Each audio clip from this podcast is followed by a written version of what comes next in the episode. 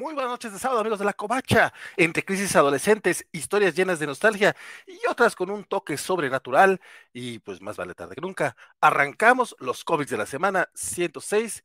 Quédense que el chisme promete que estará sabrosón.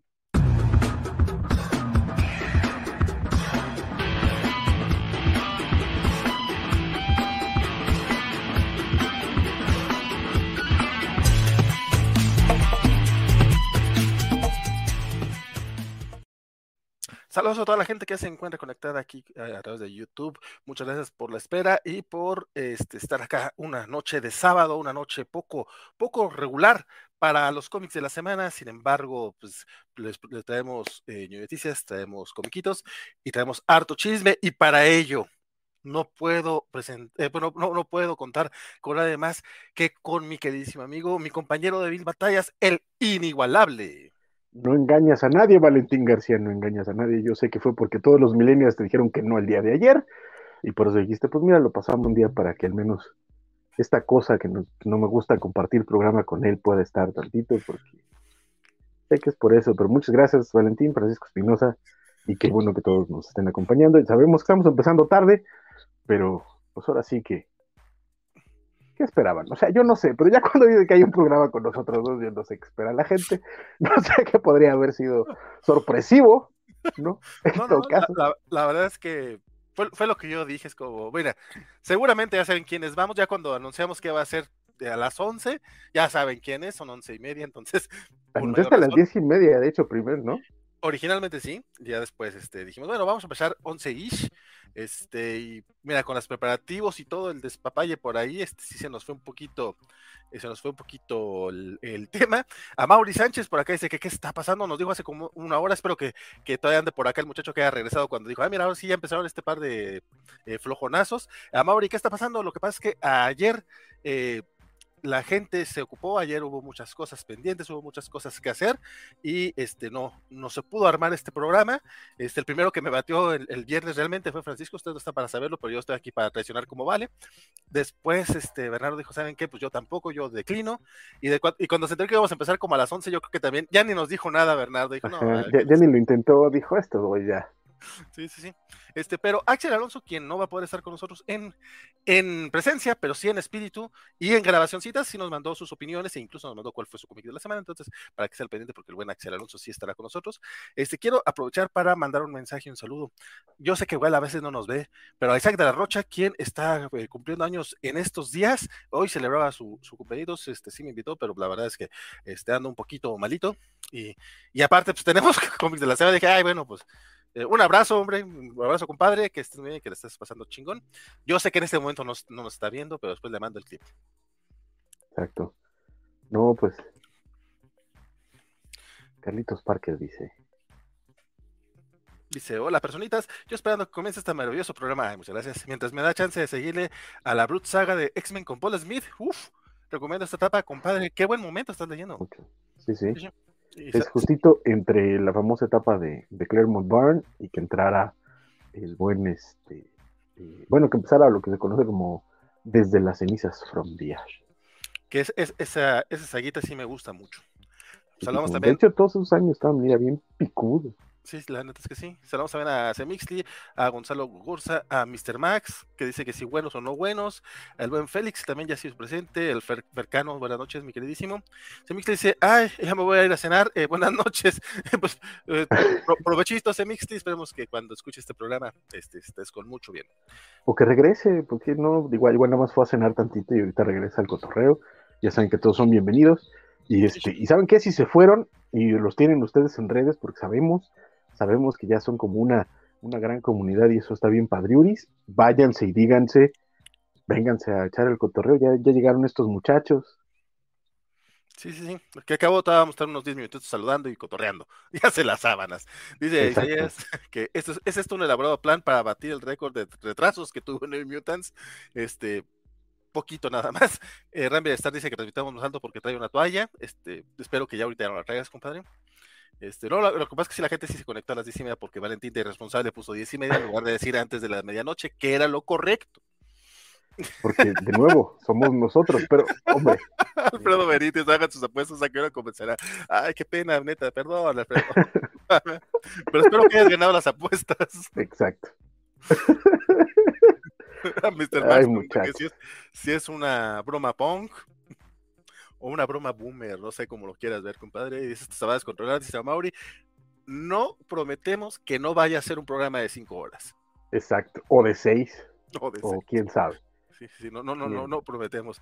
Lo, lo, bonito de estos programas estas horas es que cualquier cosa puede pasar. Incluso ah, de pronto puede haber aquí invitados especiales, puede haber este eh, muchas cosas, accidentes, pueden pasar muchas cosas. Ustedes quédense con nosotros.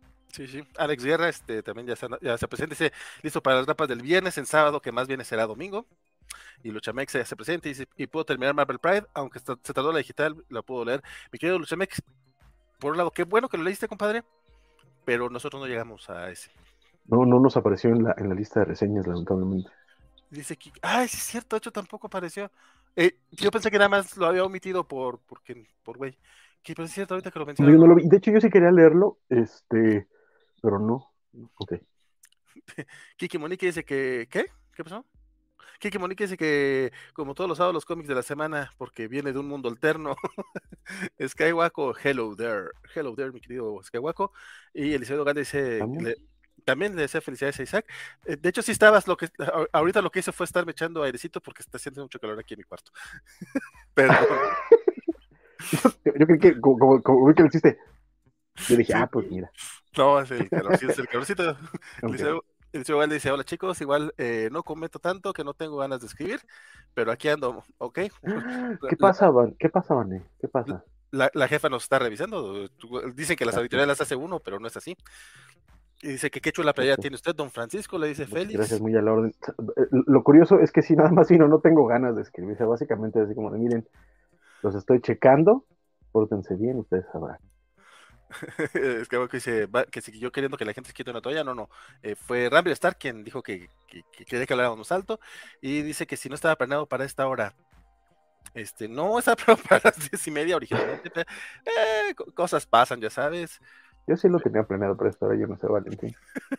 yo soy, yo soy un optimista, pero la gente no me cree. Dice Mr. que si vamos a hablar de The Voice. De hecho, creo que si vamos a echar también chisme sobre series, porque deja tú The Voice, que, que, se, que se puso bueno, y que por un error de apreciación de todo el equipo Cobacho, este, porque nadie dijo, y no vamos a hacer cobacharla de The Voice, porque ya estaban Miss Marvel y, Obi-Wan, eran meter otra cobacharla iba a ser complicado, pero creo que creo que sí, este, todos la estamos viendo y todos estamos como que, güey, pues que sí estaba buena para aplicarla. Yo no, o sea, sí, sí, sí admito que, que, el chisme está bueno, pero yo la verdad es que sí, desde que empezó, sí dije, ¿sabes qué? Esta temporada me voy a esperar a que estén todos, porque este, sí es algo que me ha pasado en las anteriores, ¿sabes? O sea, me gustan mucho, sí termino como diciendo, ah, está bien bueno, pero este rollo de seguirlos este, semanalmente está, está raro. Ok, ok. For All Mankind, híjoles, mano, algo me ha pasado que por pues X o Y no he podido ver los tres episodios que lleva For All Mankind, entonces, este, pero ya, ya, voy a poner el día hoy en la noche, bueno, al rato. Luchamex y se suma a las felicitaciones de, Elizabeth con Isaac, felicidades a, a, él, Chuche Palomo ya se presente, Van se suscribió con Prime, bailen a el Colofox o algo, este, ¿cuál es el Colofox? Pero ahorita, ahorita bailamos, de hecho, qué bueno que me recuerdas, compadre, porque creo que yo también tengo que este, suscribirme con Prime, pero ahorita, ahorita, ahorita lo hago. Kiki Monique dice que Van es la jefa, pero anda como tenedor siempre encubierto. chistazo, chistazo. Chiste de, papá y no lo vi venir, no manches que me... Chistazo. Ese, ¿Sabes qué? Merece estar en los videos de, del Capitán América en, en el elevador. Está bueno. ¿Dónde están Bernie y Axel? Este, un hechicero se los llevó. Este, no, no. Este, espero. Mira, sábado por la noche, Carlitos, este, agradecemos que tú estés aquí y como nosotros tampoco tengas mucha vida social, pero pues ellos, yo creo que, no, de hecho, sobre todo Axel, sabemos que él sí tiene vida social, él es un joven suelo de 30 años que, que de hecho hace poquito cumplió sus 30 años, mi querido Axel, y él sí anda por ahí echando su despapalle. Yo, no, este, yo no tenía vida social ni a los 20, carnal. pero a lo mejor era un poquito más común, creo. Dice el buen Mohamed que desmadre de violencia y, nos propone que terminemos The Voice. No, de hecho, probablemente cuando termine la serie, si, hagamos alguna especial, este, ya veremos cómo, lo, cómo lo armamos. Este, probablemente sea un especial justamente de Covacharla, ya lo platicaba con Van, este, un viernesitos en la tarde, porque creo que la señorita Melón también lo está viendo, si no estoy mal. Eh, Félix dice que de considerar, de no, do consideramos. que no consideramos que el programa era ya. Ah, ya, ya, ya considerando que, el programa era ayer, o sea que, que empecemos tarde pecata minuta, fue lo que yo le entendí. Eh, no, manches, Francisco, está más buena que Miss Marvel. Este, The Voice. Eh, sí, sí, sí. No, de hecho, Probablemente. Fíjate que eh, sí, estoy, sí concuerdo. Creo que ahorita está, es que está bastante sólida. Mi bronca con The Voice regularmente es que creo que va a ser como, como el cómic, que va a ser shock value, pero la verdad es que no. La, la, serie. Es que anunciaban tanto Hero Gasm o sea, porque lo están anunciando desde el año pasado, o hace dos años. Entonces dije, ah, ya van a empezar con esas jaladas. Y no, la verdad es que está muy, muy sólida. No, pero de hecho eso, es algo que hemos comentado desde la primera temporada. Este, eh, creo que justo antes de pandemia, cuando ya salimos de, la estación, en los, este, no, no, recuerdo si sí hicimos programa en específico, pero sí recuerdo que estábamos en, la casa de, de Armando Saldaña de hecho, para, la, primera, para, la, primera, para la primera temporada, este, lo hicimos, fue el último programa que hicimos en Radio 13, eh, Armando tú y yo. Okay. de hecho, fue, fue el primer programa del sábado en la mañana. Ah, mira. Sí, pero de, pues, de, nuevo, lo que hemos dicho desde la primera temporada es que la, la gran virtud que tiene eh, The Voice es que es mejor que el cómic. Es de, las pocas, poquísimas series que es mejor que, que el material de origen pero por bastante además, ¿eh? O sea, ni siquiera es así como de, ay, poquito, no, o sea, sí, sí, porque agarraron como mucho de la estética de Ennis, pero le quitaron toda la, mala leche gratuita y tratan de decir algo con eso, o sea, sí hay una crítica real, no solo, no solo metacomentario, que es lo que realmente, eh, donde realmente se queda Ennis, sobre todo ya en los últimos años y más cuando habla de superhéroes, que se queda en esta metacrítica a la industria y a los personajes y a los fans, más que decir algo más profundo. Y lo que hizo Kripke, que me parece muy interesante para, la serie de The Voice, fue que agarra esa, eh, eh, la estructura base de la historia para decirte algo acerca de la sociedad, para criticar eh, el, consumo contemporáneo, para, para criticar incluso visiones políticas, etcétera, y eso la neta es que es mucho mejor que lo que, lo que ha hecho Ennis en, mucho tiempo. Este, bueno, con sus asegúnes, ¿no? Porque claro que hay, hay buenas obras por ahí de Ennis. Pero es, este, de nuevo, lo dijimos desde la, primera temporada, la segunda temporada también lo, dijimos cada... De nuevo, no recuerdo si, si, era cada episodio, pero sí recuerdo que cada vez que, salía algo mencionábamos The Voice, y creo que también se hizo algo de la segunda temporada. No recuerdo, creo que fue un coach en vivo o algo. Sí, pero... creo que también hubo para la segunda temporada, y probablemente ese sí estábamos en la casa de, de, Armando. Sí, de Armando, Este, pero pero sí, o sea, definitivamente sí, sí es una serie que hay que darle este seguimiento. pero un poquito mi, mi, bronca era esa, ¿no? Que ahorita estoy con varias temporadas semanales, este, y de nuevo estaba empezando el maratón de Betty, que me pusieron como un, un cohete en el fundillo de que tengo hasta el 10 para, para verlo todo. Entonces, por eso dije, no me voy a esperar a que esté todo y me la viento de, de, una sentada, porque además creo que la voy a hacer un poquito más así, pero sí está en mis planes verla, por supuesto. Me dice Guaco que no fue error de apreciación porque sí, sí era una opción y se, se desestimó porque iban a ser tres covacharlas simultáneas en algún momento. Ay, mira, es que yo no estoy en ese chat, entonces no me enteré que sí se había platicado. Pensé que nada más este fue comentario entre Van y yo que estábamos, ¿lo hacemos? No, no se hace. Ah, bueno, pues. No, yo creo que también fue entre Van y Guaco porque según yo no, lo recuerdo tampoco, pero no sé, igual como soy el 0% de las covacharlas, tampoco. Tú tampoco estás en ese chat. Exacto, tampoco me informan de esas decisiones, pero no, pero sí, eh, me suena muy lógico, porque es que sí es demasiado. Sí. Y va a llegar un momento en el que eso, eso va a terminar pasando, porque en algún momento, este, eh, por ejemplo, teníamos dos cuando estaban, no me acuerdo si era de Bad Batch, y los sábados hicimos eh, la de Invincible, por ejemplo. Pero sí. Y Peacemaker también se pasó a, a domingos por, por eso. Exacto. Y este, y bueno, y ahorita, que no, yo, yo sé que no es cobacharla porque si no me pega la jefa, pero este, pero está también la de Star Trek, etcétera. O sea, sí, es un poquito demasiada, demasiado producto al día de hoy. Este, entonces, pues sí es irle, irle este, eh, es, viendo qué, vamos a hacer, cómo va a estar. Es lo que va saliendo, más lo que nosotros queremos ver como extrita. Por ejemplo, no, no, he empezado a ver The Man Who Fell from Earth. o algo así, en Paramount Plus, pero ese se me antoja un chingo. Este, está este Time Traveler's Wife, que está en HBO Max. También está esta serie eh, eh, producida por, por Steven Moffat, el, productor de, varias temporadas de Doctor Who. Algunos de los mejores episodios también los escribió él. Este, en fin, o sea, ahorita, ahorita hay lo que, lo que gustes y mandes, Está, está, está cañón, está The Orville en Star Plus, este, de nuevo está For All Mankind en Apple. Dice que seguro ya fue chatuteo y puso el hashtag traiciono como Francisco.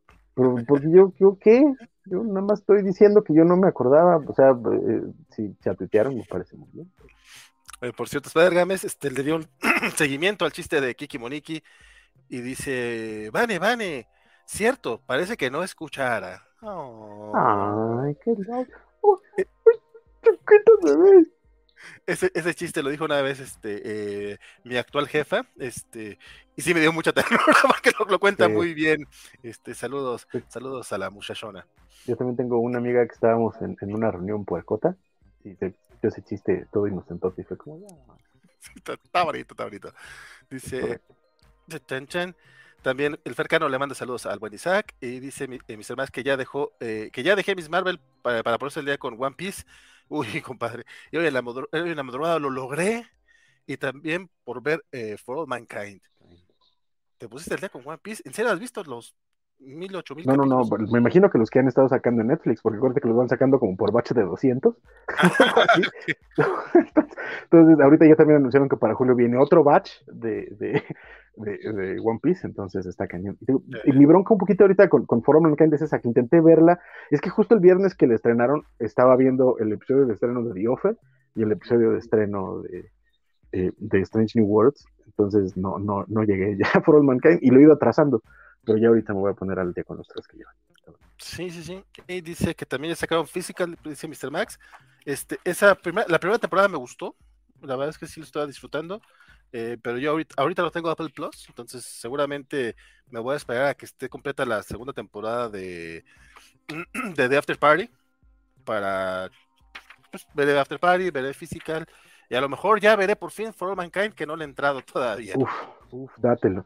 También le traigo muchas ganas a We Crash, fíjate.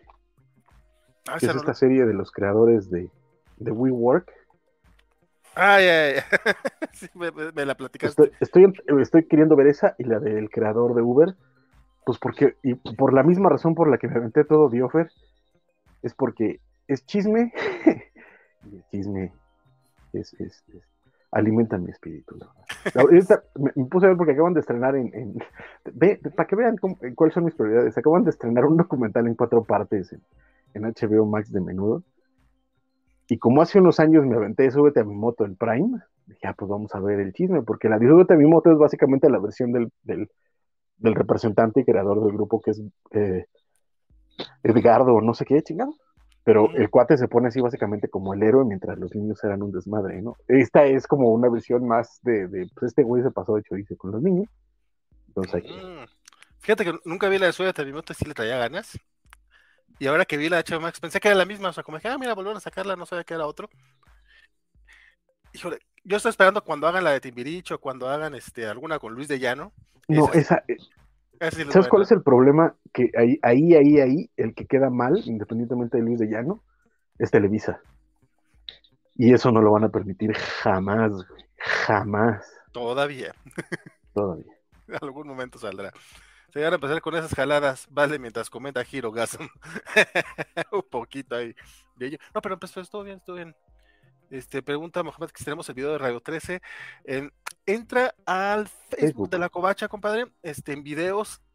Híjole, la bronca es que eh, lamentablemente en aquellos tiempos no tenía eh, la buena idea de hacer este un posteo en el sitio y jalar el, el link de Facebook.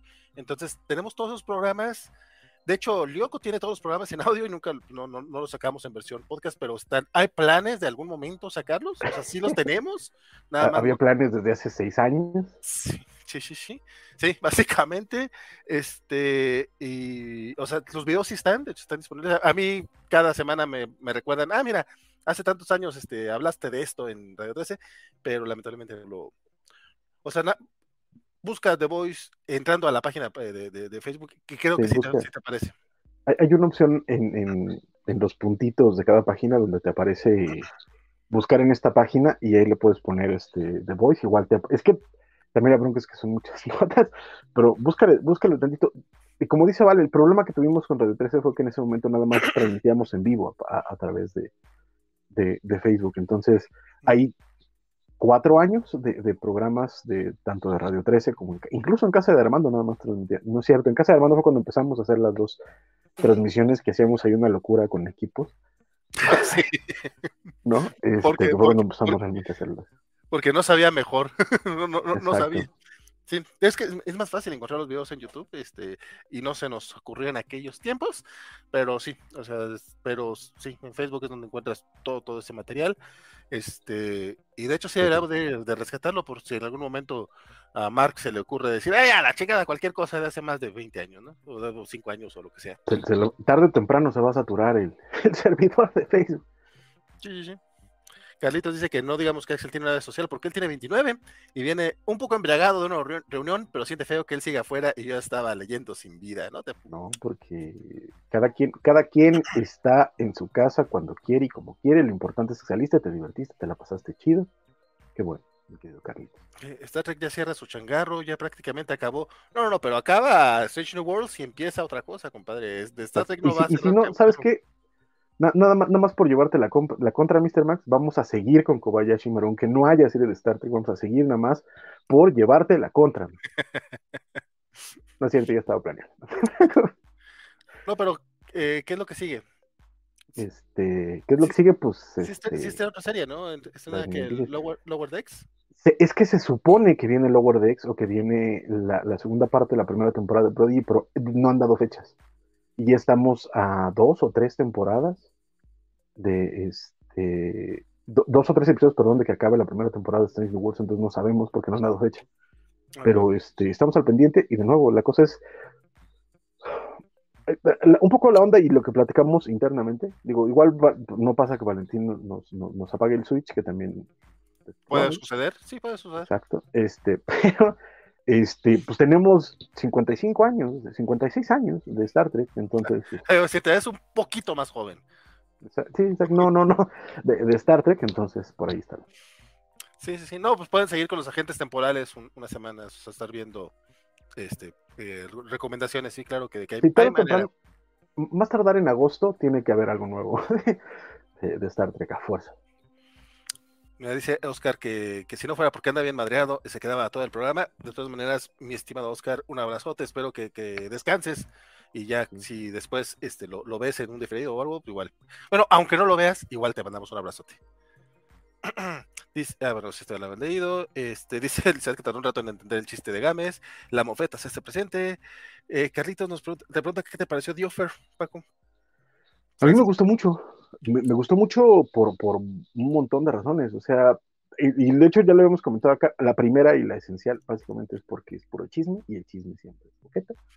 La segunda pues, es porque es un poquito el, tras bambalinas del padrino, aunque también por supuesto se nota que hay un montón de, de favores y de cosas que se están pagando, porque este, es la visión del productor, ¿no? Lo que se supone que él vivió, pero hay cosas que se saben dentro de la historia del padrino y que no están ahí, como de nuevo el hecho de que aquí te ponen a, Francis Ford Coppola casi casi como, como un niñito juguetón, todo así de, ay, qué emocionado estoy, uy, de acá súper buena onda de, ay, es que, por favor, necesito esto. Cuando la voz desde, desde los 70 hasta el día de hoy es que Francis Ford Coppola es un dolor en el culo para todo el mundo. igual con, igual con Marlon Brando, ¿no? Este, y bueno, Robert Evans, que pues etcétera, ¿no? Este, pero me pareció muy, muy sobresaliente el trabajo de, actuación, de interpretación, de, ambientación, un poquito sobre todo. La forma en la que recrean, la época en la que recrean los, los, los, este, los looks, las, eh, eh, eh, las formas, etcétera. Y, definitivamente, no, no, no, sé cómo se llama el actor, pero quien interpretó a Robert Evans se merece todos los pinches premios del mundo desde el primer episodio, cuando lo vi hablar y moverse y etcétera, fue de, no es Robert Evans, o sea, no, no hay más. Matthew, Matthew pues se merece lo que le den, ¿eh? La neta es que el hombre hace un trabajo de, de mímesis con Evans espectacular, aunque de nuevo también es, está casi casi este, sin ser tocado con el pétalo de una rosa, mientras que, por ejemplo, a Sinatra lo ponen del, del de la gamarra, ¿no? Pues sí. Es que, ¿sabes qué pasa? Hay una historia bien chistosa, güey. Que el chisme del chisme. este, pues que de nuevo, por eso me gustan esas cosas, porque es el puro chismecito, man. En, en, la serie te plantean que la razón por la que Sinatra no quiere que se haga el padrino es porque el, el actor, el, el, personaje de este cantante es claramente este, Sinatra.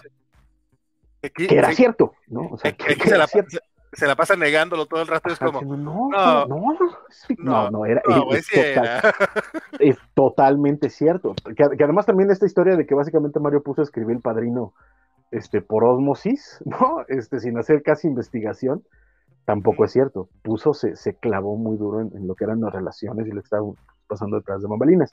Pero de nuevo, el punto también es que independientemente de la mala imagen de Sinatra en la novela, este, el productor ejecutivo, Robert Evans, este, este muchacho todo inquieto y todo, todo así, este, unos cuantos años antes, cuando estaba produciendo Los de Rosemary con, con, este, con Polanski, quería, se aferró a que Mia Farrow fuera la protagonista de Lo de Rosemary. Y en ese entonces, este, Mia Farrow era esposa de Frank Sinatra. Entonces, eh, Farrow, cuando le proponen el de Rosemary, Mary, a ella le encanta el guion, dice, ay, me encantaría hacerlo, no sé qué. Para quien no lo sepa, Farrow er, era una mujer, este, pues más bien sumisa, más bien, este, apocada, no, muy confrontativa, etcétera, pero profundamente hermosa y muy talentosa. Entonces, Este, ah, pero eh, de nuevo, quería hacer la película, pero no podía porque iba a hacer una película con Sinatra, con su esposa. Y Robert Evans dijo, ¿a te cae? Y ahorita no recuerdo exactamente cuáles fueron las formas, pero resulta que le bajó a la actriz a la película de Sinatra y le bajó a la esposa a Sinatra. O sea, básicamente se, se echó a mi afarro. Ok, eso no lo sabía. Y desde entonces Sinatra se la tenía cantada este güey. Oye, este, este chisme está bueno. Está, muy buenazo, está muy buenazo. Sí, esa, esa no me la sabía. Búscate, hay un documental. Ay, no sé, no sé dónde lo puedan encontrar. Me lo pasó hace muchísimos años Carlos de Moisés. Sí. Saludos. Exacto. Este, hola. Este, es un documental que se llama The Kid Stays in the Picture. El niño se queda en la película, que te habla de, que es básicamente la historia de, Robert Evans en Hollywood, que es una historia interesantísima. Y el cuate, sin duda, sabía lo que estaba haciendo en muchos sentidos, pero también era un, un pequeñito hijo de puta. Este, busquen ese documental, está muy, muy bueno. Y, por ejemplo, mucho de lo que les digo de que Coppola era un dolor de huevo, de, de todo lo demás, lo cuenta él ahí.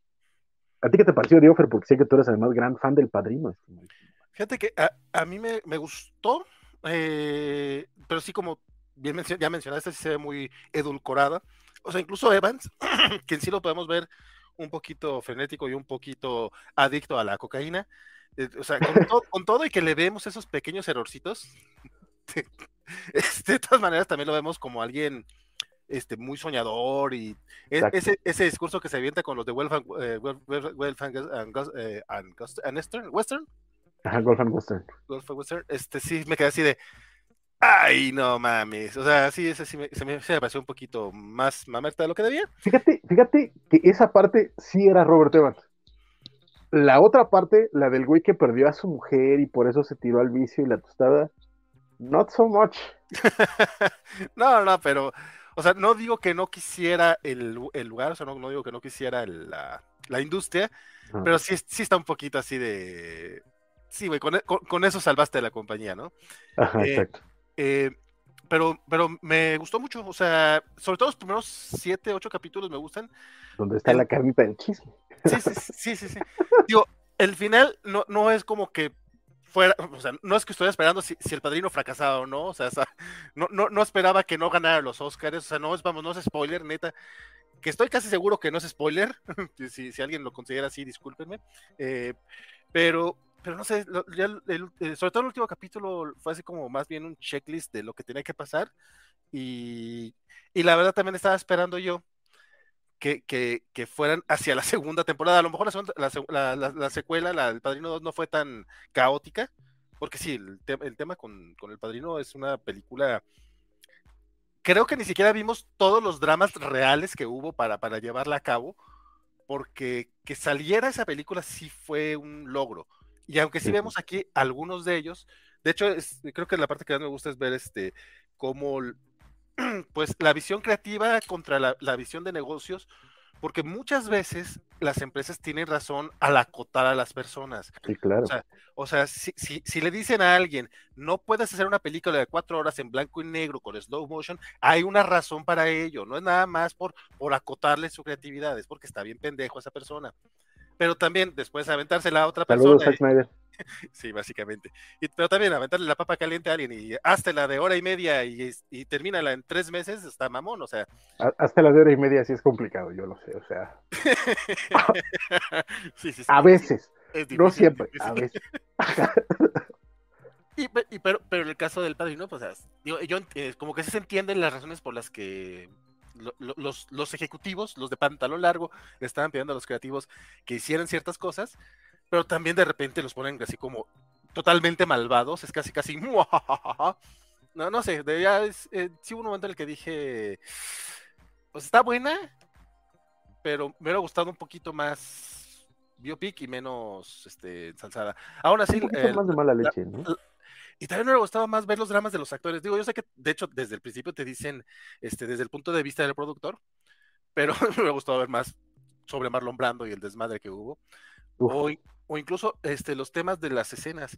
Pero ¿sabes cuál escena me gustó mucho? Y esto puede, puede considerarse un poquito spoiler, pero este, cuando tienen el ensayo en la mesa de los Corleone con los actores y que empiezan a jugar con los, con los personajes. Híjole, yo no sé si ese es real o no es real, pero me encanta esa pinche escena, está bien buena. Preciosa, preciosa, sí, sí, sí.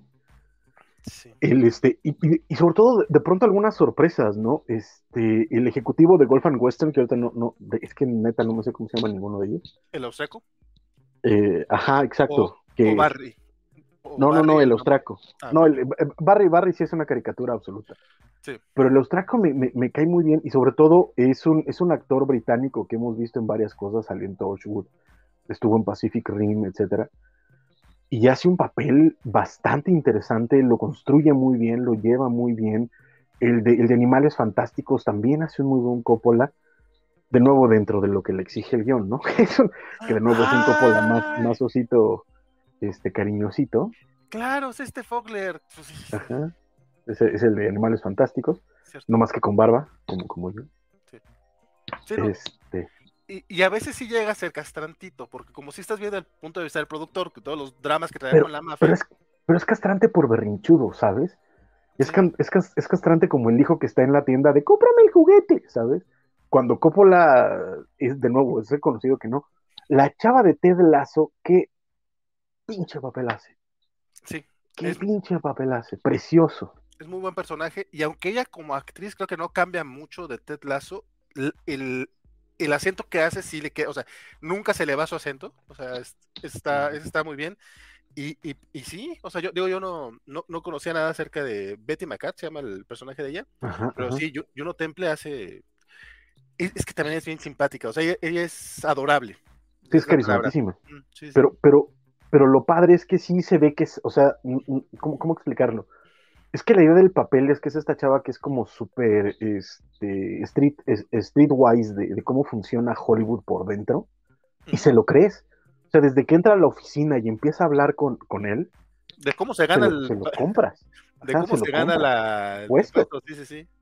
Sí, sí no, y aparte, eh, como que es muy importante por el tema de, de ser. Era, era la asistente, la secretaria básicamente, pero era la que manejaba todo el desmadre y y sí conocemos ese tipo de personas que están en mandos sí, medios. Claro. Y de hecho hay muchas empresas que fallan por los mandos medios y no, es que son, pues son, bueno, y en este caso ni siquiera son mandos medios, ¿no? O sea, de los de abajo, si no tienen ese tipo de gente, pues... Es que además, es que además, ella, por lo que vimos en la película, tendría que haber tenido un, un, un crédito de productora. ¿sabes? Pero por ser mujer, por, por ser joven, etcétera, no le iban a tomar en cuenta, pero su chamba fue de productora, por mucho. Sí, sí, sí. Sí, y, está bonito que esto, eso sí lo reconocen, eso sí está chido, la verdad. Dice Kiki, Moniki, dice, hasta la de hora y media, es porque la trama y actuaciones del apoyo visual está muy bueno, o sea que no pasó. ¿No? Saludamos al buen Santo García, que ya anda por acá está echando el chisme. Dice Carlitos Parker que eh, su abuela le dijo que ese chisme de Sinatra es muy cierto. Eh, contexto, mi abuela tiene 84 años y su película favorita es El Padrino 2. Este, yo digo que El Padrino 2 es la segunda mejor película, porque la mejor es El Padrino, pero igual eh, tu, abuela suena que es conocedora. Y dice, y quiero convencerla de que vea la serie, le contaré esto. De hecho, creo que sí le podría gustar la película. Digo, la serie. La serie. Sí, sí, sí de hecho, se nota que e, está hecha para los fans del padrino. O sea, la neta es que si, si te gusta la película, la vas a amar. No, es que los guiñitos, pues digo, porque obviamente está muy novelizado, entonces tienes muchas frases del padrino, muchas escenas del padrino este, metidas dentro de la misma serie. O sea, creo que en el primer capítulo luego, luego vemos a alguien que dice, este, deja los canoli, leave the canoli, es como, ah, ok, ok. Y es bueno que eso te lo pongas desde el principio porque ya sabes el tono que va a tener la serie, entonces sí, sí se agradecen mucho esos pequeños guiños. Sí, No, incluso cuando, cuando ya están Coppola y Puso y están en la cocina y descubren cómo se relacionan como familia en la cocina, como italianos a partir de la cocina. Y eso es bien interesante, ¿sabes?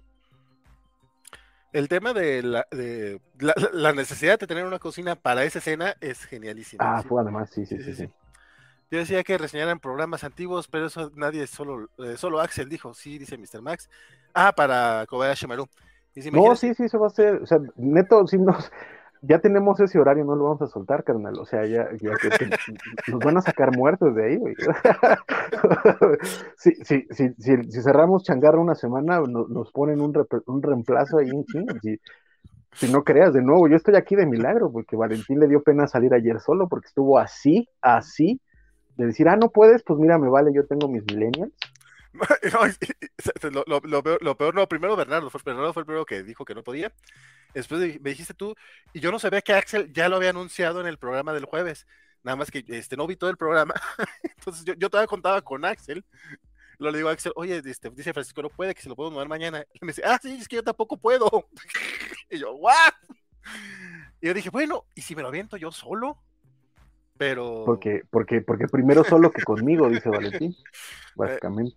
Pero luego dije, no, así es complicado, y ahora vamos a echar el chisme. Aparte, aparte, todavía empezamos las noticias, estos son 40 minutos, muchachos, esto se va a descontrolar. Este. va, para largo, chicos. Aguántenla. Pregunta, ¿es que quién va a ver este, los Tigres del Norte? Eh, eh, para, que nos diga si hay chisme. La verdad es que no, no lo. No... Tengo, tengo que decirlo, con todo lo que amo el chisme, no me atrevo a ver la serie de Vicente Fernández. Me aventé la de Silvia Pinal, nomás por, por morbo, pero hasta ahí llegué y dije, ¿sabes qué? Not my shit. Silvia Pinal. Oye, por cierto, Mr. Max y Fernando ya, nos, ya pidieron a la gente que si le dan like. Y es, sí, la por favor, por favor, por favor. Sí, sí, sí. Y compártanlo de ser posible. Yo sé que es tarde, pero igual hay alguien a esta hora, este, igual solito y dice, pues mira, vamos a cotorrear dice Mr. Max, se aventó 134 capítulos de One Piece y ya van el 1034. Mis respetos, compadre. Y Samuel pregunta, ¿qué, onda si es viernes acaso? Y nunca se dio cuenta. Este, sí, es viernes en el lugar. ¿En algún lugar? en algún En, algún universo, sí. Y dice, las dos realmente son perfectas, la 3, aunque decae poquitísimo, sigue siendo buena. Yo defiendo mucho el Padrino 3 porque creo que como película es casi excelente. En la bronca es que es secuela de dos películas perfectas. Entonces, pues sí, sí decae. No, pero sí, no, pero sí tropieza, sí, sí, sí, sí es muy autoindulgente, sí es este Coppola ya. Va a sonar feo, pero casi casi frente al espejo, este, dándose amor. Saludos, Emixtli, gracias por regresar. Sí, o sea, no, no niego que va, o sea, también ya habían pasado 10 años, las películas ya habían ya estaban catalogadas como de las mejores del... eran clásicos. Es que además pocas películas han tardado tan poco tiempo en ser considerados clásicos y eso es bien importante. Sí, sí, no, no, pues que marcó otro... Ah, una de las cosas que me empezó muy interesante es cuando empiezan a discutir de la ventana de, de la ventana de proyección, porque para ellos eso se tenía que estrenar en diciembre o no se estrenaba, y es como, pues cómo han cambiado las cosas, ¿no? O sea, de hecho, poco después de eso es que se abrió la ventana de verano con los blockbusters, este, pero pues casi, casi el padrino fue de las que empezó a, ampliar eh, los buenos momentos. La, estrategia que hicieron de distribución está bien interesante verla en la serie también. O sea, hay, hay, cosas, hay cosas muy chidas, hay cosas muy curiosas y también es interesante ver lo poco que ha cambiado la industria, ¿sabes? O sea, dentro de lo que cabe, hay, hay toda esta nostalgia por este, como por esa época de cine de autor y la Sí, en que se me sí hay serie de Silvia Pinal, no, no es caso de la vida real, esa era la serie que producía Silvia y conducía Silvia Pinal, pero no, hay una serie biográfica de Silvia Pinal. Este, si te gusta el chisme, la vas a disfrutar un montón porque chisme hay, uh, uh, este... Y si es bueno, y para empezar, ¿y dónde la ves? No, no está buena, no, no está buena. Y fíjate, está en Blim, hasta donde yo recuerdo. O sea, ah. Si tienen cable, tienen gratis Blim, entonces no hay mucho pedo. Probablemente también esté en VIX. No pierde nada buscándola. Pero está, está interesante. Ahí la onda es, véanla con Google a la mano para que cuando vean a alguien, googleen quién era, porque obviamente les cambiaron los nombres para que no les cayera el demandón.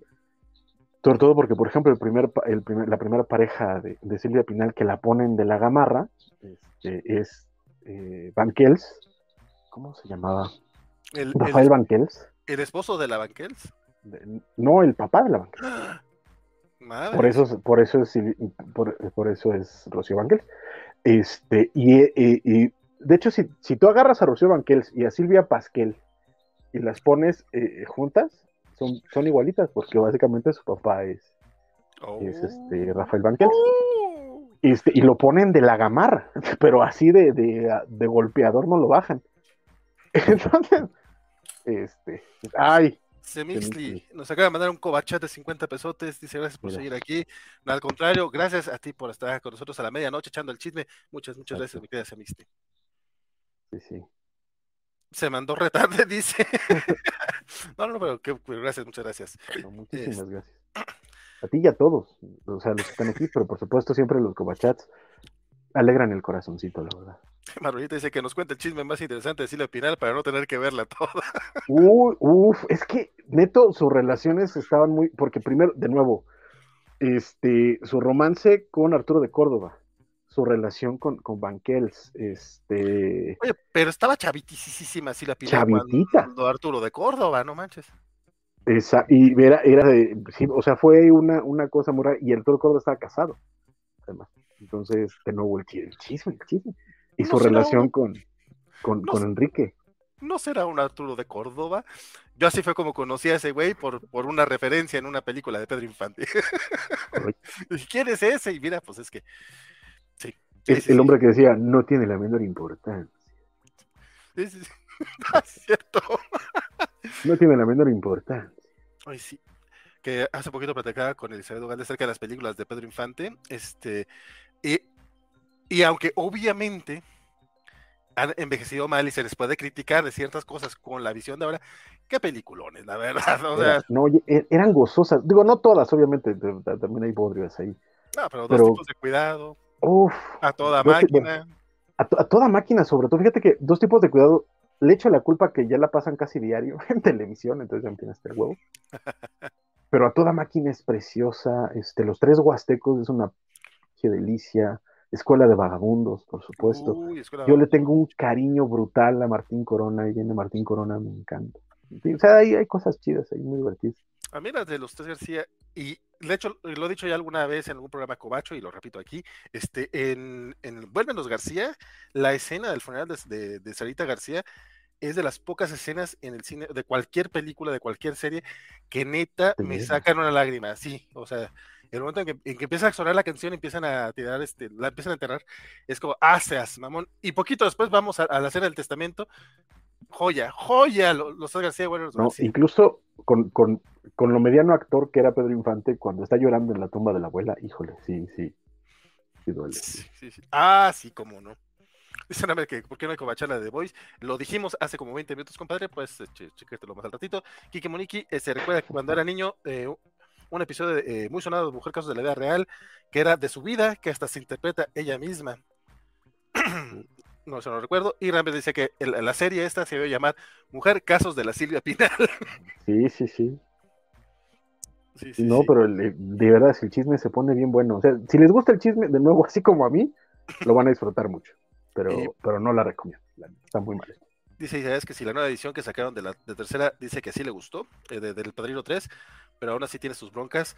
No, es que entiendo, si la, comparas con las otras dos, pues sí queda muy, muy abajo, pero creo que se sostiene bastante. Con todo, Yandy García creo que se sostiene bastante. Y pregunta Mr. Max si a poco pasaron 10 años entre el Padrino de 2 y el 3. Este, más o menos. No, la 2 es del finales de los 70, principios de los 80. Es de los 70, eso sí me acuerdo. Ajá, y el, Padrino 3 salió en los 90. Te mamás, es del 74. El Padrino 2, no, sí, son como 15 años. Yo, de hecho, el Padrino es del 91. ¿Del 91? Ok. Pues sí, casi, casi 30. Este, yo me acuerdo mucho, muchísimo del el, escándalo que es del 90, del, es de, bueno, pues, diciembre del 90, pues básicamente 91. Este, me acuerdo todo el rollo que hacían el escándalo. No, es que el padrino 13, el padrino 13. yo estaba morrillo, o sea, yo tenía 8 años. Y aún así, sí me, o sea, sí me, tocó que hubiera eh, mame alrededor de, la película porque era el cierre del padrino. Era, no mames, qué pedo. Y... Sí, no, de hecho, sí, en, el cuando salió, es que, de nuevo, entendamos que fue, el, Padrino se volvió un clásico muy rápido, muy, muy rápido. Y cuando sale el Padrino 3, pues era todos, ay, bendito sea el Señor, vamos a ver, y no, y pues no. Dice Carlitos Parque, las películas del cine de oro son una maravilla. Macario, uy, sí, El Ángel Exterminador, las de Silvia Pinal Joven. Hay una que hizo, este, dirigida por Buñuel, que hace de monja, muy chingona. no recuerdo el nombre. Eh, de, hecho, se volvió la, actriz fetiche en México de, Buñuel.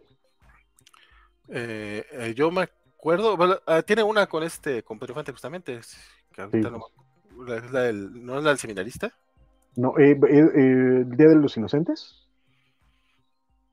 Sí, porque él, es, él es inocente, este, y se ah, van, se van que, básicamente la catchphrase de, de Silvia Pinal es, es que es dificilísimo. sí. Pero bueno. Y, bueno, eh, eh, con Tintán en, ¿Fue en El Rey del Barrio? No me acuerdo en cuál sale. El final. Era, era, bellísimo, Pero sí tenemos que hacer un programa. A lo mejor no es Silvia Pinal. No, no, no. pero mira, a lo mejor Tintán, Cantinflas, Pedro Infante, sí le entro, sí entro. O, o, del cine clásico mexicano, güey, porque también es bueno señalar que, que, que le tenemos cariño, pero también tiene broncas técnicas importantes. Sí. Técnicas y temáticas importantes. No, no, nuevamente, este, esta de dos tipos de cuidado, la estrenaron en cine la hace unos cinco años más o menos, para un septiembre. Fui a verla y, me, sí, sí, me causó un poquito de conflicto el tema de que, pues básicamente, vieron al, a la novia de Jorge Negrete y resulta que casi casi es bronca de ella y la suegra dice, hay cosas de muchachos. Fue, la, fue la ciudad, pues allá me la embarazaron, cosas de muchachos, y yo, güey. No, pero sí era, era, muy de esa época y, se votó bien de pueblo, ¿no? pero, pero. O sea, no digo que no pudiera pasar en la actualidad en Durango, pero. Aquí también, güey, o sea, más. No, es, broma. lo, que cambia es la perspectiva, güey, ¿no? Y es donde, donde hay, que, hay que poner también la, el comentario. Pero independientemente de eso, también suelen ser películas muy pobres la verdad. O sea, si comparas, por ejemplo, mucho de lo que hizo en esa época con Frank Capra, con este, con, varios de los directores más clásicos del cine Hollywood, incluso en el cine más liviano, como The Apartment, por ejemplo, este, ay, ¿cómo se llama esta con, con Marilyn Monroe? ¿Cuál de dos Evas y una Adán? Ajá, exactamente, sí. Some Like It Hot se llama. dos, dos este, Adanes y una Eva. No, no, es una Eva y dos Adanes. ¿Sí? Sí, es ah, una Eva y dos Adanes. Sí, este, así lo hicieron en México y, la, lo hicieron en teatro. Que curiosamente la hizo Enrique Guzmán y Silvia Pinal, por cierto. Este. Eh, pero sí, o sea, sí había, había ahí broncas de diversas. Y también, claro, había clasicazos como eh, los de Buñuel, como... Sí, pues sí, alguno incluso Ismael Rodríguez, etcétera. Pero pues sí, hay que... Hay que es cosa de, comentarlo, pero ya, eso ya es... Ese es otro programa, carnal. Ya llevamos una hora, qué pedo. Sí, era justamente la parte que estaba pensando porque ni siquiera hemos empezado el bloque de ñoño noticias.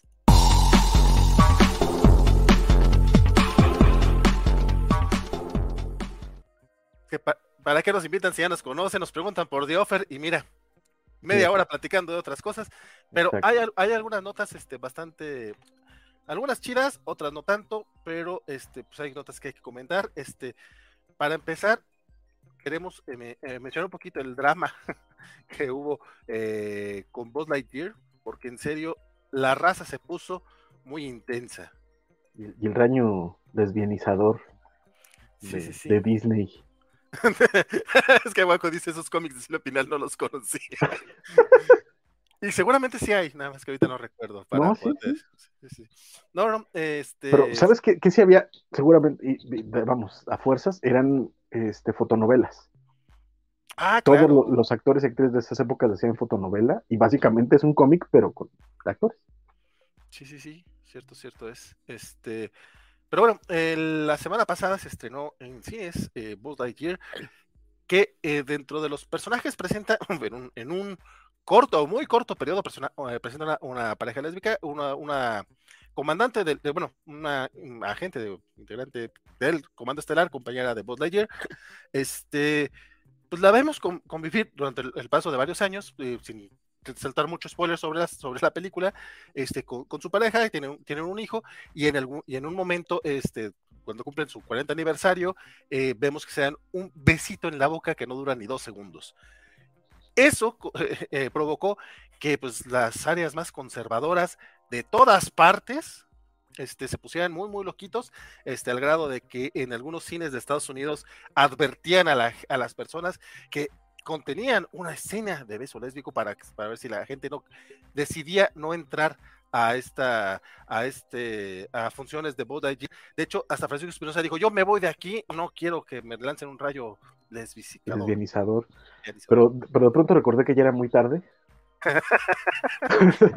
Este que, esto cobra un poquito, un poquito de bastante relevancia, diría yo, justo por, por el mes que, en el que estamos, que es, el mes. Y el día, además, ¿no? Recordemos que hoy en México, bueno, en la Ciudad de México, en, otros estados se, llevó a cabo en semanas anteriores, pero hoy se llevó a cabo el. Me rehuso a decirle marcha, entonces me quedaré con desfile, aunque no creo que haya. Sí, sí, es que creo que desfile es lo más cercano. No, no creo que haya una, una palabra exacta para, para ir. Obviamente, digamos que la traducción exacta es desfile, pero a mí no me parece eh, que contenga los elementos necesarios de, la fiesta del orgullo LGBTQ y AP más. Entonces, este, pues cobra relevancia por eso, ¿no? Porque se supone, se supondría que ya estamos este, dejando atrás ese tipo de estupideces y de pronto salen con esas cosas. ¿no? Sí, para mí sí ha sido como muy triste ver todo el, todo el drama, porque de entrada creo que ni siquiera debería ser, o sea, no, no, ni por qué ser tema. Segundo, em, a mí me puede parecer, me parecería un poquito más ofensivo incluso el hecho de que sigamos teniendo personajes LGBT un poquito de fondo. Este es menos de fondo, este, o, si es de fondo, como que se siguen escondiendo ciertas cuestiones. Eh, lo mencionaba el año pasado que vimos de Mitchell vs. The Machines, donde la protagonista principal es este, es, es, de la comunidad LGBT. No, creo que nunca dicen tal cual este si es bisexual o es lesbiana, pero es LGBT.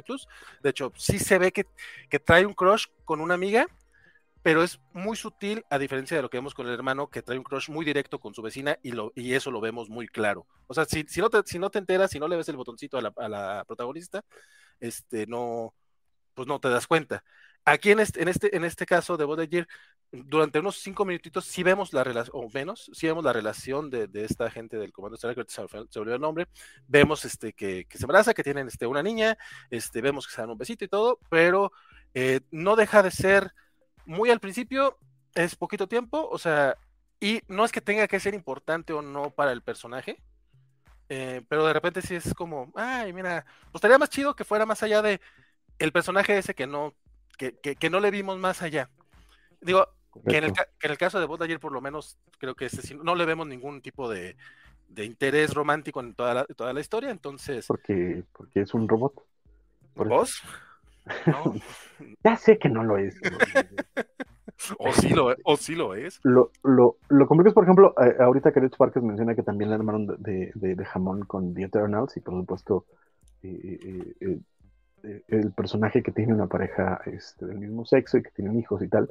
Pero eh, el, relajo acá, y que es lo que me parece más patético, es el, es el aventar la homofobia rampante y la, falta de, criterio, diciendo que es una película para niños, ¿no?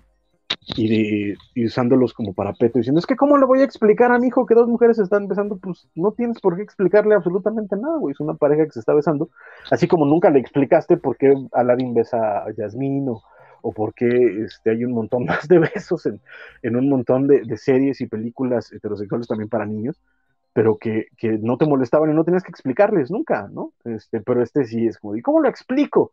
¿No? O el rollo de es que les están dando un mal ejemplo, o... Sí, o sea, eh, un montón de, de estupideces de, de, e, esa, ¿no? Como que de pronto eh, algo comentábamos en Twitter, el sujeto que dice, es que, es que en las películas, ¿por qué meten, ya de plano, ¿por qué meten besos en, en las, este... Ah, en, en, las películas para niños? Y le ponen un montón de ejemplos. Bueno, pero Pixar nunca había puesto besos para niños. Le ponen todos los de Pixar y dice, ah, bueno, perdón, la cagué. Sí, sí, sí, pues por, lo, menos te sí dijo que la cago. Sí, por lo menos, ¿no? Pero hay un montón de gente que no lo tiene así, ¿no? Y que, y que buscan cualquier otro pretexto y que mueven la, la vara. ¿no? Pero hay un montón de besos heterosexuales en todas las películas para niños y nadie, nadie ha parpadeado por eso, pero aquí sí se, la, se la ponen, ¿no? Sí, no, la verdad es que sí, el, drama ha estado muy, muy intenso en redes sociales. Este, eh, nuevamente a mí me da un poquito, no, no, sé cómo mm, explicarlo, pero sí con, con, un poquito de pena y de depresión. Imagínate, o sea, híjole, bueno, o sea, sí es como, mm, creo que no deberíamos estarlo viendo. Muchos se, muchos se quejan de que es que es la agenda, es para normalizarlo. Es como, eh, pues, no sé si es agenda, pero sí es para normalizarlo, güey. O sea, claro, es el punto para que la gente, pues eh, sí, para que las nuevas generaciones entiendan que pues no hay nada malo, güey, punto. That's it. Exacto, que es normal. O sea, al final del día, que es que es para normalizarlo, pues sí, o sea, es que e, es, normal, tendría que ser normal y tendría que verse como normal. El que, el que tiene problemas y, ve cosas del siglo antepasado eh, es esa persona, ¿no? El mundo tiene que moverse hacia adelante y tenemos que ver toda la diversidad como, como parte de la experiencia humana, punto. Yo sí, eh, yo sí terminé eliminando, un par de personas en mis redes sociales, este, porque se pusieron en niveles bien pendejos, llegando al absurdo de que es que están empezando así y al rato van a normalizar la pedofilia. ¿Qué? O sea, ¿en, ¿en, qué momento estás comparando una relación consensuada este, y de amor? No, pero es que esa, esa, esa es, esa, ese es uno de los discursos más, más graves, ¿sabes? O sea, y pasa, por ejemplo, también cuando se habla de, de la gente transgénero y transexual que de pronto es como de, ay, al rato van a querer ser un helicóptero. No, cabrón, porque un helicóptero no es una persona y por lo tanto no puedes entender ni vivir ni, ni, ni, ni, expresar cómo se vive. Si una persona que nació en un sexo diferente al, al sexo que quiere expresarse es muy distinto porque son personas. Cuéntame tantito. Sí, sí, este, Mientras leo un par de comentarios que por aquí dice Carlitos Parker que la veo con su sobrino y el pe que le dijo después, tío, ¿por qué México nunca llega al quinto partido del Mundial? Díganme cómo le explico. Compadre, eso es muy difícil. Dicen a estar que está más difícil explicarles por qué las palomitas cuestan 75 PG coins. Ay, eso sí duele, la neta. Sí, no, últimamente. Eh, vayan los lunes el combo lunes en los dos cines eh, te cuesta menos 200 pesos, son dos boletos, dos refrescos grandes y unas palomitas, y es ahorita creo que es la mejor opción. Eh, Kiki Monique dice que sin su tiempo hicieron escándalo por dos mujeres de fondo empujando una carreola en busca de Dory. ¿En serio? ¿En buscando a Dory sale esa pareja? No lo recuerdo. pero, pero hubo escándalo también con otro beso también muy de fondo en Star Wars 9. O sea, es que sí ha habido dramas y es muy triste el asunto, pero con, con Lightyear se están yendo a un a grados aún más pendejos. Y pregunta, este, Mr. Max, si es cierto lo que está yendo mal en taquilla. También es otro tema y ahorita lo tenemos que comentar. Dice eh, Semixly, eh, con dos cines, ¿a qué te refieres? Me refiero a Cinemex y a Cinemex Azul. No, a Cinepolis. De hecho, me gusta más Cinepolis. Eh, las dos cadenas de cine más grandes tienen este, el combo lunes. Si no estoy mal, City Cinemas también lo tiene, pero City Cinemas creo que nada más está como en tres ciudades de Sinaloa, una cosa por el estilo. No sé si. De, eh, que ¿En qué cines este, está lo del combo lunes? La misma controversia 35 segundos de las madres de América Chávez, dice Mohamed. Similar, similar. Y de hecho, creo que Disney. Una hora, tres minutos. Lo sé. creo, que, creo que Disney sí ha tenido bronca, eh, bueno, ha hecho bien en, en, pues, de, de, cierta manera en no ceder ante, ante, los, ante las censuras en ciertos países, incluyendo China, que es un mercado importante, este, donde le piden que recorten estas escenas y dicen, no, ¿sabes qué? Pues si no quieres pasar la película, pues no la pases. Ya le pasó con Eternals, ya le pasó con Doctor Strange, ya le pasó con, con Lightyear, y es, me parece que es una política eh, bastante congruente por parte de Disney, lo cual también es un poquito raro. depende de que digas congruente cuando por otro lado están apoyando con este políticos ah. conservadores en el Senado. Allá iba, allá iba también. Este, congruente con el discurso que suelen dar de, apertura y de amor y de mundo bonito. O sea, eso me parece bien, pero sí está por el otro lado, que como cualquier corporación malvada, y Disney es la corporación más malvada que hay en el planeta, no importa que sea Disney fan, este, pues hay que reconocerlo. Eh, en efecto, o sea, todo el drama que está pasando en, Florida porque han estado este, apoyando a los políticos que apoyan este, la, esta ley que para, para no este, hablar acerca de, sexualidad en las escuelas, este, eh, eso, de ideología de género. Bueno, no sé, es que esa ideología no suena tan feo. Sí, sí, sí. Pero es que el problema es que cuando dices ideología de género, lo utilizas para, para, para, o bueno, más bien lo utilizan para hablar como si se estuviera buscando una especie de, de adoctrinación o de lavar cerebros, cuando el problema es que ideología es prácticamente todo. ¿no? Lo que hemos tenido a lo largo de la historia, lo que hemos visto, lo que consumimos, desde que somos niños, está cargadísimo de ideología.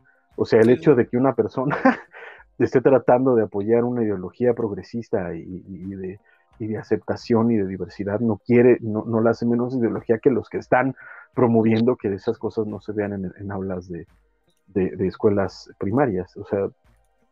Sí, de hecho, pues, pensando en el Pride, creo que e, este, este mes me tocó ver este, muchas respuestas cuando decían, ah, es que se, bueno, que, se imaginan si hubiera un mes dedicado a los católicos, es como, güey, tenemos diciembre.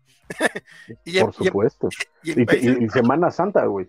Y en países como México, o sea, cada, o sea, cada 28 este, hacen un desmadre por San Juditas, no manches, o sea, Nada más que lo normalizaste, porque así. Es que es, que es, que es lo mismo que nos dicen, es que necesitamos un Día Internacional del Hombre. Sí, pero es que no, no, no es lo mismo. El Día Internacional de la Mujer es una conmemoración de una masacre a mujeres que estaban peleando por sus derechos. El Día del Hombre son los 364 días restantes del año, no estés chingando, güey. ¿No?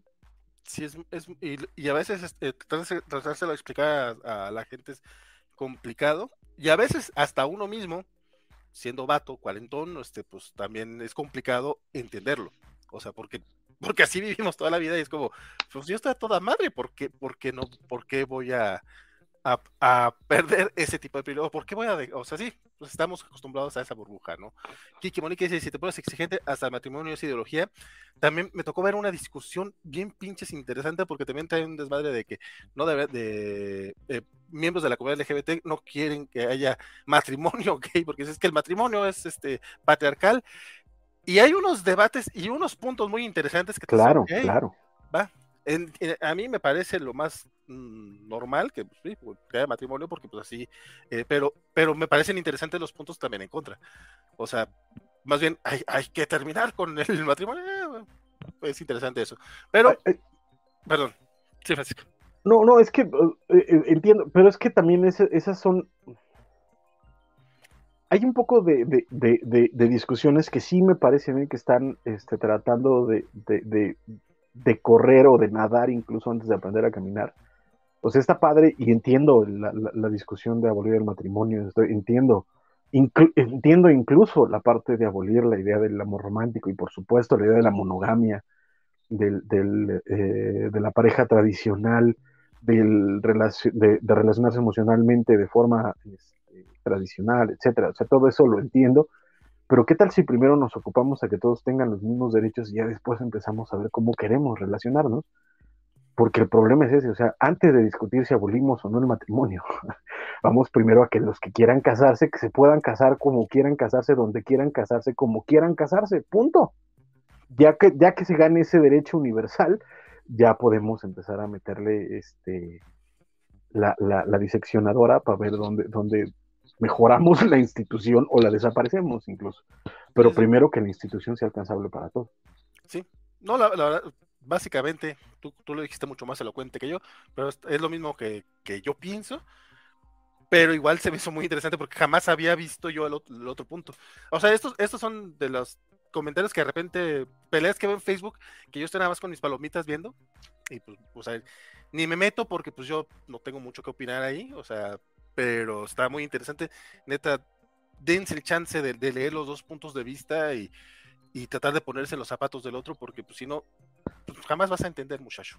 Y a, veces, y a veces ni así entendemos. Totalmente, o sea, la empatía es importante. Yo, yo, yo, yo, yo, yo, yo, yo en lo personal, creo que no debe de ser la panacea de todo, pero creo que sí podemos partir de la empatía, de entender al otro, de, ver cuáles son sus necesidades, sus pensamientos, sus creencias, de dónde viene, a dónde va, etcétera y a partir de ahí empezar a encontrar puntos en común y, empezar a argumentar, pero de ahí tenemos que llegar a la lógica, a la ciencia, a los datos duros, a la realidad objetiva, que es la que nos va a dar las, mejores respuestas para la vida.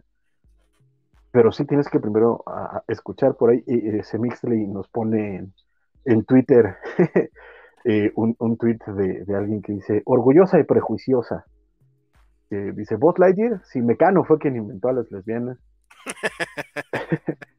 es que todos recordamos esa hermosísima canción que se llama Mujer contra Mujer. Qué, qué belleza. Nacho Can, no es, es, es, Nacho o José María. Creo que es José María Can. No sé, pero probablemente Mecano creo que sí fue una de las primeras influencias que tuve para normalizar todo ese tipo de temas. O sea, no solamente Mujer contra Mujer. A mí heterosexual es una canción que me encanta y que disfruto mucho. De hecho, creo que fue la última que sacaron, ya cuando era hicieron su reencuentro y no sé qué. No me parece tan divertida y no en el mal pedo. O sea, simplemente es como, güey, pues date cuenta, ya está bien chingona, me gusta mucho. Este, pero eh, volviendo a Buzz Lightyear, disculpen ustedes todo este detour. Eh, sí, eh, por acá nos preguntaba Mr. Max cómo le está yendo en taquilla. Le está yendo este, mal en comparación a lo que se esperaba. Este, en, Estados Unidos este, está esperando que termine el segundo fin de semana con un 95, con 90 millones de dólares de taquilla y por lo que dicen se reporta fue una, eh, costó 200 millones de dólares, entonces probablemente va a terminar saliendo tablas en el mejor de los casos. Este tipo de películas obviamente lo que quieren es recuperar todo con taquilla, pero pues también tienen merchandising, tienen juguetes, de hecho es de las, de las películas eh, que después de pandemia, o sea, están ahora, ah, eh, lo que fue Buzz Lightyear y Jurassic World salieron con juguetes para todos, o sea, sí salieron muy, muy, muy fuerte todo ese merchandising, porque pues, lo que necesitan es empezar a mover el, tema. Eh, y, y sí hay como mucha gente preguntándose, o sea, ¿cuál fue la razón de, del, vamos a llamarle fracaso, pero es que también suena bastante, suena, suena más agresivo, suena muy... O sea, que no fue nadie, pues. Sí, o sea, y tampoco fue así. Pero eh, estaba leyendo a este Scott Bendelson de, Forbes, el güey decía que justamente, o sea, que mucha gente se va a querer colgar, pues, muchos conservadores, de que fue por este, por este ruido de que es que no vayan a verla, y diciendo, o sea, ni siquiera hay que tomarlos en cuenta, o sea, esto, esto rollo, esto no, esto no es por eso. Eh, la cosa es de que, para empezar, eh, le está pasando lo mismo que a Solo de Star Wars. nadie quería ver una película de Han Solo en solitario, valga la redundancia, así como nadie quería ver una película de Buzz Lightyear este, en individual yo creo que más allá de que la gente no quisiera ver algo de eso, o sea, a lo mejor mmm, creo que le tocó enfrentarse a películas muy fuertes. Eh, está contra Top Gun, contra Jurassic World. De hecho, eh, si no estoy mal, estaba viendo la semana, sí fue la semana pasada, obviamente, el pasado fin de semana, este, fue la primera vez desde el 2013 que tres películas distintas este, recaudaron 40 millones de dólares en la taquilla de Estados Unidos. O sea, Top Gun, Jurassic World y Buzz Lightyear eh, rebasaron la, meta de 40 millones de dólares en un fin de semana. Entonces se repartió muchísimo. A pesar de que, en efecto, no está alcanzando lo que Disney estaba esperando, eh, Buzz Lightyear sí es la película animada que más ha recaudado desde que empezó la pandemia. O sea, Onward justamente estrenó cuando pegó la pandemia y desde entonces eh, llámese Sing 2, llámese Encanto, que todo el mundo habla de Encanto, todo el mundo le gusta Encanto, la chingada, este, no, no tuvieron este, buena taquilla, pues porque estaban en pandemia y apenas están reactivando las cosas. Las películas de niños siguen eh, teniendo ese problema. que a lo mejor muchas películas para adultos a partir de Spider-Man en diciembre este, ya han empezado a tener este, una mejor taquilla. Ya no hay tantas restricciones en el mundo. Lo, eso no quiere decir que se haya acabado la pandemia, muchachos, por cierto. Este, pero, eh, pero como que. no, está, basta porque está empezando la quinta ola. no, de hecho, ahorita ya, ya, este. No solo hay gente que ya cayó que está volviendo a caer, sino hay gente que no había caído y que está cayendo ahorita. Entonces, sí, este, tengan un montón de cuidado, banda, no, no bajen la guardia. De hecho, le, mando un abrazo al tío Coy. No están para saberlo ni yo para contarlo, pero el pobrecito está malito. Vayan ustedes a, Twitter, arroba tío Coy, y, deseenle que se mejore pronto porque, porque le pegó, le pegó el bicho. Ay, pobre. No, sí, este, abrazote, abrazote al tío Coy. Este, pues simplemente hace un par de semanitas, este, a nuestra también a la señorita Melón, que no se había enfermado en dos años, este, le pegó. Entonces, sí, sí, cuídense mucho. Y, y es eso, o sea, al parecer, aunque las películas para adultos sí han tenido ya el repunto, las películas infantiles aún no, han, este, no se han recuperado. Disney había intentado, con todas las de Pixar, todas las de Pixar las había mandado a, a, a Disney Plus, le tuvieron confianza a vos y pues, lamentablemente pues, pues no pegó, o sea... Que de nuevo, no, no, no es que le esté yendo mal, es simplemente que no está llegando a las, a las, a las expectativas, por un lado. Y por otro lado, ahorita mencionábamos los repuntes. No sé en su caso, pero les puedo asegurar, y búsquenlo, mucha de la banda que se está enfermando hoy en día es porque tienen hijos pequeños que están mandando a las escuelas y resulta que en las escuelas es donde está empezando el, nuevo ciclo de contagio. Entonces, mucha banda, este, que sus hijos se, contagian, les toca a ellos, ¿no? Entonces, es parte de lo que está pasando. Y, por otro lado, a mí, eh, por ejemplo, en el caso de México, a mí en lo particular, yo sé que yo soy una minoría pequeñita, eso lo entiendo, lo sé, lo tengo clarísimo. Pero no llegaron, este, pero no llegaron versiones en original. O sea, creo que estaba en tres cines de los que alcancé a ver y en dos funciones en cada uno, en horarios horrendos, donde tenía yo que irme hasta el otro lado de la ciudad y salir a medianoche y ver cómo me regresaba a mi casita. Entonces, este, si no, no está padre. Y eh, está este otro, este otro detalle que hay que tener siempre, que hay que tener bien en cuenta. Hoy, hoy, hoy ya tienes Doctor Strange and the Multiverse of Madness en Disney Plus o sea, como usuario de Disney Plus, le agradezco un montón, muchísimo. Pero, este, si tú quieres un estreno en cine fuerte, mucha banda se va a esperar a que llegue a Disney Plus. Ya, entonces, mm, tengamos eso también en cuenta. Sobre todo porque cuando vas con tus hijos, tienes que pagar probablemente el de tus hijos, el de tu esposa. Eh, si tienes uno nada más, y no es que son dos niños, este, ya eso ya es una inversión fuerte, ¿no? Sí, no, no, eh, definitivamente. si, ir, en pareja es una lana, ir con familia, híjole. Sí, no, sí es, o sea, como que sí hay muchos factores para, para que una película familiar no esté funcionando, más allá de que si hay grupos conservadores que evidentemente están tratando de boicotear la película, curiosamente ese tipo de conservadores que no quieren, este, déjenos ser libres de seguir siendo como siempre éramos, pero bueno. Ahora, eh, dentro del tema eh, taquillero, eh, en, en, México, con todo y todo el drama, ha sido de los países que, que, mejor le ha ido a la película a nivel internacional. Aquí en México lleva recaudado 7 millones 600 mil dólares eh, más o menos, así a grosso modo, este, al menos hasta el 25, sí, hasta este sábado. Es, lo que reporta Box Office Moyo. Entonces, de un total de, eh, ahorita les digo, este, porque ya lo había visto, y lleva eh, a, nivel internacional, lleva 33 millones, 33, 600, entonces de esos, güey, México está, está llevando, para no verla en México, este, está poniéndole buena parte de la taquilla a ayer. O sea, si tienes de esos amiguitos aquí en México que están este, boicotando la película, dile, no te está funcionando aquí, amigo. Aquí sí, están, yendo, aquí están yendo a verla. Este, y a, nivel mundial lleva 110 millones de dólares. y fíjate que también en México sí, sí hubo un poco, me atrevo a decir, la, la, versión adversa, porque sí he sabido de mucha gente que usualmente no va a ver películas infantiles al cine, pero que con este rollo del rollo lesbianizador dijeron, ah, te cae, entonces la vamos a ir a ver para que te caigas en los hocico. Entonces, pasa, pasa. Sí. No, sí, este sí, no, lo dudo yo, por esa fue la razón por la que yo vi este eh, Masters of the Universe Revelation. Agradezco mucho a la gente que estuvo criticándola porque hizo que me interesara por esa serie y es una chingonería. Este Lightyear, en opinión personal, este no se me hizo de las mejores películas de Pixar ni mucho menos, se me hizo como está bien hecha, está entretenida, este tiene buenos momentos, pero en general a mí sí me aburrió un poquitín en ciertos momentos. Entonces, pero eso va más allá de si si hay o no un beso desvializador. Pero bueno, esa es la polémica de Buzz Lightyear. Este, nos, espero que no haya sido mucho, mucho, que nos, no, si nos extendimos un poquito, ustedes disculpen por el drama, pero pues a fin de cuentas también ustedes, deciden si ven, si ven o no este, la película, pero pues decían por, por otras cosas, no por, no por, no por cuestiones tan sonsas.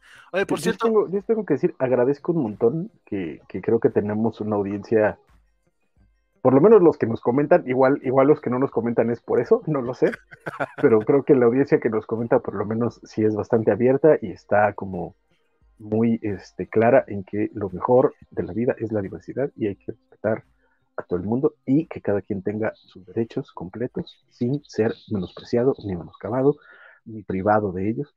Entonces, aplauso a nuestro público querido porque da pura buena onda aquí, la neta.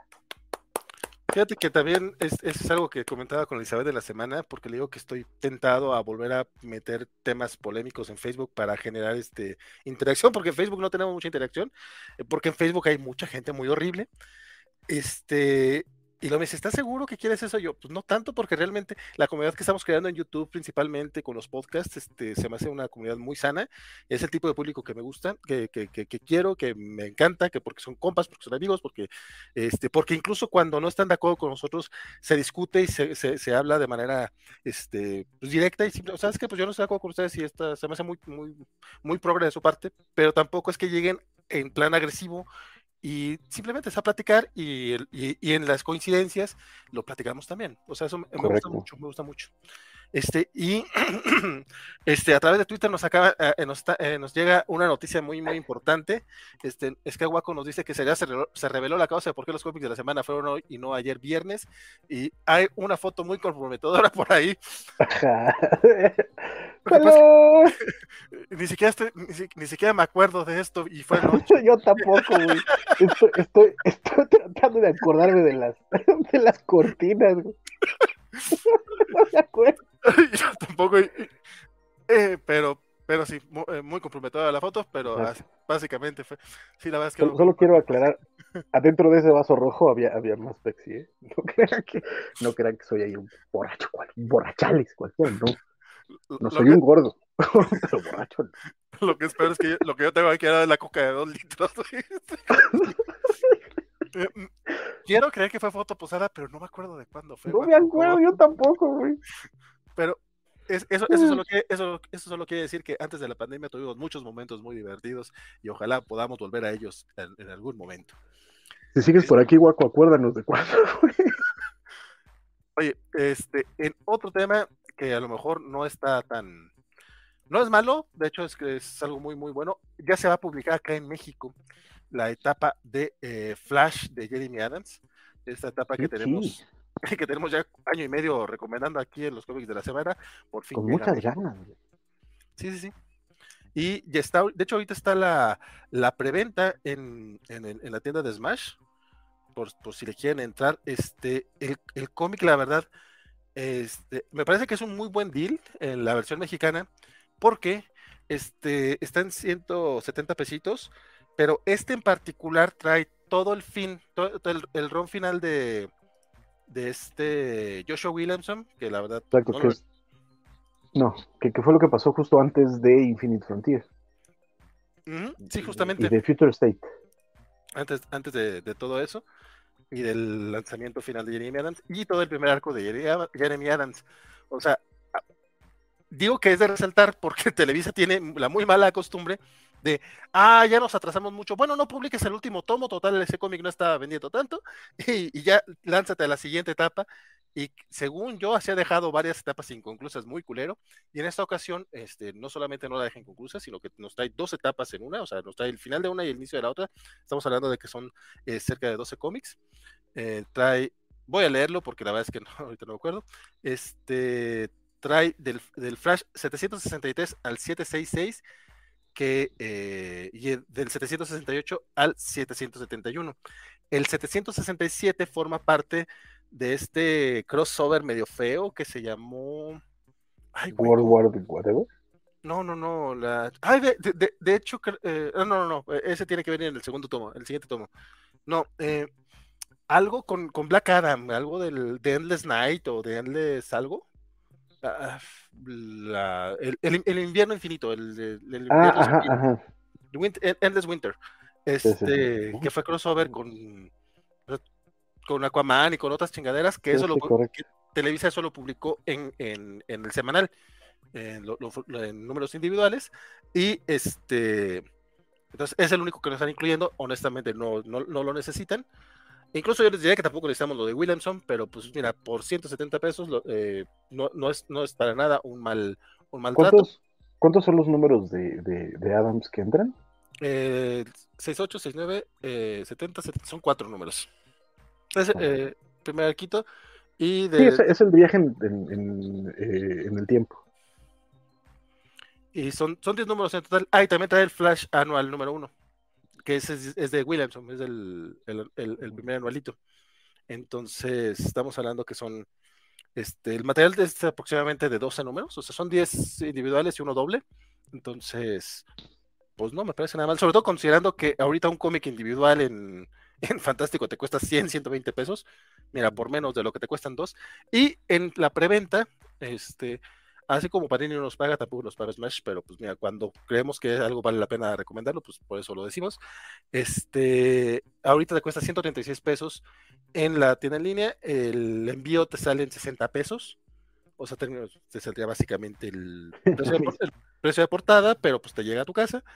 Si agregas otro cómic, el envío sube 80 pesos, entonces pues entre más cómics pidas, pues vas este, bajándole. Y aparte hay otro, hay otro, hay una alerta ñoña por ahí. Este, si compras la tarjeta de regalo de Smash, eh, creo que por la de 400, eh, por la de 500 pesos pagas 400, por la de 1000 pesos pagas 900, así más o menos haces tú. O sea, puedes este, aprovechar un... Eh, básicamente canjeas tu dinero por dinero electrónico en la tienda de Smash, que te da un poquito más de, de, de crédito y puedes aprovechar para comprar varias cosillas si es que quieres. Ahorita la verdad es que yo la que recomendaría es la de Flash, este, pero por ejemplo ya están terminando. Los Los deluxe están muy bien. Ahorita viene, ah, mira, el Daredevil ya va en el, creo, en el, en el final del infierno, creo que es el cuarto tomo ya. Este, viene el Azrael 1, el que hace poco hablábamos de esta etapa de Joe Quesada en Azrael. Este, este va a ser un deluxe y está en La miniserie de seis números. Sí, sí, sí. Eh, Está, por ejemplo, también el, el, deluxe de Thor, la diosa del trueno, que trae los primeros ocho números de Jane Foster, cuando todavía no sabemos qué es Jane Foster, y el anual. Está DMC, que también lo recomiendo muchísimo. Esta, esta obra fue de la cuarta, quinta ya ola de Vértigo, bastante buena. Está, viene en los, este, los Daredevil Visionaries de Frank Miller. Sí. Este, es, Digo, suenan bien interesantes. Lo único malo de este es que este primer tomo es el Visionaries que no tiene, que es nada más puro dibujo de Frank Miller. Pero aún así, a nivel narrativo es muy bueno y hay que tener en cuenta que el formato en el que lo van a sacar, si es que es Marvel Deluxe y, y, y prometen el formato Deluxe, sí, sí, es, es. Es, es oversized hardcover que en Estados Unidos no existe. O sea, estos tomos en Estados Unidos son tamaño normal y en pasta blanda. Uh -huh. Entonces, este, hay, hay, una caja que tiene, creo, o por lo menos la anuncian, todo del de Frank Miller, que sí son pasta dura, pero son pasta dura tamaño regular. Este es eh, tamaño más grande, entonces va, vale mucho la pena si es que este, les gusta leer en español. O sea, me gusta, pero como tomo está muy coqueto. Sí, no, la verdad es cuando lo vi me llamó mucha atención porque es de estos, de estos cómics que yo, yo no sé por qué jamás se habían publicado en México. De hecho, estos en particular, eh, de hecho, no se habían publicado, los que dibuja solo Frank Miller. Cuando Editorial Beat publicó las versiones pequeñas, fueron a partir de los que ya dibujaba y escribía. No, no... ¿Quién, quién, quién es el escritor? Es, es Roger. Ahorita te confirmo, porque acá viene el nombre. Es. Ay, le ponen el escritor Frank Miller, no es cierto, no escribe no. esto Frank Miller. No, en, eh... ese tomo no es el de. No es como autor completo. Este. Mira, ¿qué, ¿qué, son sus.? Ah, aquí viene una primera página, entonces aquí debe de venir el nombre. Espérame. No, no, no alcanzo a ver. bueno, no importa. Pero la idea, la, idea es esa, ¿verdad? Sí. Están padres. Vienen, vienen los deluxe de Sandman. Que, que también están padres esos. Ese chismecito está, está sabroso, este, porque evidentemente nos, nos, nos dejan ver que Sandman vende muy bien aquí en México. O sea, porque ya sacaron la primera edición en pasta dura completa. Ajá. En pasta blanda completa. Y ahora en deluxe. Roger Mackenzie es el, escritor de, ese.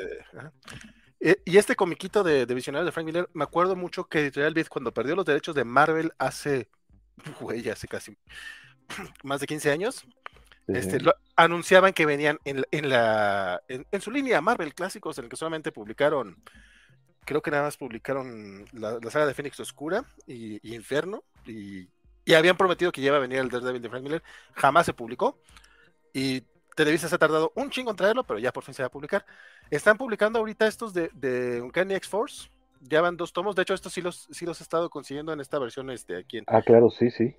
No, nomás los había Sí. Estos no tienen, bueno, no, no sé por qué, pero no, estos no traen camisa. Sí. Pero de todas maneras están. Vale la pena. Están bastante coquetones. Y justamente lo que mencionas son estos oversized. Entonces, este, porque este existe en oversized eh, solo en, eh, en Omnibus, hasta donde yo sé. No recuerdo que lo hayan sacado en formato este, oversized en su momento. Sí. Eh, pero pues sí, tienen, tienen, tienen varias cositas ahí muy interesantes. Están sacando en, tamaño lo que llaman Gallery, los, la historia del universo Marvel de, este, de Mark Wade y, y, Javier Pulido, que está bien, bien chulo de bonito. Este, y de nuevo, o sea, vienen varias cosas muy interesantes. La neta es que, de nuevo, si les gusta leer. ¿Cuál? El Gotham Central, no sabía que lo iban a publicar. Ah, ah ya lo publicaron. Es que neta, ahorita ya no lo estoy. Sí, no, estos ya, estos ya están todos afuera. Ya ah, está el segundo, el segundo deluxe de, de Why the Last Man. Sí, que qué bueno que ya lo están sacando en deluxe. Este, y en deluxe que también de nuevo es oversized, entonces aprovechenle. Y les puedo asegurar que con todo lo que puedan decirle de la calidad del papel, va a estar mejor que el papel de DC. Este, pero, pero, de nuevo, este, independientemente de todo lo que les acabamos de mencionar, eh, The Flash, sí yo me atrevo a decir que lo compren, independientemente de todo. Tengo, y neto que me estoy mordiendo muy feo la lengua, pero este, creo que vale la pena que gente que, que, le gustan los superhéroes lo lea. Léanlo, regálenlo, muévanlo, préstenlo, este, dense esa, esa, ese chance porque vale mucho la pena. Y es un cómic de superhéroes súper clásico, súper bonito, súper bien hecho este, léanlo, léanlo, la neta, y cómprenlo. Sí vale, sí vale la pena. Yo, yo mencionaba en Twitter que es este, es facha friendly, este, o al menos este primer tomo, porque después si viene Wallace West y a lo mejor eso le puede molestar a ciertas personas, pero este primer tomo... Estamos viendo, Jorge. Sí, este primer tomo es, muy de Wally West, es Wally West siendo pelirrojo, siendo Wally West casado con, con, con dos niños, o sea, es, es, esta familia nuclear, es este superhéroe, hace todo bien, o sea, es no hay pretexto para aquellos que dicen, es que ahora las cosas que hacen, que, me parecen eh, eh, cosas bien pendejas, pero... Correcto. Pero incluso cuando llega Wallace, no hay nada de, de, de, agenda política, no hay nada de, no hay nada de veneno. Es neto una historia de superhéroes muy clásica, muy bien contada, muy bien hecha. La neta es que, híjole, este, no puedo recomendar suficiente. Tengo que decirlo de nuevo, porque en el, en el post que este que usaron para anunciarlo, en los de los de Smash pusieron este graves, ¿no? graves, eh, tratando de decir muy serios, pero lo hicieron con, con, con B de burro. Este y el problema no, el problema deja, mira tú, cualquier cosa puede pasar, pero la bronca es que sé, sé por sé así a pie puntillas que es este eh, que ese es el nivel de calidad que manejan también adentro de sus páginas, ¿sabes? Entonces, eh, pues miren, es lo que hay. Pero creo que, vale la pena que se compre para que lo sigan imprimiendo, independientemente de para nosotros, porque de nuevo creo que tanto nosotros como, como la gente que nos ve y que nos comenta y que tenemos como público y que los queremos un montón, este, para, para chavitos que quieran acercarse a un título de horarios bien hecho, bien contado, bien narrado, este, y que de verdad emociona, creo que es un título ideal. Y, que venga barato, que venga este, con muchas páginas, que venga con buena historia, creo que puede acercar mucho a nuevos lectores. Y por eso me gustaría que siguieran publicando Flash. Y para que se sigan publicando Flash, se tiene que leer.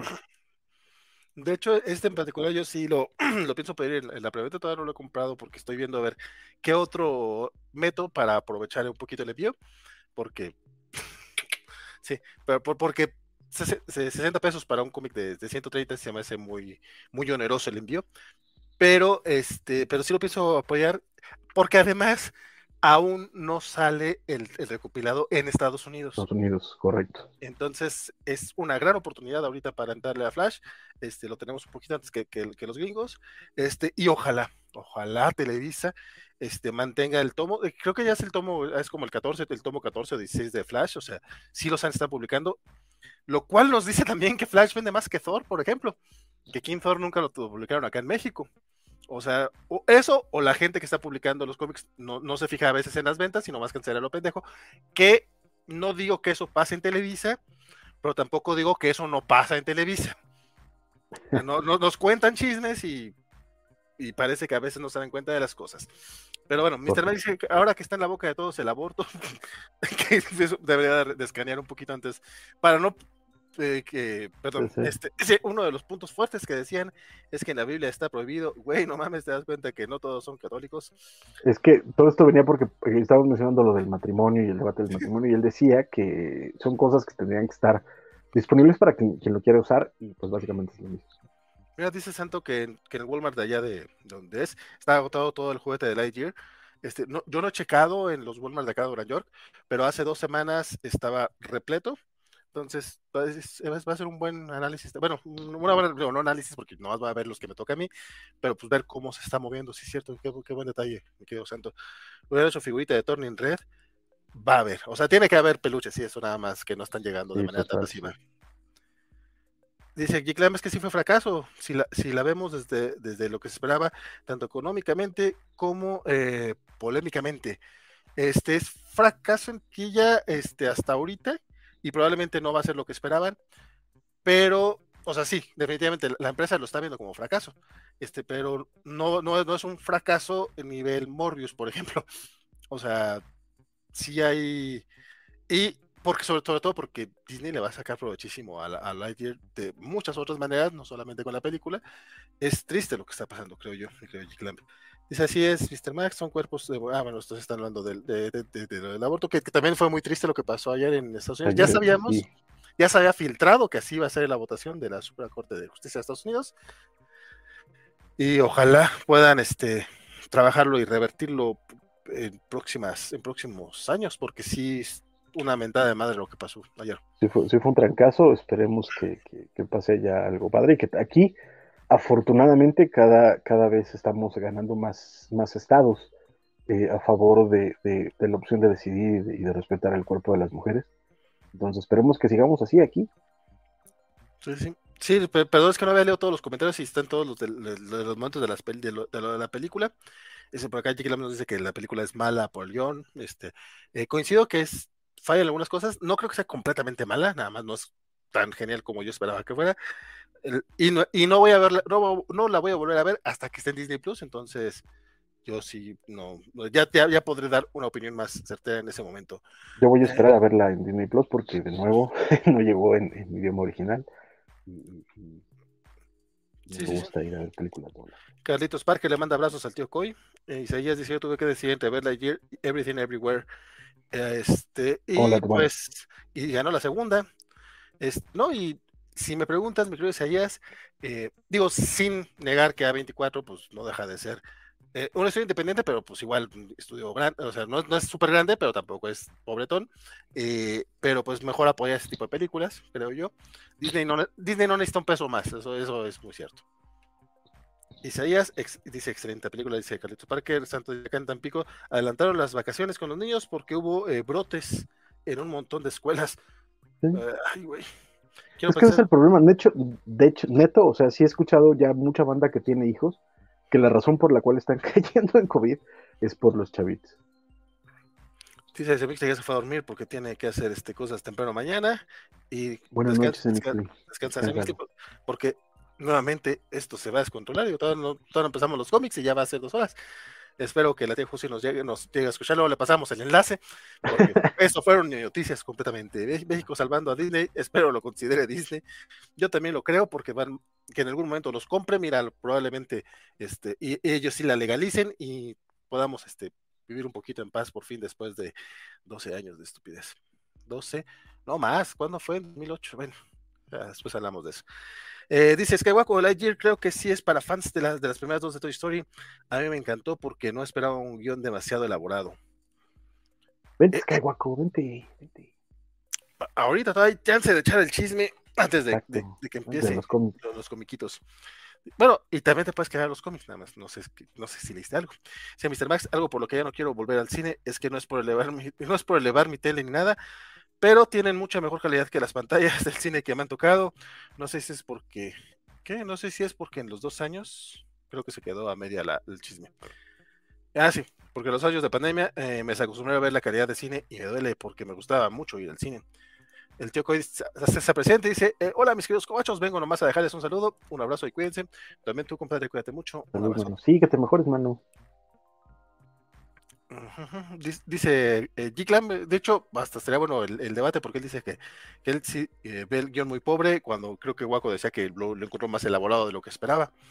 Este Mr. Max no es por ofender, pero el tapete de, tejido, ¿qué pasó ahí, gente joven? Ah, me perdí de, de, la foto que nos compartió Waco.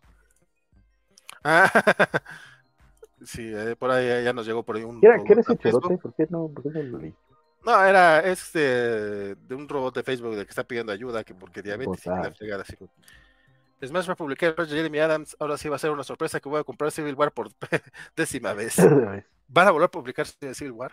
Ya, podríamos decir lo que queramos de Civil War, pero la chingadera vende. Vende como la ching, como pan caliente. La odio, la detesto. Dice Guaco que esa foto tiene cinco años. Ay, güey. Uy, hace cinco años. hace cinco años, ¿dónde, ¿Dónde, estábamos? ¿Dónde estábamos hace cinco años? Eh, estoy empezando a creer que estábamos en casa de cierto biólogo. Sí, tenía, tenía, tenía cortinas. No, no, ¿verdad? Ay, no, Hasta donde yo recuerdo la casa del biólogo no, no daba tanto a la ventanita, no tenía estos ventanotes grandototes. Un punto, un punto. Dice, ah, a Beto le tocó este, la, la suscripción que regaló Sofi. ¿A cuál Beto? ¿A, Beto Calvo tiene Twitch? No, ¿verdad? Si No, no creo. Bueno, y, si tuviera, no creo que nos entre a ver, la verdad. Ah. ¿A quién engañar? Ah, madre, eh, ah, dice Guaco que cree este, que, fue en, Casa Millennial. Eh, ah, no me acuerdo. Yo, yo tampoco. claro, no, lo recuerdo. Güey, qué bruto, hay muchos, muchos, muchos, muchos este, mensajes porque no leí nada de eso. Este, pero lo vamos, vamos, vamos pasándolas un poquito rapidito. Eh, porque también hay que hablar, ¿de qué, ¿de qué vamos a hablar también, compadre? De Conan. De, de, de, Conan, ya este, recordarán ustedes este, que eh, ya comentamos en estos programas del chismazazo de que eh, los dueños de los derechos de Conan ya no iban a renovar con Marvel, entonces eso ponía a Marvel en este apuro de que, de qué va a pachar con Conan, ¿no? Y que parte de su idea es que ellos iban a dedicarse a hacer la edición de los cómics, es decir, a, hacerse cargo de la parte creativa y estaban buscando una nueva casa para que, para que sacaran los productos y parece ser que ya encontraron esa casa y esa casa es la editorial británica Titan que este, se dedica a eh, es una casa editorial enorme en, en, este, en Inglaterra, saca revistas, saca este, eh, libros especializados, o sea, en, fin, es una editorial bastante grande, bastante importante, y parece ser que esa será la nueva casa de Conan a partir del próximo año, todo indica. Entonces, habrá que ver, este, de nuevo, nada más, ahorita lo que sabemos es eso. Me imagino que tras bombarinas siguen estando eh, acomodando para conseguir equipos creativos y ver qué es lo que van a hacer con, con el Cimerio a partir de este momento. Pero quién sabe. Dice Elizabeth que no, que no, no, no es ahí la casa. ¿Y quién es Beto? Elizabeth anda un poco, está igual de perdida que nosotros. Dice ella, yo no voy al cine porque me spoileó la película y me enojo conmigo mismo, dice Fresco. Uy, me encantaría, pero ando desvelado, dice el y siento que Morfeo me lleva en cualquier momento. Pero que te trate bien, compadre.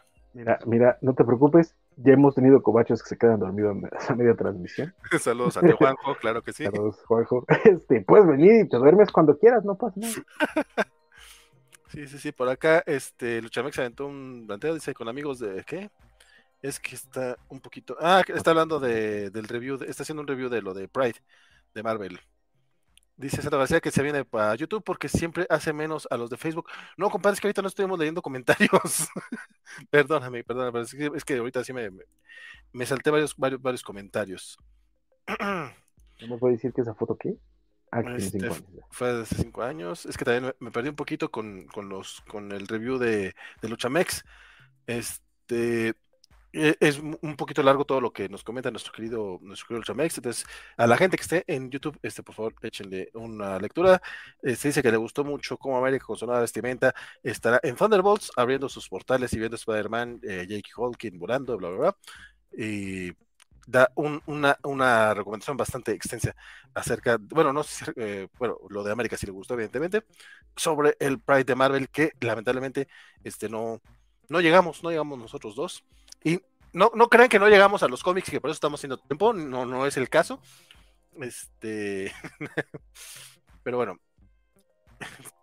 Dice la calificación mía fue 7 ah, para el Marvel Pride. Luchamex dice que, que el Marvel Pride tiene un 7 en su en su Luchamex tómetro.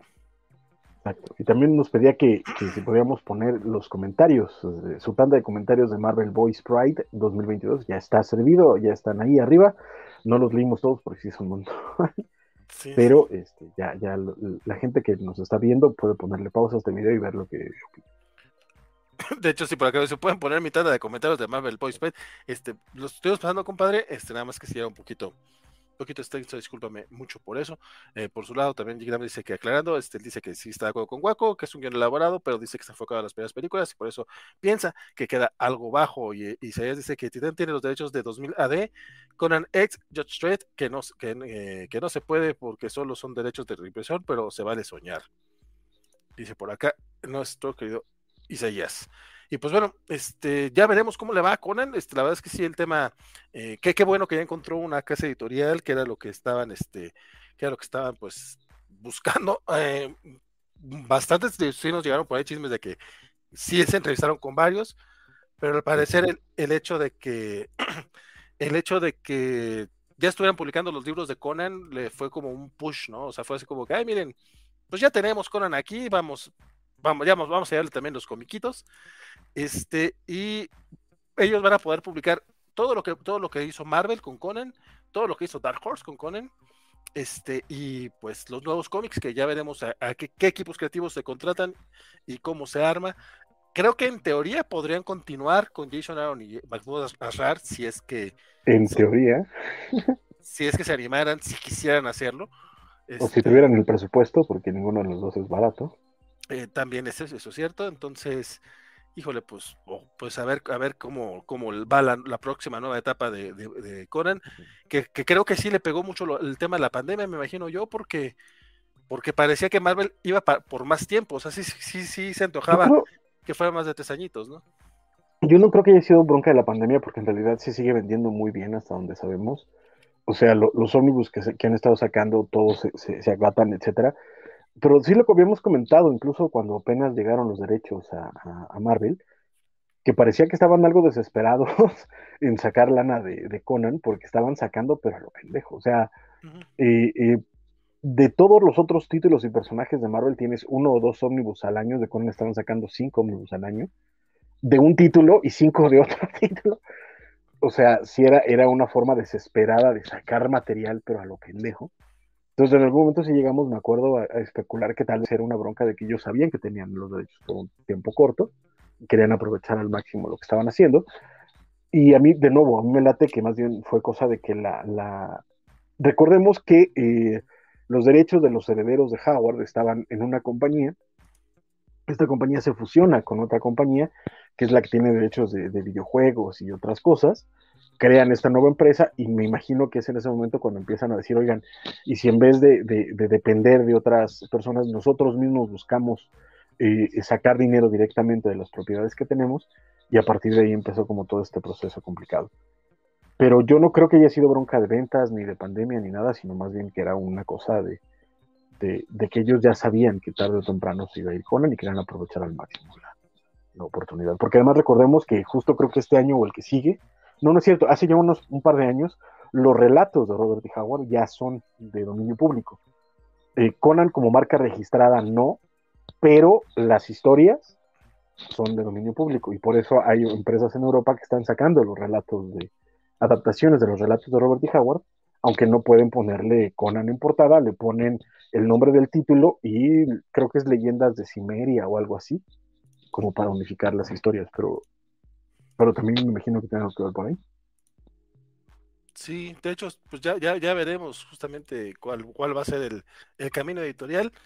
Y aunque el, el Conan de Barbarian no estuvo tan chido después de la, parte que no estuvo Jason Aaron, todo lo Jim estuvo un poco flojón. Por lo menos eh, Marvel logró llegar a su número 300, ¿se acuerdan de Barbarian? Que fue como, que básicamente fue como que vamos a sacar estos para llegar a ese número y decir que tenemos 300 numeritos. Y si nos dieron eh, 12 números de Jason Aaron y Mahmoud Asrar, más estos 6 de King Conan que terminan ahora en julio. Son 18 numeritos bastante sólidos, quedarían muy bien en un deluxe. Qué triste que no lo va a publicar Marvel. Espero que Titan lo pueda hacer. Yo, yo, creo, que, yo creo que sí. Yo creo que eh, teniendo en cuenta que, hasta donde recuerdo todavía tienen la posibilidad de imprimir lo que tienen por un rato, yo creo que sí llegan al deluxe. Tomando en cuenta que este, acaban de sacar un deluxe de, de Inferno, de esta miniserie de, de Jonathan Hickman, y son, son cuatro pero son dobles, no sé si son como ocho. no, sé. a, mí, a mí sí me parecía hijo de pero yo, yo creo que sí podrían sacarlo si lo quieren, o sea, no, no me sonaría raro, sobre todo pues, porque dinero es dinero, y la neta es que creo que sí podría ir muy bien con el, con el deluxe que ya sacaron de, de Conan de Barbarian, que déjenme decirles, está bien pinche chulo. Sí, sí, sí. Bueno, que en sí me refería a un deluxe de los 10, ¿Como en paquete completo? Nah, no, no. Híjole, ojalá. Sería un, sería, sería un ómnibus de, de, Conan by Jason Aaron, por ejemplo. Como el que hicieron de X-Men. ojalá la gente de Panini de repente viera esto y dijera, güey, ellos no lo sacaron, pero nosotros podríamos. Porque en teoría pueden. O sea, hasta, hasta donde sabemos, por lo que dijo Leonardo Rabelli en entrevista con nuestros compas del sector cómic, o sea, Panini, sus derechos son con Conan Properties, no es con Marvel, entonces ellos pueden publicar y seguir publicando. Y, y, parece que hay planes para seguir con lo de Dark Horse y con lo de Marvel y con todo lo que está pendiente, nada más que van, van paso a pasito, pero pues mira, paso a pasito, pero ya van 10 tomos de la espada salvaje clásica, 10 tomos de Conan clásico, de Conan el Bárbaro, o sea Ahí la llevan, digo, no están sacando los ómnibus, pero pues ahí van, ahí van. No, pero ¿sabes qué es lo padre? Digo, no sé cómo vaya a pasar a partir del próximo año, pero lo interesante de cómo estaban publicando los, este, tan, bueno, estos dos títulos que mencionan, es que básicamente era lo que tomaban de los, de los ómnibus y nada más como que lo dividían en, en tomos. Entonces, eso era muy interesante porque los ómnibus estaban carísimos, la verdad. Entonces, yo estoy comprando los eh, en español y en inglés estoy comprando los Epic Collection, por ejemplo. Entonces, de, Conan el Bárbaro, lamentablemente no hay epics de, de Savage Sword, y a partir de este momento podemos delucidar claramente que no va a haber este, eh, eh, essentials o pastas blandas o lo que sea de, de, Savage Sword, pero este es como lo estoy leyendo, porque lo, interesante de los, de los ómnibus son los extras y, las introducciones de Robbie Thomas. Y eso viene en los tomos pasta dura de Panini, entonces este, la neta es que valen muchísimo la pena. Ya para leer los cómics sí me los leo en inglés, pero, pero esas cosas me las leo en los de Panini. Sí, no, la verdad es que sí, sí vale bastante la pena. Dice Isaías que eh, nos recomienda huir de los de Cimerian, los cómics estos europeos, que dice que son más mediocres que nada. Me acuerdo que empezamos a leer los de la Reina de la Costa Negra. Este sí, sí le echamos un ojo a uno o dos cuando recién no, y el de y el de la hija del gigante helado. Ah, también sí, cierto. Y sí fue como... Sí, no, no, no, A mí me gustaron, o sea, no, no, los, no los vi mal, la neta. Tampoco son una, una maldita belleza, pero no, no, yo no recuerdo haberlos visto mal. La neta es que no los leo porque de nuevo ya me sé las historias y estoy leyendo los de Marvel y tal, entonces ya de pronto es como de ¡Ya!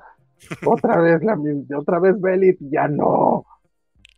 Pero este. Que es parte del encanto de lo de. Es parte del encanto de lo de Aaron y Asra. Aaron, totalmente, sí. Sí, sí, sí, sí, correcto. Jake Land dice que Conan nunca le gustó, aunque reconozco que los últimos títulos le llamaron la atención por el equipo que formaron.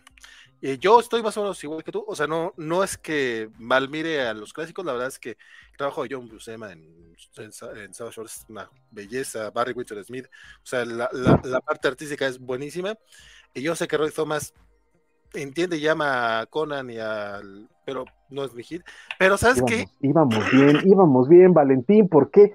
¿Por qué tenías que hacer esto? espera, espera, espera, espera. Voy a tener que quemar parte de una declaración mía en, un Nautas que va a salir hasta como dentro de tres semanas. Pero es que me doy cuenta que realmente no soy fan de la épica fantástica.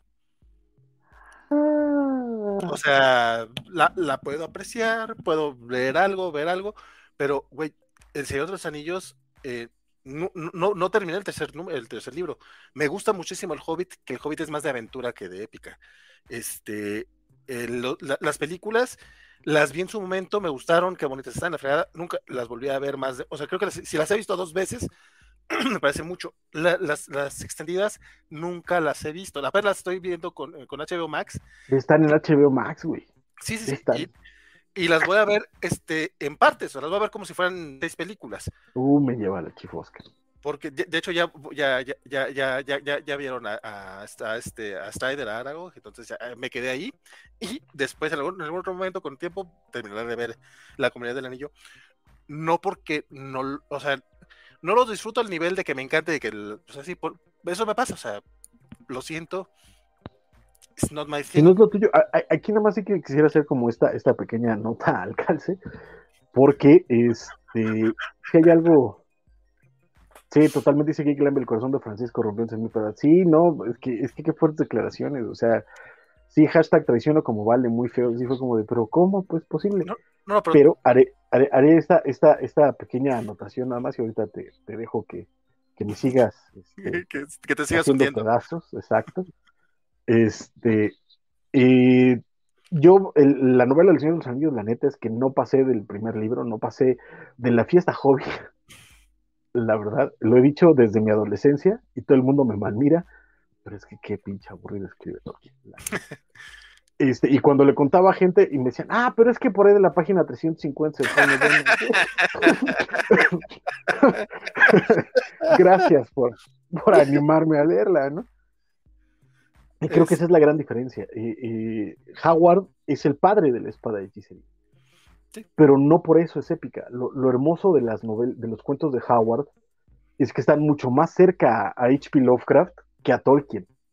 Están mucho más cerca a Dashiell Hammett, a, Raymond Chandler, que a C.S. Lewis, por ejemplo. No digamos que C.S. Lewis es la, la Agatha Christie de, la, de la novela. Eh, Howard es el, es el Dashiell Hammett, el, Raymond Chandler de, de la espada de hechicería, este, son crudos, son, son, son, son más de terror, son más de, una aventura cortita, armada, etcétera. Y es un comentario acerca de la sociedad y de, de las, las trampas de la civilización, por decirlo de alguna forma, a diferencia de, un hombre eh, salvaje, libre y entendiendo su, su, su profunda naturaleza como, como es Conan de nuevo, no, no, quiero, no quiero decir que tu opinión es, inválida o, decirte que, estás pedo, pero, este, pero sí, Conan es muy distinto al Señor de los Anillos y ahí es donde, donde tal vez siento que, tu explicación me, hiere más de lo que, de lo que eh, podría, porque es, o sea, o sea, no solo no le gusta, sino no le gusta por las razones equivocadas o cómo. Entonces, ¿podría ser la, eh, la fantasía general? O sea, o sea, la o sea, porque sí tiene un tema eh, fantasía medievalesca, pues. Sí, sí, es, de espada y hechicería, es ¿cómo se llama? Ah. Sword and Sorcery. Que también lo tiene el Señor de los Anillos. Sí, sí, sí, sí. Entonces, es, eh, o por ejemplo los cómics de Thor. O sea, no es que no me gusten en general, o sea, los puedo apreciar, pero o sea, pero no, pues no me encanta. déjame entender, ¿me acabas de decir que tampoco te gusta Thor? Eh, que eso, eso lo explico en el próximo Quiñonautas dedicado a Thor, la danza del trueno. Hay partes que me gustan mucho, hay otras partes que no tanto. Este, no es que no me guste o que ya, no. pasemos al siguiente tema porque, porque esto ya, ya me está deprimiendo demasiado. este... ¿Cuántos más, Valentín? ¿Cuántos más? Dice Jiglam que Titán eh, pregunta si no tiene problemas este, publicar esa edición por los personajes que aún tiene control Marvel en esos números.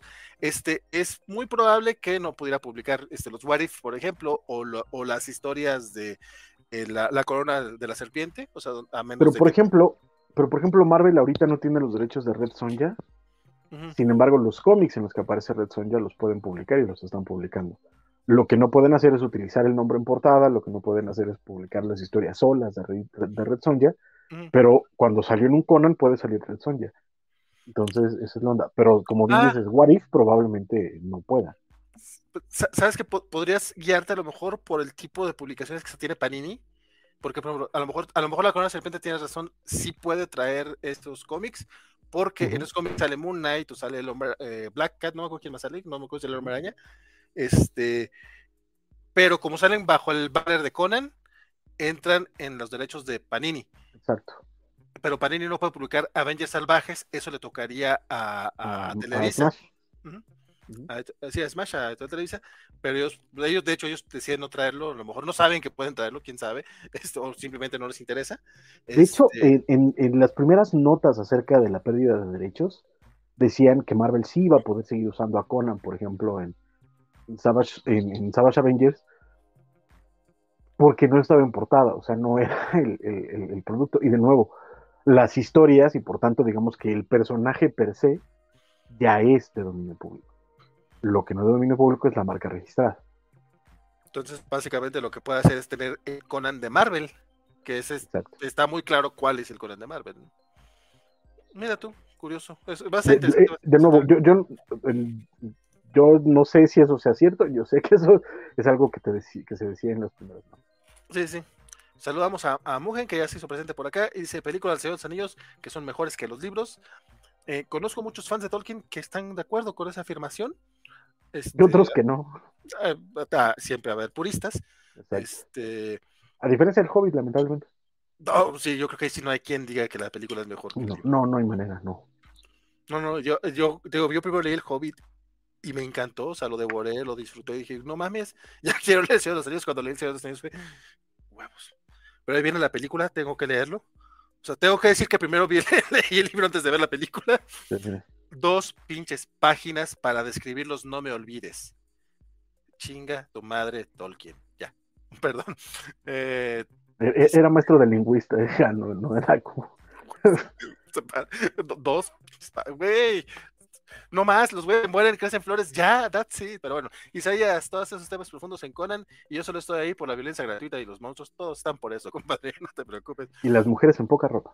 Ah, también, también. Este, eh, mujer nos, nos, saludaba y nos manda este mensaje destacado en Twitch. Me pregunta directamente que si ya vi Super Titlán. Él vio cinco capítulos y está bien Peter la serie, compadre. Viste cinco capítulos, mis respetos.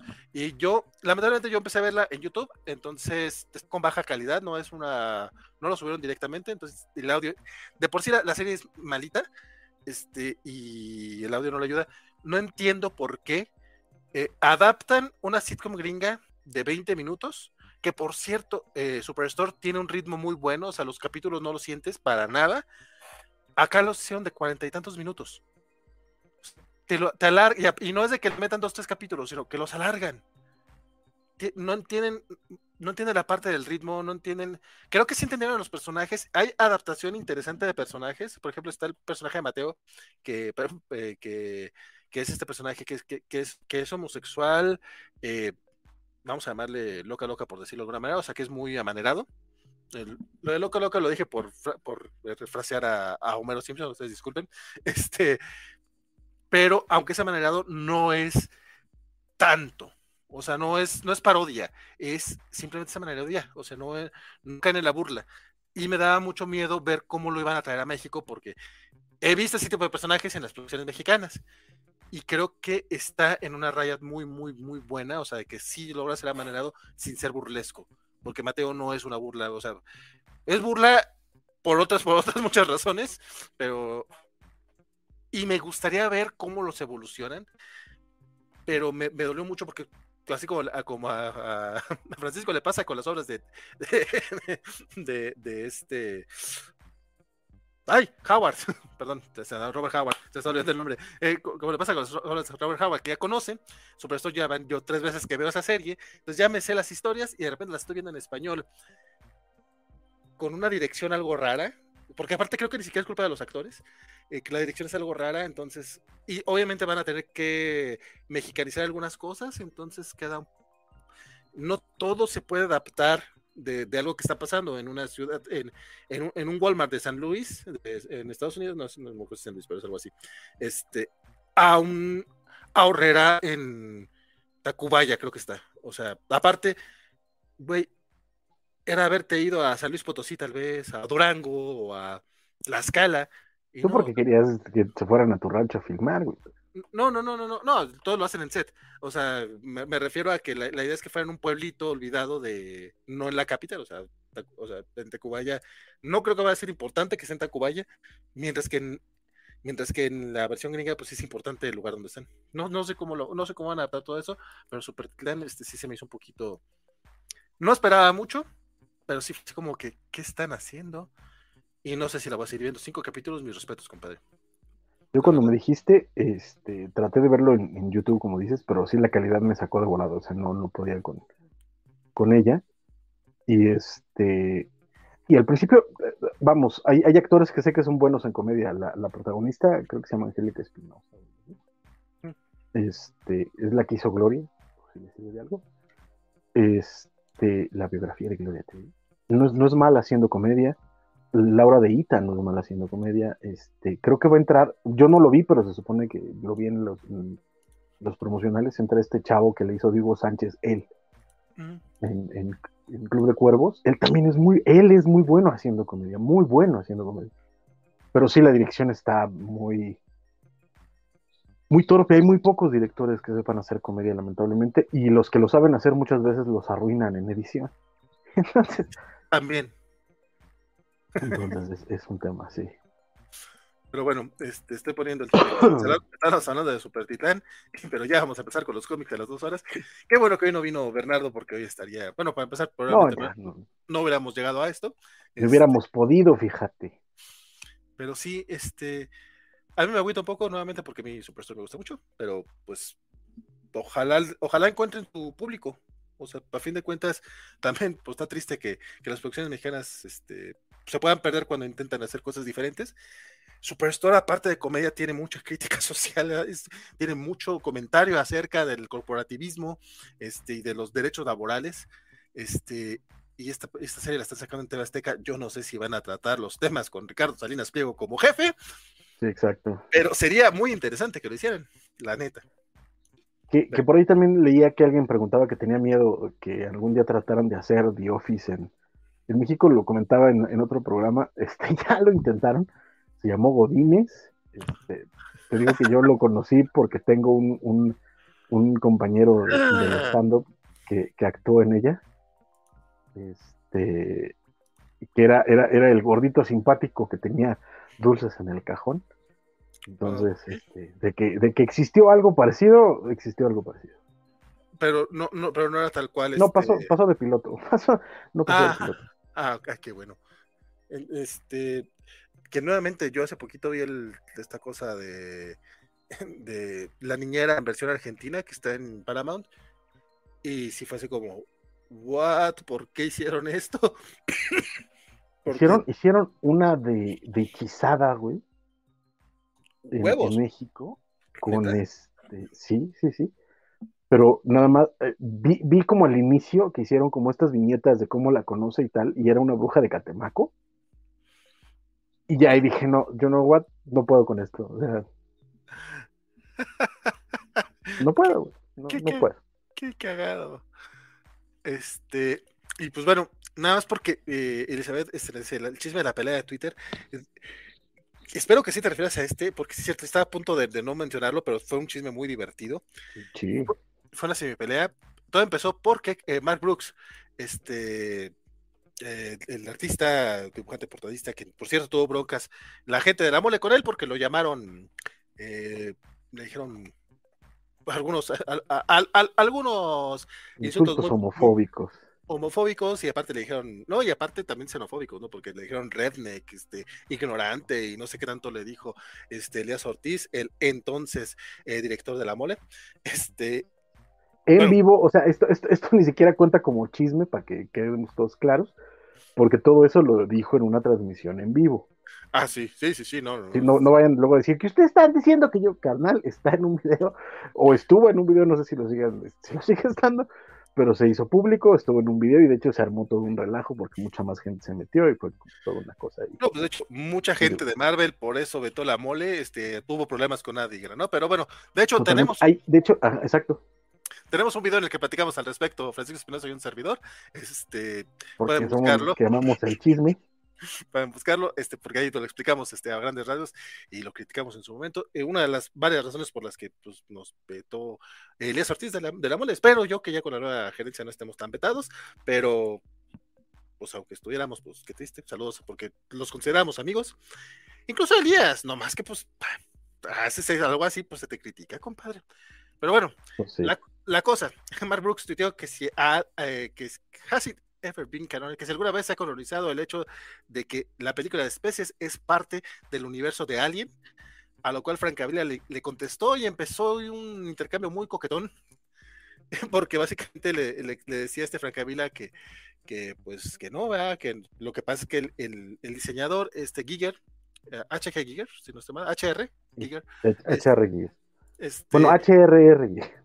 Ah, este, que básicamente lo que hace es, pues es como que su estilo, no es tanto que sean parte de las mismas cuestiones, y le dice Brooks, no, pero es que mira, agarró los cráneos del alien para hacer no sé qué madres de la película, o sea, como que lo que parece ser un comentario acá jocosón de Brooks, empezó a, este, mudó a una pelea un poco pasivo-agresiva, porque este se calentó, se calentó. Sí, sí, sí, este, porque Francavila fue a decirle que, does it y le dice, bueno, si estás familiarizado con el estilo de Giger, sabrás que esto, este Brooks salió con el tema de que se sintió que lo estaban este, haciendo como tonto. Yo me enteré, la neta, porque esta, nuestra queridísima Gail Simón salió con ahí un comentario de que muchachos, los dos son artistas talentosos y los queremos mucho. ah, aquí está. Guys are both lovely, talented people. y el fue, fue, fue, el de la tía de niños, no se peleen, por favor. y Francavila, wow, wow, wow. Este, pues pensé que nada más, éramos dos nerds teniendo una conversación entre nerds. Y pues no, si le dice Mark Brooks, este, pues lo siento, porque parece que estaba siendo condescendiente, y la verdad es que pues tú no sabes más que yo, y siento que me estás este, pues, haciendo, hablando como si fuera un tonto, y pues eso, eso me molesta mucho viniendo de un colega. y pues la verdad es que yo dije esto se va a poner más gracioso, pero lamentablemente no lo fue así, este, porque hasta eso, creo que el tweet de, de esta Gail sí bajó el desmadre, pero yo sí veía a Francavila cotorreando, o sea, sí le dice poquito condescendiente, pero como que lo más como que parte de la, del cotorreo, y Brooke se calentó. Este, se aventó por un comentario. ¿Dónde fue? Es que sí, un poco, un poco lo que pasó, ya, ya salió el famoso, o sea, es que es una, una pelea by the book, hasta parecen mexicanos, porque sí, primero así como que, pues, ¿sabes que A mí no me vas a andar este, diciendo esas cosas, pues, ¿quién te crees que eres? Pero, pues, ¿qué te traes? Y salió el famosísimo, ya estuvo, ya estuvo, ya, ya, ya pasó. Y luego Mark Brooks aplica el, pero ¿sabes qué ven, cabrón? ¿Sabes? Primero, bueno, ya pasó, ya no pasa nada, pero ¿sabes qué ven, cabrón? Y dice, si algo, es cuando dice, si algo me cabrón es que me traten como tonto, que me subestimen, que me condesciendan, y por eso estoy muy enojado, básicamente. Ay, creo que borró ese tweet, pero sí, pero mucha gente sí le contesta así como que, no, güey, pues sí tienes razón y sí se pasan de lanza. Y hay un, hay un mensajito de Franquelia que le dice, dude, ya, güey, ya me disculpé. Ajá, de ya. ¿No que ya estuvo? Porque sí le dice este Franquevila el tema de, güey, pero pues este, o sea, yo te, yo, yo, yo te quiero mucho, carnal, básicamente, ¿no? O sea, yo, yo, yo, te respeto y me parece que, o sea, yo no te estaba hablando de manera condescendiente, nada estaba cotorreando. y el Brooks estaba muy prendido. Y pues ya, ese es el, chisme de Twitter. Lo pueden ir a ver al Twitter de, de, este Mark Brooks, porque está muy mamón si, les ponemos enlace porque van a decir estos güeyes que ya nos han vetado de muchas partes como para que también nos vete nuestro querido Mark. Exacto. Porque sí son artistas muy talentosos y los queremos a los dos. De nuevo, la tía. Sí, no, sí, el, Simón fue adorable, adorable, en serio. Es como, ya, bájenle, muchachos. En público no, por favor. Ay, me ha pasado. en público no. Dice, es, chido el Francavila, me ha contestado un par de tweets. Este, Sí, de hecho, sí, sí, es bastante, bastante buena onda el muchacho. Dice, Glam, no entiendo por qué la insistencia de querer copiar las series famosas sin tener mayor visión del guion. No estoy en contra, pero por tratar de adaptar el humor se pierde en la gracia original. Y muy de acuerdo con eso, fíjate, Glam, o sea, digo, se entiende la intención de comprar este, la franquicia, por así decirlo, los derechos, pues, de algo que ya está probado, que ya tiene éxito, pero no puedes nada más llegar y querer adaptar sin entender cuál es la intención de la obra. Correcto. Ah, cabrón, dice Mugen que hubo también una niñera mexicana, dice estaba para sacarse los ojos. Sí, sí, de hecho el, papel de la nana Family lo hizo Lisette. Ay, ay, qué triste. Digo, qué triste porque ella me caía muy bien, pero no, no, no la veo como, como una Fran mexicana ni por ningún lado. Pero pues, es que no hay Fran mexicana, güey. el problema es ese. No, ahorita están tratando como de hacerlo con esta eh, María Chacón, ¿sabes? Que es como, como, esta, esta sabrosa autóctona. Entonces la ponen siempre como de papel de ñerita, así, pero sabrosa. Como en, esta ahorita que están haciendo, se levantan cuartos y cosas así. Pero no, no es. La, verdad es que no, no, las he visto y sobre todo porque, no, como, como seguramente también te pasa a ti, este, ay, güey, todos, estos, eh, todos estos temas, pues, la niñera es justamente de alguien que, que, presta servicio, entonces acá en México eso lo toman desde un punto de vista tan clasista, no que, no que la niñera no fuera, como ya mencionaste, ese, tipo de personaje, pero creo que sí se van a unos extremos, pero bárbaros acá. Es que un, poco la, la, la, la fórmula que tiene la niñera y por la cual funciona es porque la desarrolla Fran Drescher. Y Fran Drescher es este, una, una, este, una judía de clase media de, de, de Queens. O sea, de, los barrios de Nueva York. O sea, al final del día es una serie que surge a partir de la personalidad y de la visión de Fran Drescher. Sí hay algo de clasismo ahí, pero es un clasismo a partir desde abajo. Por eso esa es la historia de, y, por qué funciona. Aquí cuando aquí los que la tratan de adaptar son ejecutivos que, que, tienen hijas que ponen a, a cumplir retos a sus sirvientas y dicen, es que es casi de la casa los, grupos de White Chickens, la verdad es que entre que me dan risa y, me dan pena que yo. ¿Viste los de ayer? No, ¿qué pasó? Eh, hubo tweets en cosas de White Chicken que son de miedo, porque para quien no lo sepa, y esto es muy lamentable, eh, creo que fue ayer en la tarde, eh, a la hora de la comida, mataron a una mujer a balazos, así directamente, ah, en, uno de los, en uno de los restaurantes este, más caros del país, o sea, más, más finos de, la ciudad. O sea, muy exclusivo y muy así.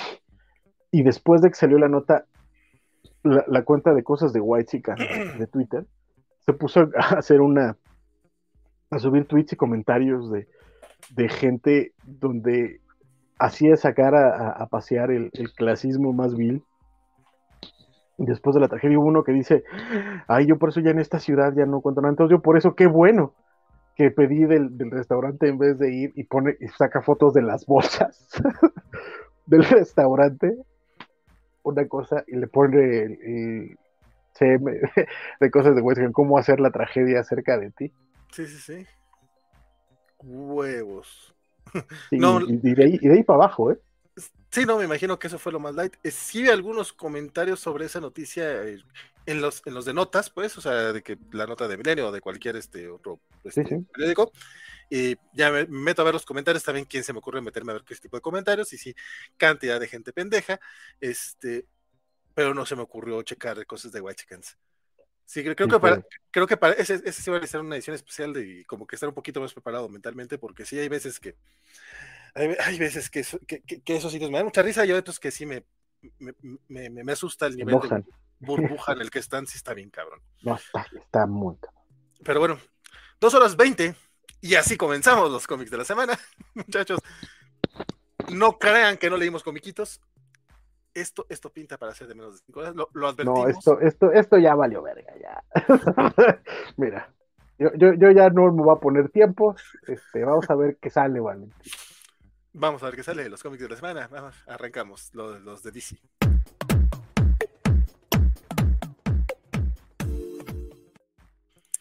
Los cómics de DC de la semana. Este, y de hecho, empezamos con uno eh, bastante y como yo sé que ah, nos han estado escuchando un ratote hablar, este, vamos a permitir que eh, em, vamos a, empezar con la opinión de nuestro querido Axel Alonso, que nos mandó su video este, opinando acerca de Perry White, este, el jefe del mejor amigo de Superman, eh, el, jefe de ¿cómo, ¿cómo, quedó el nombre? Ahorita, ahorita lo chequemos, pero bueno. La opinión de Nielsen acerca de esta edición especial que sacó DC Comics esta semana. Este, Tropa Covacha, perdón que otra vez no os pude acompañar, pero pues aquí estamos este, para compartirles un poquito de algunos comiquitos que me parecieron interesantes esta semana. Y pues por el fantasma del gran César, este, hay que hablar de del Superman Spal, este, eh, Jimmy Olsen eh, eh, centrado, bueno, el especial de Perry White, que creo que, que, es un vistazo muy interesante, un homenaje muy necesario a uno de los personajes secundarios como más elementales, pero a veces también más menospreciados o saltados de la historia del personaje, al menos en audiovisual, como que Parry suele ser un elemento que, que no suele estar eh, eh, traducido de Superman, y aquí te hablan de este personaje que en los cómics ha sido tan importante, digo, sobre todo eh, jugando con, con, lo que ha sido Perry en, la Edad de Plata y de donde vienen este todo el, tema de los Superman Pal. Este, pero la verdad es que muy bonito. Este, mi historia favorita es en la que eh, eh, eh, ¿cómo se llama? Perry descubre las ventajas y desventajas de tener a Jimmy en, nómina. Creo que Matt Fraction hace una historia divertida, llevadera, con sustancia, pero la, historia con la que el número también escrita por Fraction, este, pues creo que también es una historia muy conmovedora del rol de Perry en, los mitos de Superman y habla de también de, de, cómo es periodista, eh, es periodista en una ciudad en donde pues los periodistas se preocupan, no se preocupan porque todo lo resuelve Superman. Entonces digo, pues sí, yo que estudié periodismo y, no ejerzo aquí en México, este, es como de, ah, qué bonito lugar donde tu preocupación es que la historia se vuelve monótona por Superman y no que te mate, ¿no? Entonces sí, este, este, pues sí, la verdad es que tiene otras historias muy simpáticas, hay interacción con varios personajes de DC y hay tributos muy bonitos a Perry White, entonces sí, la verdad es que creo que es un número simpático, pues sobre para los fans de, de, de del reparto del Hombre de Acero.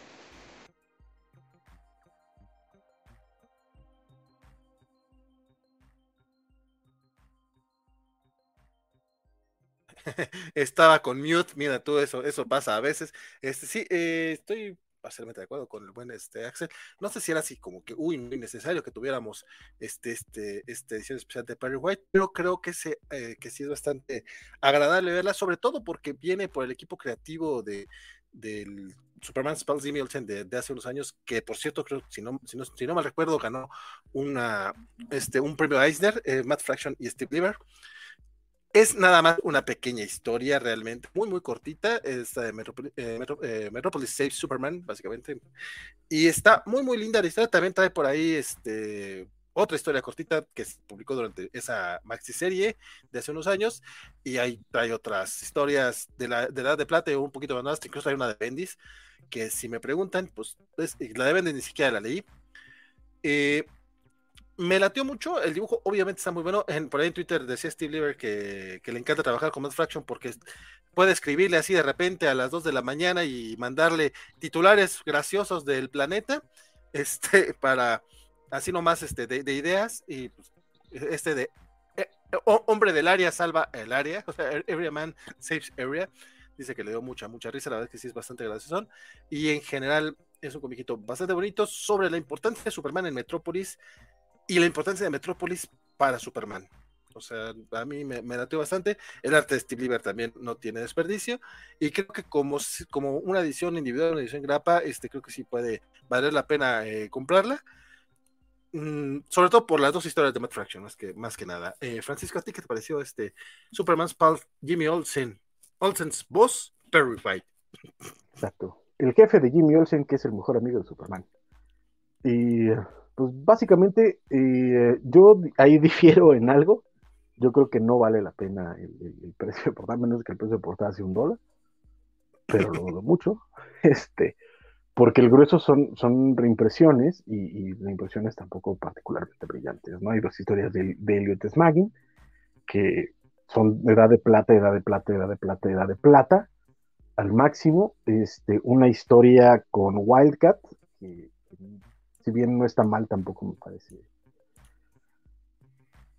lo mejor que he leído, unas páginas de, una supuesta historia, o sea, lo, lo, gacho de eso es que además aparecen los créditos como si fuera una historia, y tiene el crédito de Brian Michael Bendis y tal. Brian Michael Bendis creo que escribió dos textos, el, el resto son eh, páginas sin texto por, este, creo que es Ivan Rice, donde básicamente te cuentan que Clark Kent le cuenta a Perry White que él es Superman este, pero son, son páginas inéditas y, y tampoco terminan siendo nada porque ni las ni las publicaron ni las terminaron nada más.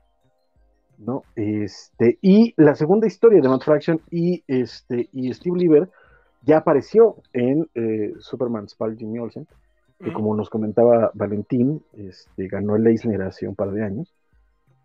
Y a mí lo que, lo que me da este cómic, más que ganas de comprarlo o así, es la absoluta esperanza de que ya va a salir un deluxe, porque eh, lo que están sacando en este número son las primeras que ocho páginas de una historia nueva mm. que darían un pretexto para sacar un deluxe con páginas extra, ¿no? Pero la segunda historia, que es básicamente en la que Perry White se da cuenta que este, ay, es que, ¿Qué, qué? en la que Perry White se da cuenta de que Nada más, le, nada más le estoy mostrando para que vean que lo que le estás mostrando ya fue publicado, pues. Ah, ok, ok, ok. Este. Ya. ¿Y, y, para presumirnos que tú tienes ya ese comiquito. Pues es que la neta es que sí me dio miedo de que no lo fueran a sacar. y está muy, muy chido. La neta es que sí lo recomiendo muchísimo. Está bien chulo, bien vicioso. Sí, sí, es, está, está muy bueno. La neta sí son 12 numeritos.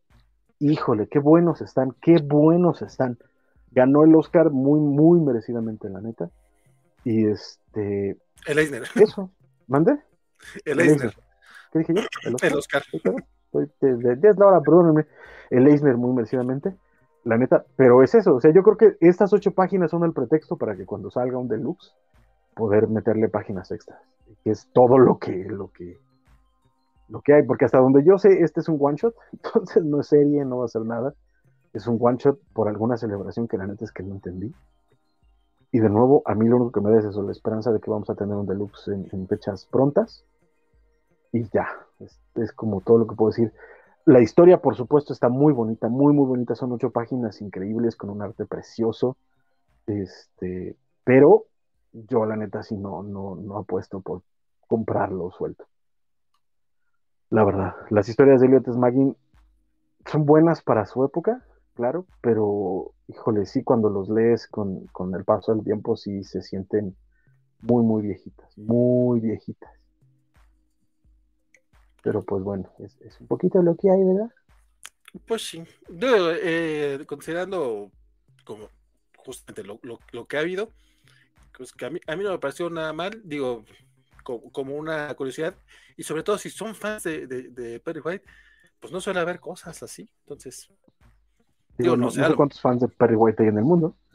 Este, digo, de... es, es, un gran personaje, ¿no? No, no, no estoy menospreciando a Perry White, pero así como fans dedicados a, a, voy a llenar mi cuarto con libros e historias de Perry White, no sé, la neta.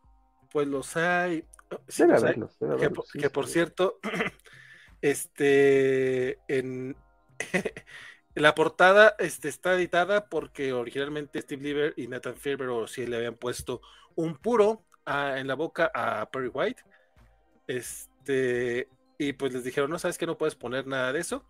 Pero en interiores, como tampoco lo pueden poner fumando puros, este, ponen, sabemos que es muy difícil este, eh, quitarse el hábito de, de, del, del, cigarro, pero miren, este, le pusimos otra cosita y parece que está eh, comiendo apios en, en, la, en, la, portada de, de interiores ahí, el muchachón un chiste que por cierto esta semana también se repitió con otro cómic del que a Wolverine le cambiaron por ahí los puros por palitos este de pretzel, pero pues está un poquito gracioso cómo cambian las eh, parte de, la, de, las políticas políticas que van cambiando. No, y, y, sobre todo cuando una de las historias básicamente gira alrededor de los cigarros de Perry White, una de las historias clásicas de la, de la Edad de Plata. porque pues así era, ¿no? E, eran otros tiempos. Este, bueno, pero creo que si no estoy mal, la Perry White sí ya lo pusieron, ya lo pusieron este, que pasó por, por cáncer o algo de pulmón o algo por el estilo. Creo que es que a él sí lo justificaron el, el, el, que dejara los cigarros. Según yo, Logan no hay manera de que se lo pueda justificar. No, pues porque tiene este factor de regeneración. Exactamente. de hecho, eh, eh, en algún momento alguien le dijo, oye, es que con lo que fumas te va a dar cáncer de pulmón. Factor de regeneración, nena, no pasa nada. Y, y, pues sí, cierto, básicamente. Este, pero eh, continuando con comiquitos de, DC, esta semana salió el primer número de Dark Crisis John Justice. Es el. Bueno, esta semana, semana salieron los dos primeros tie-ins oficiales de, de, este evento que va a estar agarrando todo el año y que este particular eh, nos cuenta pues, un poquito de, la, de dónde están este, los, los personajes legado de los 90, considerando que va a ser muy importante los personajes legado en Dark Crisis, este, pues como que sí, uy, pero es que ya teníamos otros, ¿no? Teníamos a Bart Allen como Impulso, teníamos a Connell como, como Superboy y a Tim Drake como Robin, y incluso a, a, Sissy como la chica maravilla, este, pues qué onda, qué pasó con ellos. Este, por ahí veía en Twitter que nuestro querido Juan, Juan Pablo Portilla, este, a él no le gustó este cómic, lo sintió con, con mucha, le, le llamó eh, New 52 Angst. Este, a mí la verdad sí me gustó mucho el cómic. Eh, quizá no captura tal cual la, la esencia del cómic de Peter David. Creo que tampoco era tanto la intención, o sea, el, no era repetir lo que ya había hecho Peter David en, en los 90, sino no, más tienen con queso, güey. aparte, este, no, pero dejando de lado que no tengan con qué, este, este en particular, el, bueno, lo, al menos lo que yo sentí, es un poquito más como darles un, de cierta manera su lugar a estos personajes que durante la dictadura este, o sea, los, los, habían este, hecho a un lado, y aquí lo siguen haciendo, un, haciendo a un lado de cierta manera, pero, eh, pero justamente es esta, este intento de, de recuperarlos, de, de, que vuelvan a estar en el reflector. La escritora está Fega, Megan Fitzer, Fitzgerald, Fitzer, ah, se fue el apellido, discúlpenme, pero es la que está escribiendo los cómics de Tim Drake. Y creo que, que, que quiere los personajes, creo que le está dando un muy buen lugar. Eh, básicamente es ellos este, como que sintiéndose de cierta manera desplazados y como que no encontrando su lugar dentro del universo DC, este, porque pues ya están otros personajes legados en su lugar. Y mientras están con, con ese rollo de que, de, pues, pues estamos sufriendo porque se murieron nuestros superhéroes y que, que, dónde vamos a estar nosotros, de repente desaparecen ellos. Y, Wonder Girl es la única que está preocupada. Dice, güey, es que se, se, fueron todos y te, no, no, pues déjalos. Neces necesitan tiempo para, para estar solos. Y, y, ella es la única que dice, no, güey, pues es que estaban aquí, o sea, no tiene ningún sentido que se hayan desaparecido. Y es la búsqueda de Wonder Girl por ellos, mientras ellos están este, reviviendo viejas glorias, por así decirlo, sin dar muchos spoilers.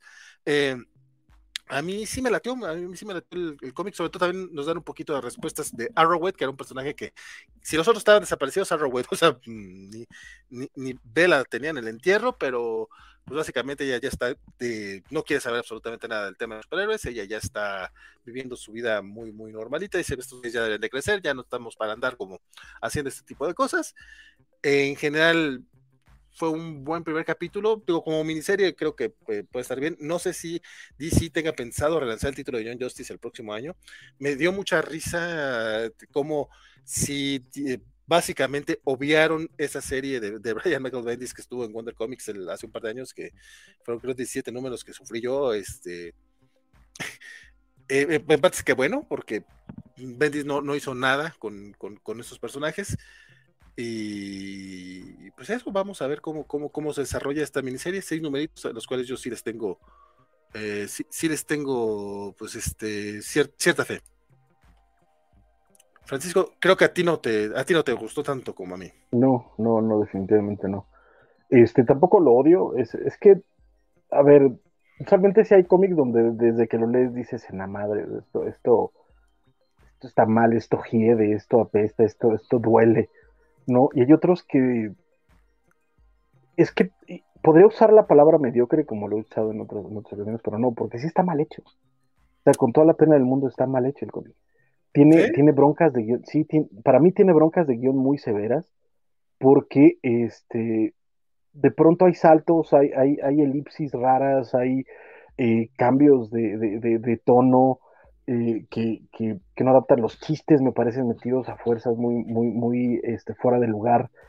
Eh, hay alguno por ahí que se supone que sí tiene que estar fuera de lugar, pero otros que no. Este, todo este exceso de es que ya nos morimos, es que ya me morí, es que ya se murió, es que desapareció, es que qué tristes estamos todos, pero estamos más bien como en este rollo de vamos a llorar juntos, que, que tratar de, de, ser honestos con lo que está pasando entre nosotros. El, el metacomentario de, de, que desaparecieron, básicamente, de que, eh, eh, de que fueron olvidados, porque básicamente ese es el peso que tienen, ¿no?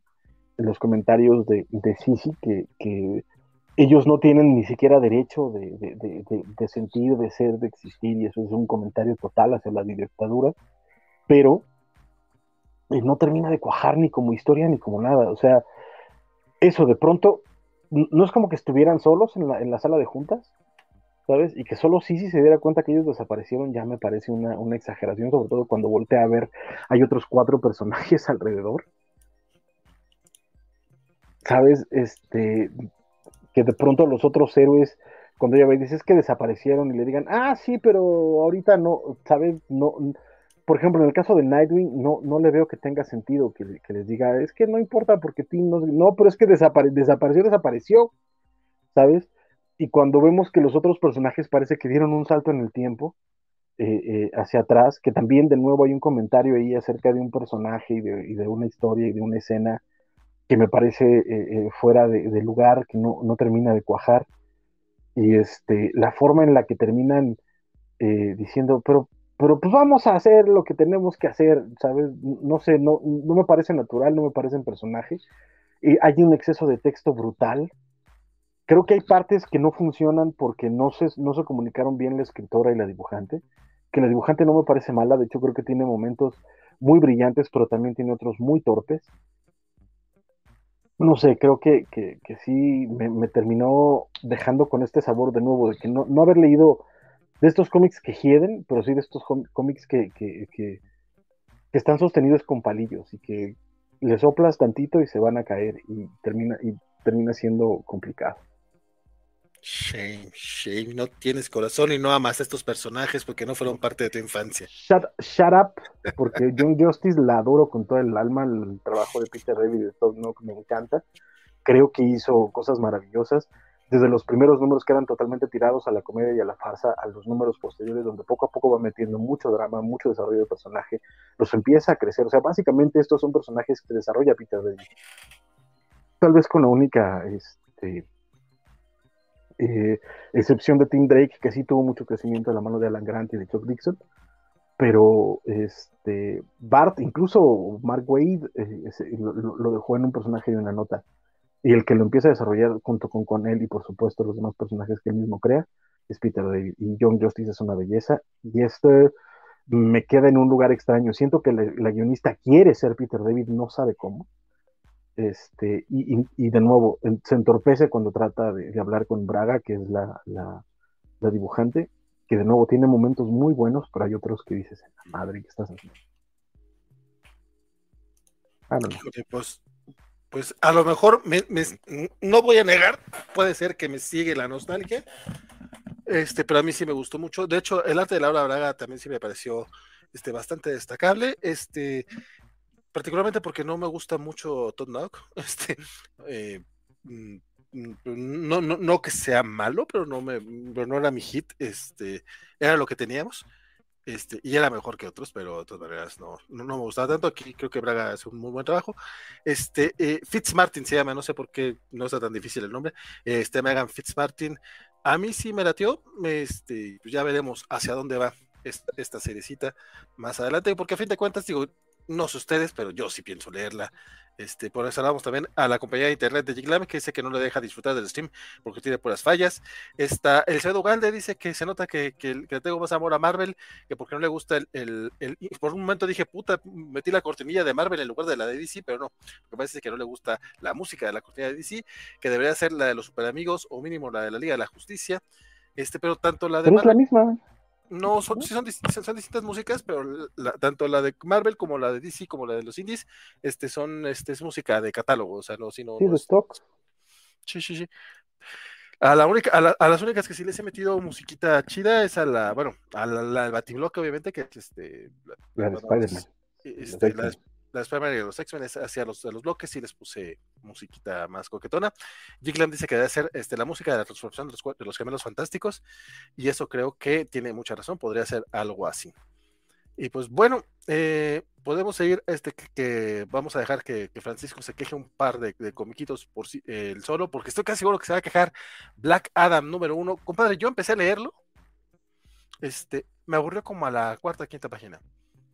pues parece que este programa vamos a tener que estar muy de acuerdo en estar muy en desacuerdo. A mí me gustó mucho Black Adam. ¿Really? ¿Mejora? Sí. ¿Mejora o te gustó desde el principio? Me gusta desde el principio. De hecho, eh, también es que conozco el estilo del escritor y, sé, y, sé, por dónde va y sé cómo se está moviendo. Hay una... Es, es, Christopher Priest, ¿no? Es Christopher Priest, exactamente. Entonces entiendo, entiendo porque él, él, lo suele hacer así, ¿no? Empieza con un montón de datos muy específicos y todo eso son, incluso utiliza mucho, mucho el truco de poner términos raros que solo entienden los que están presentes en la escena y abajo te explica qué son los términos raros. Pero este es parte de, y, a mí me gusta, me gustó mucho porque creo que es una interesante exploración de Black Adam, sobre todo en vista de, lo que está pasando. Parece ser que justo antes eh, eh, de, de, la muerte de la Liga de Justicia, o poquito después, me parece, se va a, como en un rollo de eh, ah, caray, este, no se escuchó. Ah, este, eh, como de tratar de, de limpiar eh, el universo de, de, problemas grandes, entonces lo vemos tratando de detener a, a uno de los más grandes villanos de, de, DC, que probablemente ahorita lo vamos a ver en las siguientes páginas, tampoco es un gran secreto. Y este, y regresa a la Tierra, pero cuando regresa a la Tierra algo le pasó y tiene que buscar este, a quién pasarle el manto de Black Y eso está muy interesante, a mí me gusta. Eh, de nuevo, espero, espero no haber sido tan, tan, tan spoileroso, porque me acabo de dar cuenta que ese era el final del cómic. ok. Pero, este, pero mira, es que de eso se trata, de eso va a tratar la serie, pues. Entonces, este, pues es un poquito lo que hay. Me parece muy interesante por eso, porque es tratar de, de, de, explorar un personaje que usualmente suele ser muy soberbio, muy, este, muy crecido, muy poco humano, y meterle una vulnerabilidad así, meterle un momento en el, que, el cual tiene que ser absolutamente humilde. Y esto tiene un, un misterio acerca de un personaje que vive en, en Estados Unidos y que lo, están cazando porque hubo un asesinato, etcétera. O sea, en medio de, todo eso hay un montón de, historias que se están contando y que a mí me parece que se están contando bien, que llevan a algún lugar. Este, hay una parte muy chistosa donde llega un, este, una persona que es un supremacista blanco, llega herido a un hospital y lo está atendiendo un doctor de color. Y este, y es como muy chistoso eh, los diálogos que le va diciendo al paciente. Este, en fin, pero creo que va bien. A mí, sí me deja intrigado, me deja con ganas de seguir leyendo y sobre todo eso, esta exploración de, un Black Adam que no habíamos visto, porque incluso si, si checan en las primeras páginas, no es Black Adam, o sea, lo que habíamos visto es que Black Adam no regresaba a su forma humana, prácticamente nunca, eh, era siempre este Black Adam y ahora que es el, regente de este país ficticio llamado Kandak, me parece, este, menos. Y sin embargo, lo que vemos es a él lidiando con partes de política como, como humano, sin, sin el poder de Shazam encima. Y es, es, a, mí, a mí me gusta, a mí me gustó, este, voy a seguirlo leyendo, y también el arte me gusta mucho, creo que, que el artista, que no sé quién sea, hace un muy buen trabajo precisamente captando estas distintas facetas de Black Adam, con las escenas de acción, con las escenas eh, cotidianas. La verdad es que a mí me gustó mucho el cómic y luego sigo viendo. Híjole, sí, no, definitivamente, te digo, a mí me, de entrada me dio flojera ver cuando estaba peleando contra Darkseid. Este, hay respuesta a eso, o sea, no, no, voy a decir que no, pero sí fue así como que, el arte es, el artista es Rafa Sandoval. Ah, ah, ah, ah. Mira tú, este, entonces, eh, sí, lo siento mucho más sólido que en otras ocasiones. ¿eh? Mucho, mucho más. Te digo, no, nunca ha sido malo, ¿no? Este, hay que recordar porque de pronto hubo un momento en el que dije, ay, es el hermano de Guacho. No, ese es, ese es Gerardo Sandoval, este es Rafa Sandoval, este es otro, pero, pero sí, aquí lo siento mucho más sólido que en otras ocasiones con todo y todo. Sí, sí, hasta eso creo que sí está. El, arte no, me molestó, eh, pero sí las la serie me está aburriendo un poco. A lo mejor, como dices, tú estás más acostumbrado al, a lo de Christopher Priest. La verdad es que tampoco seguí todo su Black Panther y, lo que le he leído no, no me ha enganchado tanto. Yo sé que sobre todo sobre Black Panther, sé que tiene como mucho, mucho, mucho, mucho, mucha muy buena crítica.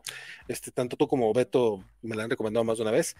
Eh, y a lo mejor eso es lo que me falla. Eh, en el caso de Black Panther, creo que lo que me saca un poquito es el arte de Max, Teixeira, que es este Teixeira, el que dibuja. Sí, los primeros dos números, creo, nada más. Pues, pues, pues eso eh, eh, entonces, ya, ya, sabes entonces cuánto fue lo que leí de, de Black Panther. Entonces, este. pero pues es una serie de 12, es una maxiserie de 12 números, o sea, ya está muy, muy preciso, pues, cuánto va a ser, cuánto es lo que va a platicar, cuánto es lo que, qué es lo que quiere contar eh, Christopher Priest. Entonces, probablemente ya tiene bien diseccionado todo lo que quiere, lo que quiere contar y por eso empieza de esa manera.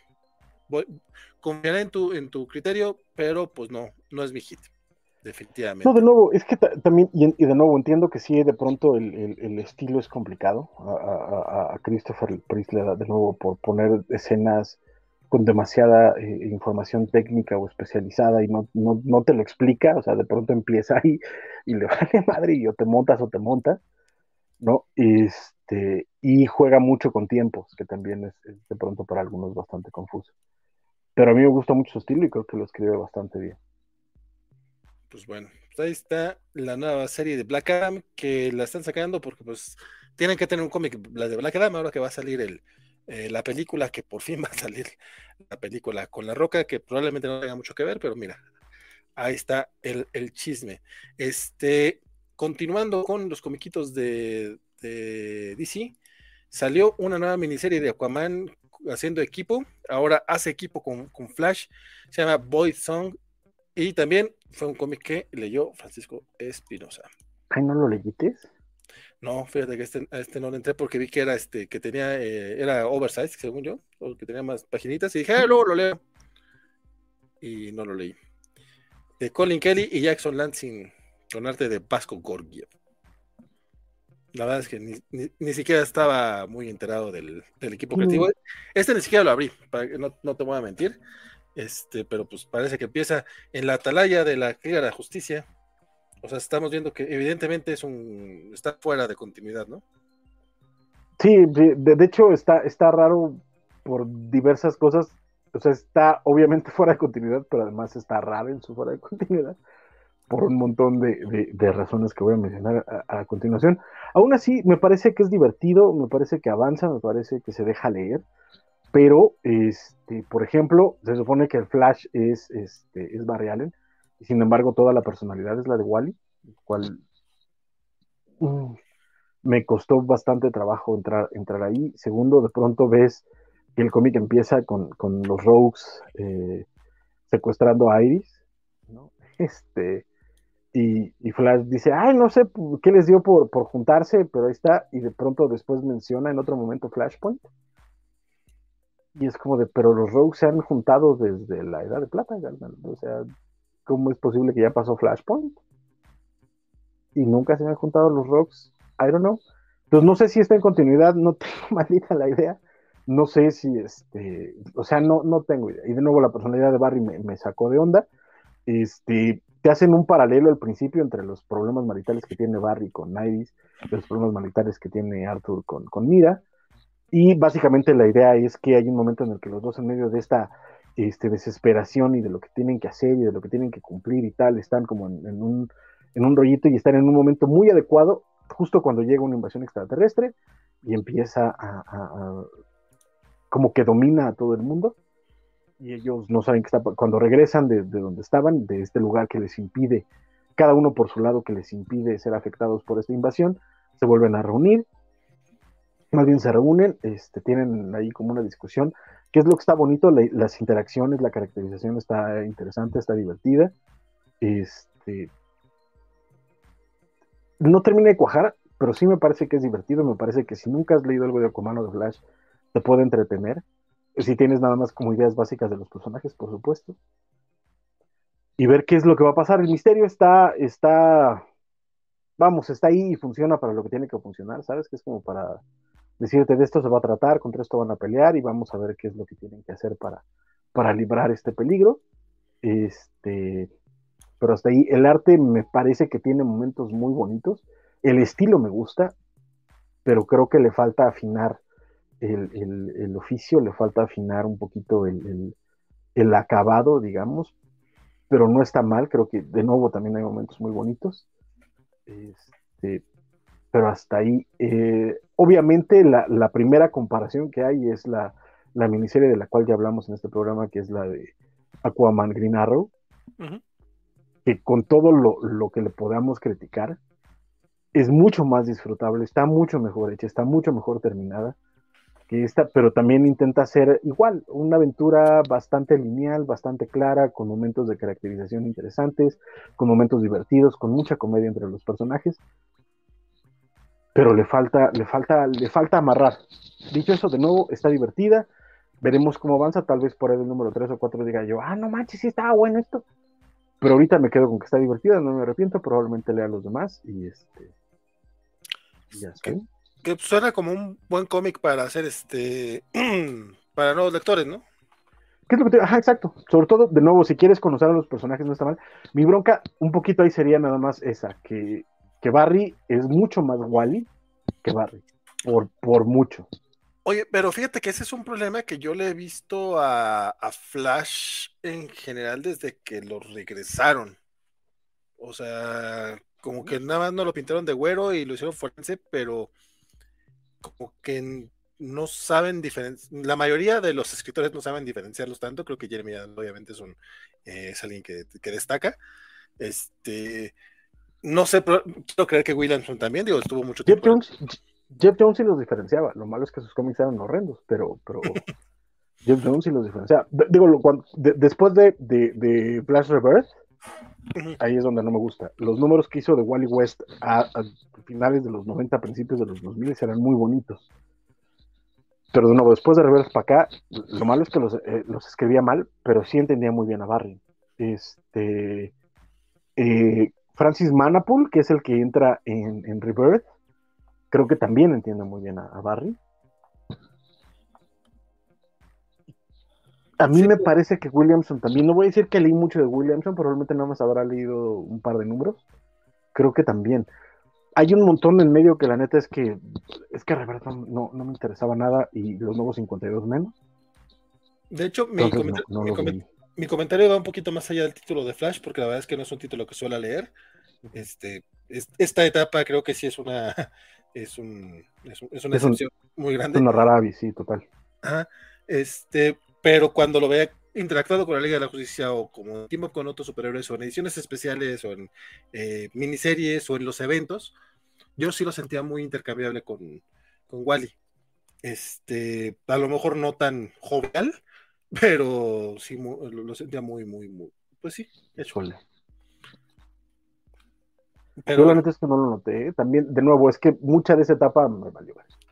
O sea, este, los, los, nuevos 52 y, y mucho de Robert no vale madre. Entonces, los títulos grandes los, los obviaba a menos que hubiera algo que me interesara mucho. Entonces, la neta es que no, no, no podría emitir un juicio muy educado. Pero a mí me parecía que sí había cierta diferencia. Y, creo que cuando llega Jeremy Adams queda claro cuál es la diferencia y lo plantea muy bien con, con los primeros números de, de. Pues bueno. Para mí. No, está bien, está bien. Este, Igual suena como algo divertido que podría aventarme en algún momento, así como de lectura rápida. Este, dice sí, se te va rapidísimo, ¿eh? Eso, eso sí, por eso se me hizo raro que me dijeras que es, que es oversize, porque dije, pero si me lo leí bien rápido tú. Ah, a lo mejor no era y yo lo entendí mal. Pero dice G. que ahora, ahora ¿qué hiciste, Barry? Y él dice que regresó por ahora. Y el cómic de Black Adam, Black Adam es de los que desde que se anunció le habían llamado mucho la atención. Así que, pues mira, por cierto, también ya se nos fue el que Mugen, este, por las noches ya se fue a dormir. Entonces ahí lo, le deseamos también que, descanse y que sueñe bonito. Entonces, este, continuamos un poquito. Ay, no sé por qué. Ah, ya, ya, ok, este, estaba mal eso. Es hora de hablar de, de- del otro cómic, del otro cómic que fue también este cross eh, de Dark Crisis. Se trata de The Flash 783. Eh, mi querido Francisco, no sé si quieras arrancarte tú o qué show para mientras yo me acomodo por acá. Mientras tuiteas, maldito. Este, pues eh, justamente lo, lo comentábamos, Valentín estaba escéptico, Valentín dijo, estás mal, Valentín me dijo, ¿sabes qué? Este, No, yo no te dije que esto- apuesto, te apuesto todo a que va a estar muy mal y que después de, de- de- que este es el fin de The Flash, así dijo Valentín, están ustedes de testigos, Sí, es cierto. y yo dije, y yo dije, no es cierto, Valentín, no es cierto, porque Jeremy Adams lo ha hecho muy bien. ¿Y saben qué? Jeremy Adams lo sigue haciendo muy bien. El cómic sigue estando muy divertido. Lo de, lo de Dark Crisis le valió ver. Y está contando la historia de que están buscando a Barry Allen, y esa es como la parte interesante de, de- de todo esto. La neta es que se, ve, se, se lee como agua, se te va rapidísimo y aún así sigue siendo muy entretenido es eh, este grupo de héroes entre los que están, este, por supuesto, los velocistas eh, Wally, Max Mercury, Jesse Quick y, este, y Jay Garrick, y este, ayudados por Mr. Terrific, y están haciendo un plan para buscar dentro, a partir de la, de la Speed Force, para encontrar a, a Barry y ver dónde está, y este... Y en medio de eso, pues está el rollo familiar de, de, de Wally y que su familia pues está con él y está y, y Linda quiere hablar con él porque recordemos que de nuevo no es spoiler porque fue un número anterior porque Linda tiene poderes y le quiere decir a, a Wally oye Wally este tengo poderes y sus niños allí hacen un- una travesura y todo se pone ahí raro. Y este pues ahí van a buscar a, a Barry que según los sensores de Mr. Terrific está en tres lugares, eh, hay tres posibles lugares en- en- dentro del Speed Force, que recordemos que el Speed Force puede viajar a través del tiempo, hay tres coordenadas temporales en las que puede estar, entonces se dividen para ir a buscarlos a estos lugares, y básicamente esa es la historia de, de este número. De nuevo, eh, parece que no pasa mucho, pero es muy entretenido, está muy bien escrito, la caracterización sigue estando muy bien hecha. Este, me gusta mucho la interacción que tiene Linda con Mr. Terrific. Y, eh, también este, mención especial merece el arte de este artista latinoamericano, Es este Anahualpan. Ay, ahorita lo decimos. no Ajá, voy a- Ana- Anahuelpan, no sé qué, pero ya lo hemos mencionado en otros programas. Amancay Eh, Nahuelpan. ¿quién? Na- Am- Amancay Nahuelpan. Él, este, que la neta es que hace un muy buen trabajo. eh, eh, sí extraño a Pasarín, que, que me pareció un poquito más sólido, pero creo que hace un muy buen trabajo en este número y la verdad es que quiero seguirlo leyendo en el título igual que Jeremy Adams, entonces veremos qué es lo que ocurre a partir de, de este número con la búsqueda de Barry Allen, que serán los siguientes seis números. Eh, tres, no, no son, eh, son solamente tres números, son tres tie-ins. Entonces, hasta eso va a ser un tie-in corto. Corto y este, pues es- coincido, o sea, admito, admito públicamente mi derrota. Estaba totalmente equivocado, fui un tonto, fui un necio, un, este, un mentiroso manipulador, no sé cómo dice la canción, este, pero está eh, muy, muy entretenido lo que está planteando Jeremy Adams. Este, este rollo, ya los multiversos ahorita, pues tampoco es como que sea tan novedoso el asunto, pero va, eh, suena a que va a mantener el estilo de ser un cómic divertido de superhéroes, que es lo que ha sido The Flash en los últimos 15 números ya, creo. Va- van 10, 15 números más o menos. Este, y estoy muy, muy dentro en, en esta etapa. eh, creo que hasta ahorita no le hemos visto un mal número.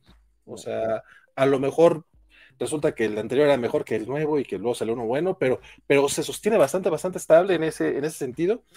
Y Sobre todo creo que lo, lo importante y que creo que es el logro, pero no más, pero no es que interrumpa tu opinión, es que sigue siendo un cómic a base de personajes, ¿sabes? sí, no, no, no se deja llevar por la, este, por el evento, no se deja llevar por, por, por la trama per se, no se deja llevar por, por, por lo flashy.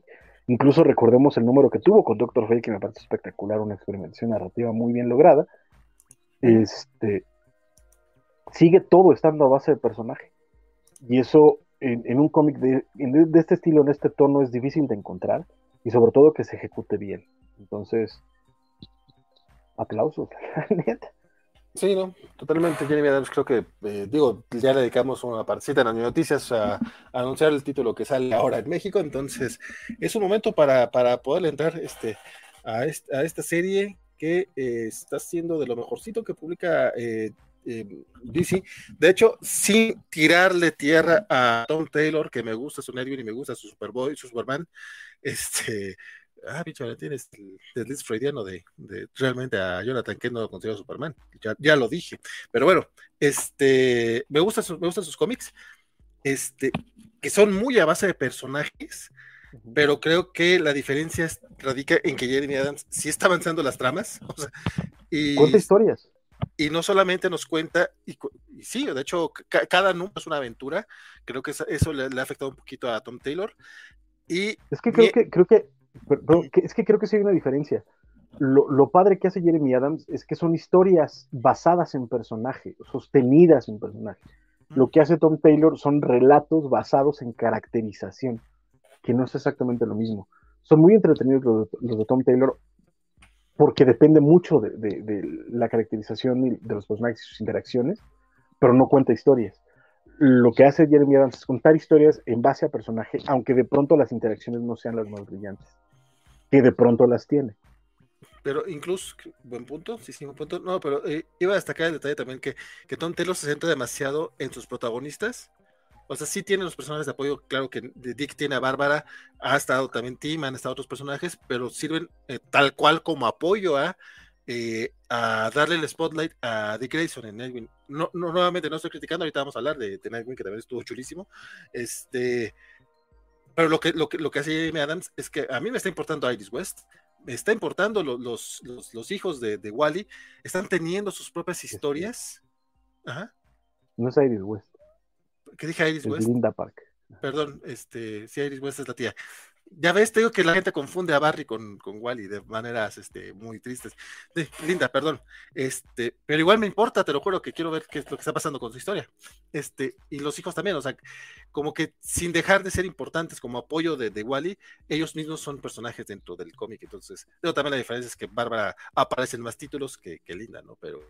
No, pero también tienen, o sea, es que tienen su propia urgencia. Por, es que eso, es que justamente ese es el punto. Son personajes que todos tienen urgencia, todos tienen una, una, una meta para conquistar, y eso es lo importante. Y por eso hay historias, por eso avanza la historia. La de los hijos hace un par de números. Preciosa, cuando conocen a la hija de, de Animal Man. Este, está preciosa porque es una historia y es basada en personaje, pero de nuevo es eso. Y coincido contigo, porque los otros personajes están ahí para rebotar personalidad, para rebotar caracterización, no para hacer cosas, ¿sabes? O sea, si entran a ayudarle, a salvarle la vida a este, a, a, a, Dick, o Dick de pronto va con Jonathan a, a, darle el consejo salvador, ¿no? Pero no tienen una urgencia más allá de rebotar personalidad en diálogos y en escenas con el protagonista. Y eso es lo que, lo que hace que se sienta torpe el desarrollo de una historia, de una trama. Mientras que Jeremy Adams es, trama, es trama, trama, trama, pero es una trama que surge a partir del personaje. Entonces, yo coincido contigo de que se siente un poquito más redondo de Flash, aunque se siente mucho más cercano al corazón los cómics de Tom Taylor. Sí, sí, sí. Ya, ya más, más adelante platicaremos este, largo y tendido también sobre, eh, sobre Nightwing. Dice Rambler Stark, este, qué cosa tan bonita fue de Flash, este, ojalá siga manteniendo, se siga manteniendo el margen de la crisis Darks y el arte es hermoso y comparto la opinión de Francisco, cuando te das cuenta el cómic ya se acabó chulada, sí, la verdad es que también tiene, sí, sí, tiene muy, muy buen ritmito, está bien coqueto el asunto, este, recomendadísimo. Y otro que probablemente también tenga buena recomendación, pero lamentablemente yo no llegué. Quien sí llegó fue nuestro querido Axel Alonso y así como Francisco Espinosa. Se trata de Batman, Superman World's Finest número 4. Vamos a escuchar la opinión de Axel Alonso. Yo aprovecho para ir a saludar un cuarto. Va, va, va. Este, escuchemos a nuestro querido Axel. World's Finest número 4.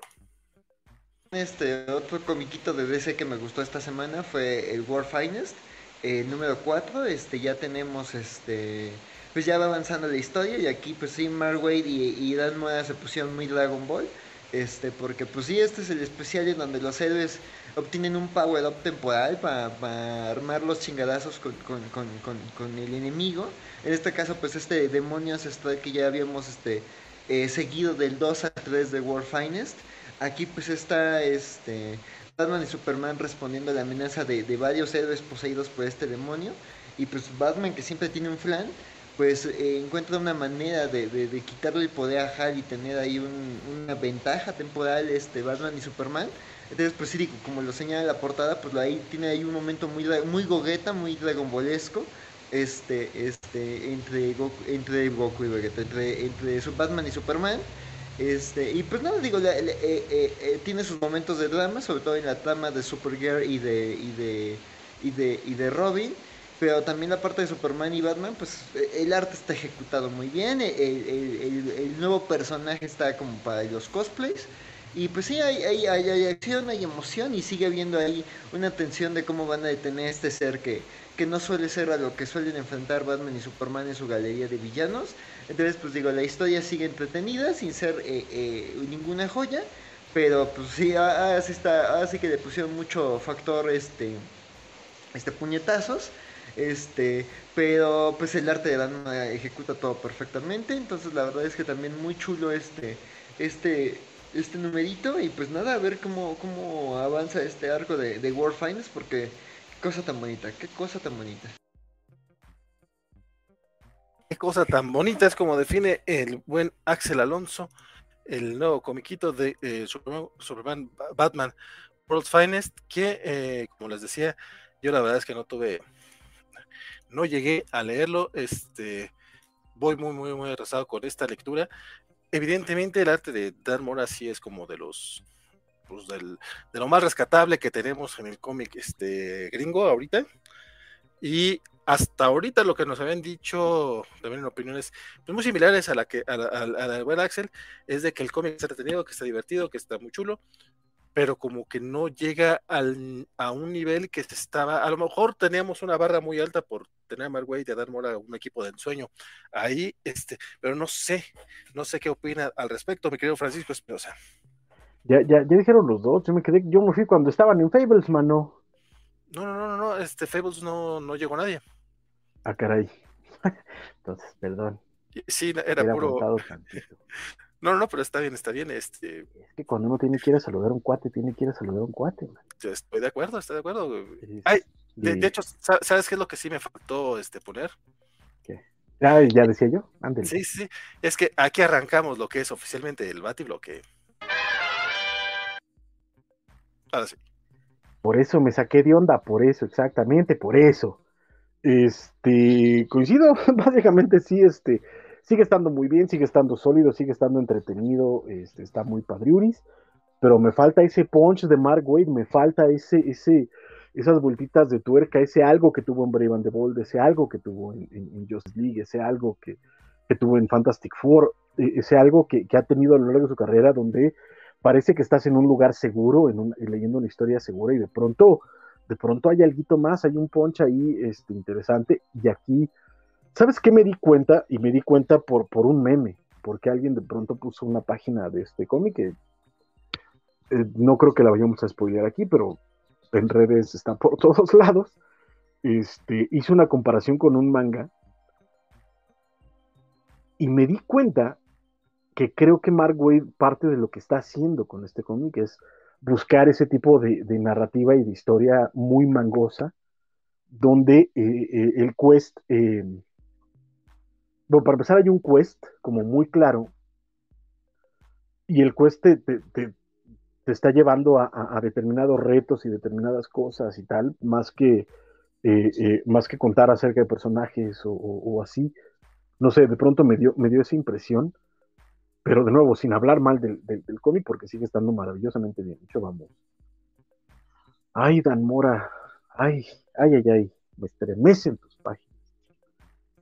Es, este, eh, ver a, todos los héroes que dibujó en este número. Eh, sigo, sigo con esta confusión de en qué parte de, la continuidad está, porque de pronto ya aparece Firestone, este, pero también aparece, este, no sé, hay, unas cosas muy carotas. Pero hombre, el hombre las dibuja espectacularmente bien. En este número no tengo el pero de la vez pasada que parecía que, que, que Superman estaba cargando un muñeco, un maniquí. Este, aquí, aquí hay mucho más dinamismo, aquí hay cosas muy interesantes. Este, de pronto las soluciones que están sacando para, para resolver los retos me parecen bastante ingeniosas, muy, muy de, de Mark Wade, etcétera, pero, pero de nuevo me falta ese, ese, ese detallito interesante, ese, ese alguito que me diga, ay Mark Wade, estás con todo. Aunque de nuevo Dan Mora sí está, está que no cree en nadie, este, me parece que hay un buen trabajo gráfico, pero pues es que no termina de, de amarrar. Dicho eso, sigue estando espectacular. Por supuesto que me voy a comprar los TPs, los Deluxe Edition cuando salgan, porque estoy seguro que van a ser los Deluxe Edition, y los voy a seguir disfrutando por el resto de mi vida, porque la verdad es que están muy bonitos. Pero sí me falta, me falta, me falta. Ni modo, ¿qué le vamos a hacer? Yo tengo una queja con, con esta imagen que estamos viendo ahorita, donde está este Hal Jordan utilizando un robot con su energía de voluntad peleando contra Superman. Eso no es algo que haría Hal Jordan. Hal Jordan lo único que sabe hacer son guantes de box. Eso Pero tiene es que más. no es Hal Jordan. Ah, es Kyle Reiner, perdón. No. no, Ah, oh, no. oh, acuérdate que, acuérdate que no es Hal Jordan. ¿No que sí lo habías leído, chavo? No, dije que no. Ah, entonces olvídalo. No, no, pero no, no es, o sea, sí es Hal Jordan, pero no es Hal Jordan, básicamente. Ah, bueno, entonces, entonces retiro mi queja, porque si Hal, Hal no tiene ese tipo de, de imaginación. Porque estoy, estoy hablando muy mal de Hal Jordan. Y con eso cerramos el este primer batibloque, porque ya viene el segundo batibloque. Este, vamos a hablar de Batman the Night número 6, este comiquito de Chip Starsky que llega a. Ya, ya, ya, ya pasó de la mitad de la serie. Y este último numerito, este sí estuvo bien coquetón, mi estimado Francisco. Este sí lo leí, este, pero no sé si le quieres. ent- Mientras busco yo Pero las- tú lo que quieres es que yo empiece para, para tú tuitear, porque básicamente. Y para buscar las Está bien. páginas y eso, porque aparte de que hoy no tenemos este, lo- los, los muy, muy acertados insights de nuestro querido Bernardo Arteaga, tam- tampoco tenemos este, la parte de su chama en la que él se pone a, a poner las paginitas mientras yo tuiteo.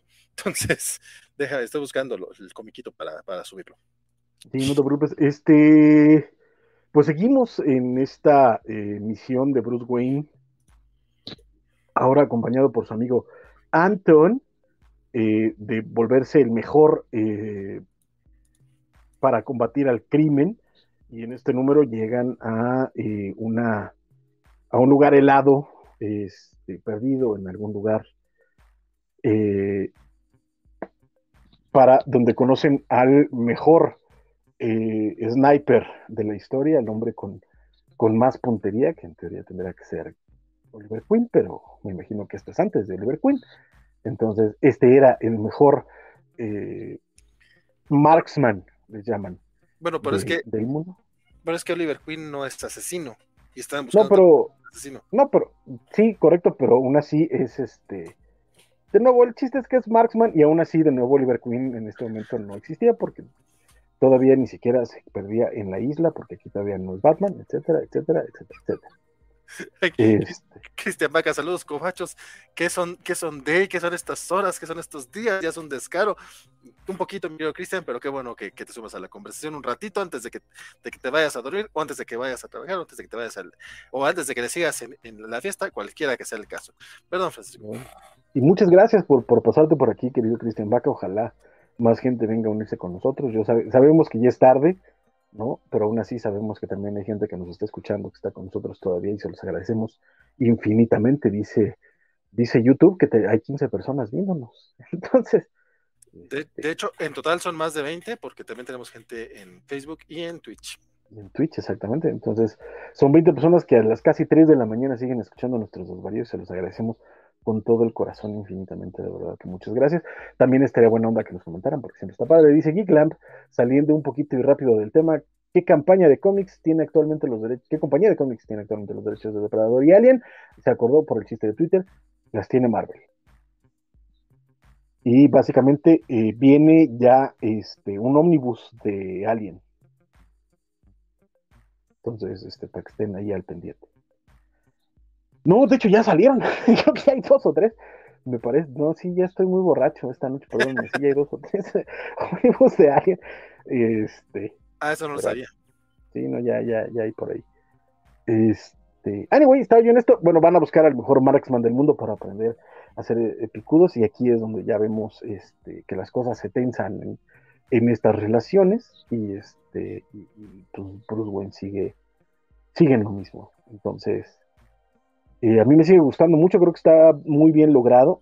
Sigo teniendo broncas con el dibujo que no me, no me termina de convencer, pero creo que es bastante adecuado, sin duda, y se, narra bien, y se entiende bien, y se lee bien, y se vive bien. Pero, este, pues sí hay ahí un poquito de, en el arte, pero el cómic me sigue gustando mucho. Y si este es un avance, lo, lo dije desde el primer número, si es un avance lo a leer de Starsky en el título regular de Superman, me parece espectacular y creo que estoy muy emocionado y vamos a ver qué hace, porque absolutamente aquí nos está presentando al que probablemente sea el villano más grande de su tiempo en Batman.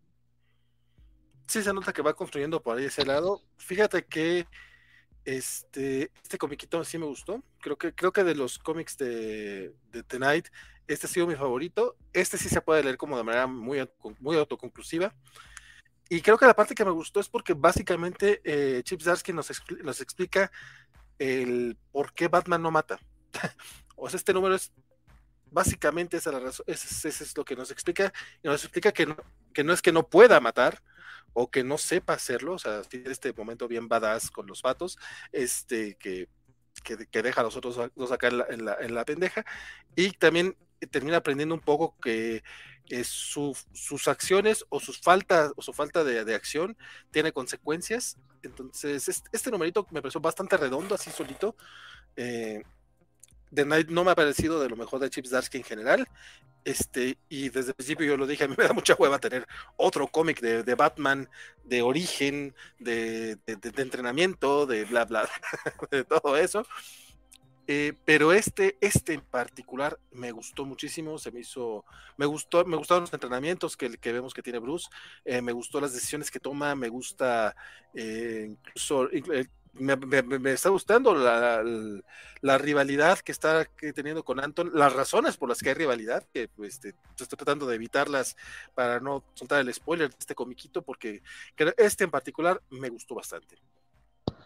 Sí, eh, pues de nuevo, yo, a diferencia tuya, a mí sí me gustaba, sobre todo creo que la parte, sí hemos tenido cómics acerca de los orígenes de, de Batman, pero siempre han sido como muy puntuales, muy pequeños, un solo aspecto de aquí me gusta que Zdarsky entiende que al final de cuentas Batman tuvo que haber pasado por un montón de maestros más para aprender todo lo que sabe, para hacer todo lo que, lo que hace.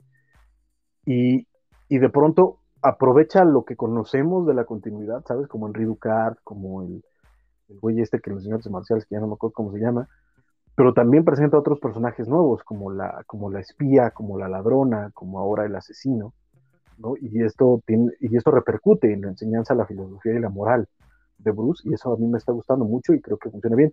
Y por ahí, este, bueno, para empezar, gracias porque de pronto nos empezaron a comentar y, y vio nombres que yo no había ah, escuchado antes y eso lo agradezco mucho, pero entre ellos Rambert Stark menciona que le queda claro que este Bruce aún no tiene ni el 3% de detective porque Anton tuvo que hacer algo de ese nivel para que se diera cuenta que está bien loco y a mí a mí es parte de lo que me está gustando, porque también ese es otro de los precios que mi querido Bruce va a tener que pagar que es el rollo de la soledad. O sea, al final de cuentas, a mí lo que me queda claro es que no, no es tanto que Bruce haya dejado engañar o que no tuviera la visión o que no fuera detective, sino más bien es el rollo de que creyó que por fin había entendido un amigo que entendía su cruzada. Y lo dice al final, o sea, al final todo de lo que se trata entre los dos es acerca de la soledad. O sea, Anton y él se recargaron el uno en el otro por soledad, por compañía, por entendimiento. Y eso a mí me, rompió el corazón y lo amé descaradamente porque es algo que Bruce tenía que aprender. Para ser Batman tenía que aprender eso. Y eso me, mató y me encantó y me gustó como Zdarsky lo la verdad.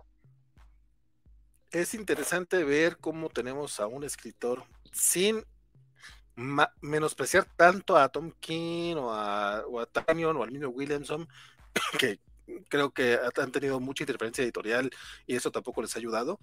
Este, pero es, bonito ver que llega un escritor que entiende el personaje o, y aparte y aparte entiende lo que quiere hacer con el personaje y nos lo está planteando desde ahorita porque es evidente que todo esto va a tener repercusión en su, en su ron principal. Entonces, pues qué bueno, qué bueno que, que DC y Mary Javins y todos los que estén a cargo de la compañía, este, no solamente le estén dando el, el, espaldarazo a Darsky, sino le dan toda la confianza para, para poder tener una etapa pinches Dark que va a estar cabrón si logra mantener el nivel en Daredevil y en Batman y aparte en sus series independientes. o sea, con esto el güey. Frank Miller, o sea, al final del día estamos hablando de Frank Miller. Con sus distancias, porque él no es artista completo. No, no miento, sí dibuja, pero no va a estar como artista completo en ambos títulos, digamos. Pero si está fuerte en Daredevil, está fuerte en Batman, estamos hablando de, Frank Miller. Aunque Frank Miller no fue en paralelo, pero, pero aún así.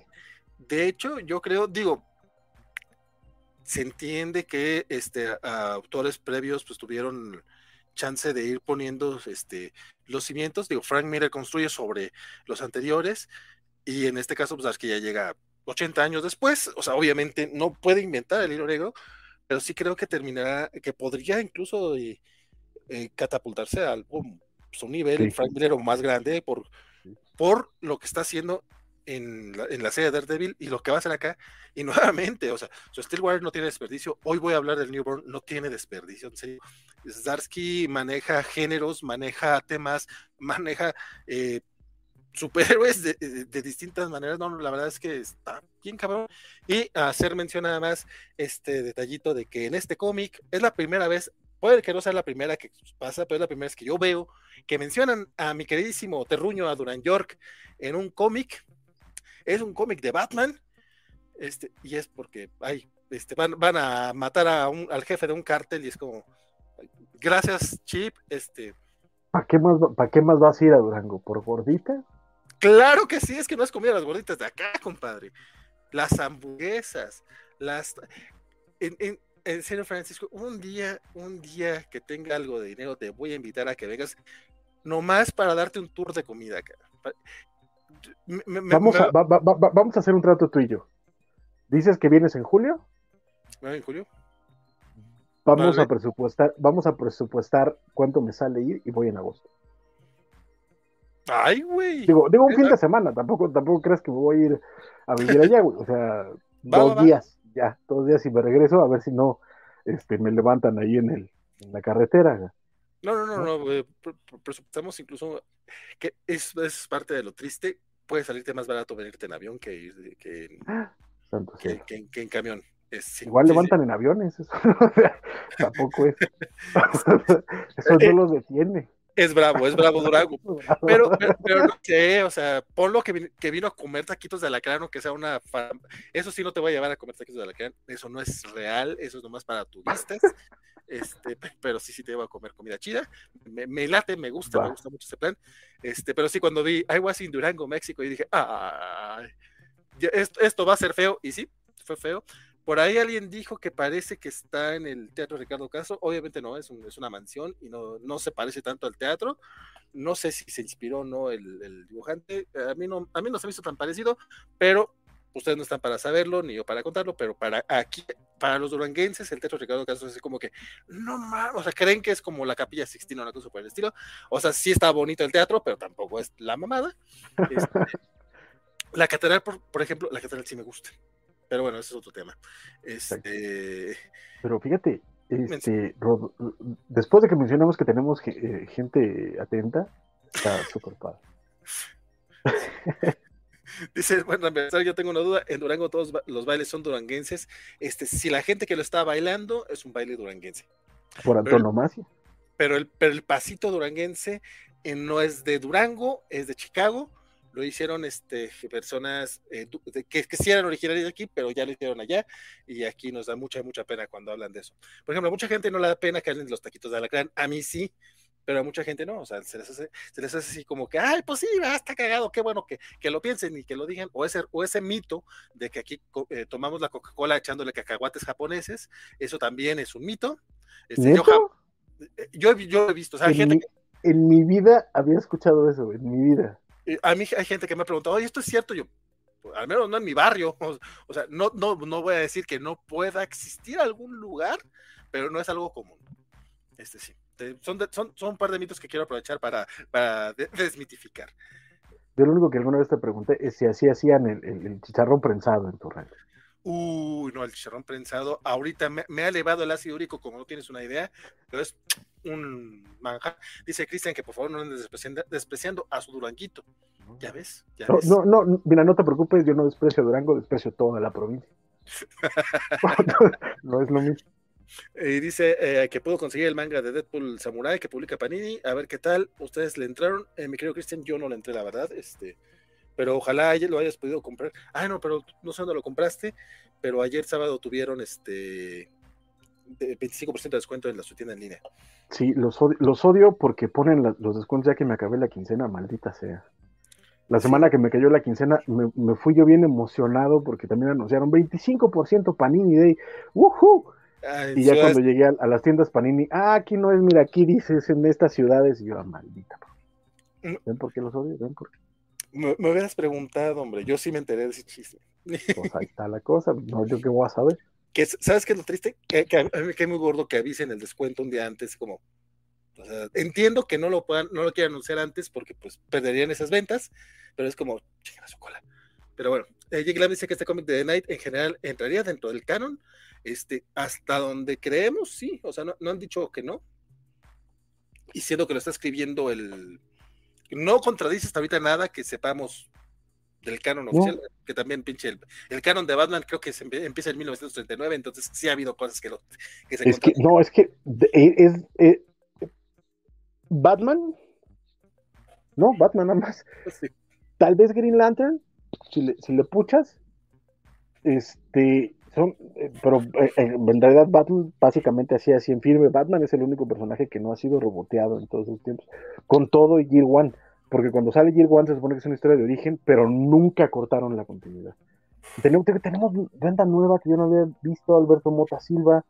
Muchísimas gracias, mano dice amaneciendo con los cómics de la semana, compadre, qué bueno que, estás, despertando temprano, este, y qué bueno que, andas por acá comentando. Y Rodolfo Martínez dice, total, es domingo y el desvelo es válido, qué bueno que... Gracias. Ah, mira, eh, mi, carnal estuvo en una agencia de publicidad también conmigo, gracias Rodolfo, qué bueno. No, reconocí el nombre, pero ya vi tu carita y dije, ay, este muchacho lo conozco. Y qué, qué bueno, qué bueno que se suman al chisme, porque sí. Qué bueno, qué bueno. Como dices... Cristian este, qué bueno. Sí, sí, este, pero como dices, este, eh, particularmente a Rodolfo y a, Alberto, este, no recuerdo haberlos leído en chat y me da mucho gusto que, se animen a, comentarnos, a que nos digan, este, sabemos que luego hay mucho, mucha gente que sí nos ve que, porque yo también a veces lo hago, o sea, yo, yo, consumo algo de contenido y no siempre dejo comentarios. Últimamente, por ejemplo, sigo una, una cuenta de Instagram que amo su contenido, que es de tiras completas de Mafalda. No lo amo solamente por ser de Mafalda, sino porque hace una, eh, hace un trabajo muy chido de, viñeta por viñeta y las acomoda para que se, se lean perfecto en, Instagram. Y hace poquito le empezaron a tirar hate porque estaba publicando las mafaldas inéditas. Y dije, ay, no, esta persona, porque es una sola persona, esta persona es un ching trabajazo.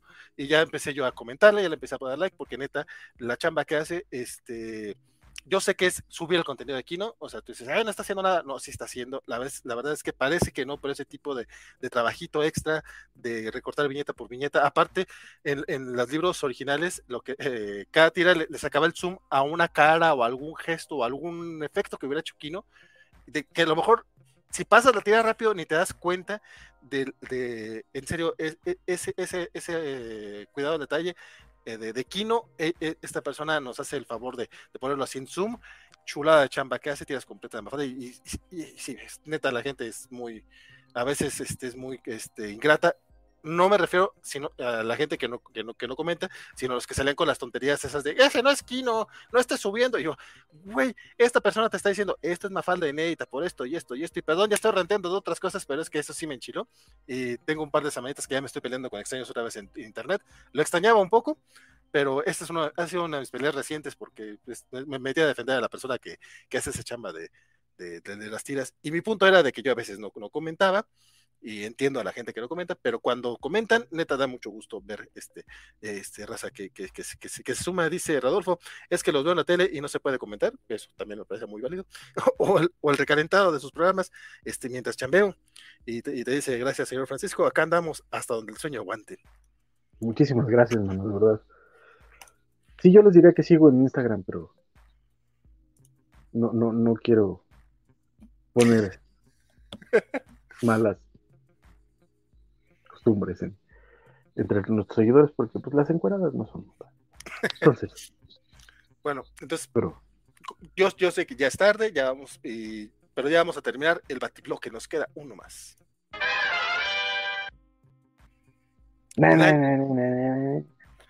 Nightwing 93 ya estamos a tres numeritos del 100 espero que Tom Taylor, bueno, seguramente Tom Taylor ya está trabajando en algo bien coqueto para ese número, no creo que se vaya siete numeritos, ¿no? Dijiste tres numeritos, ¿no?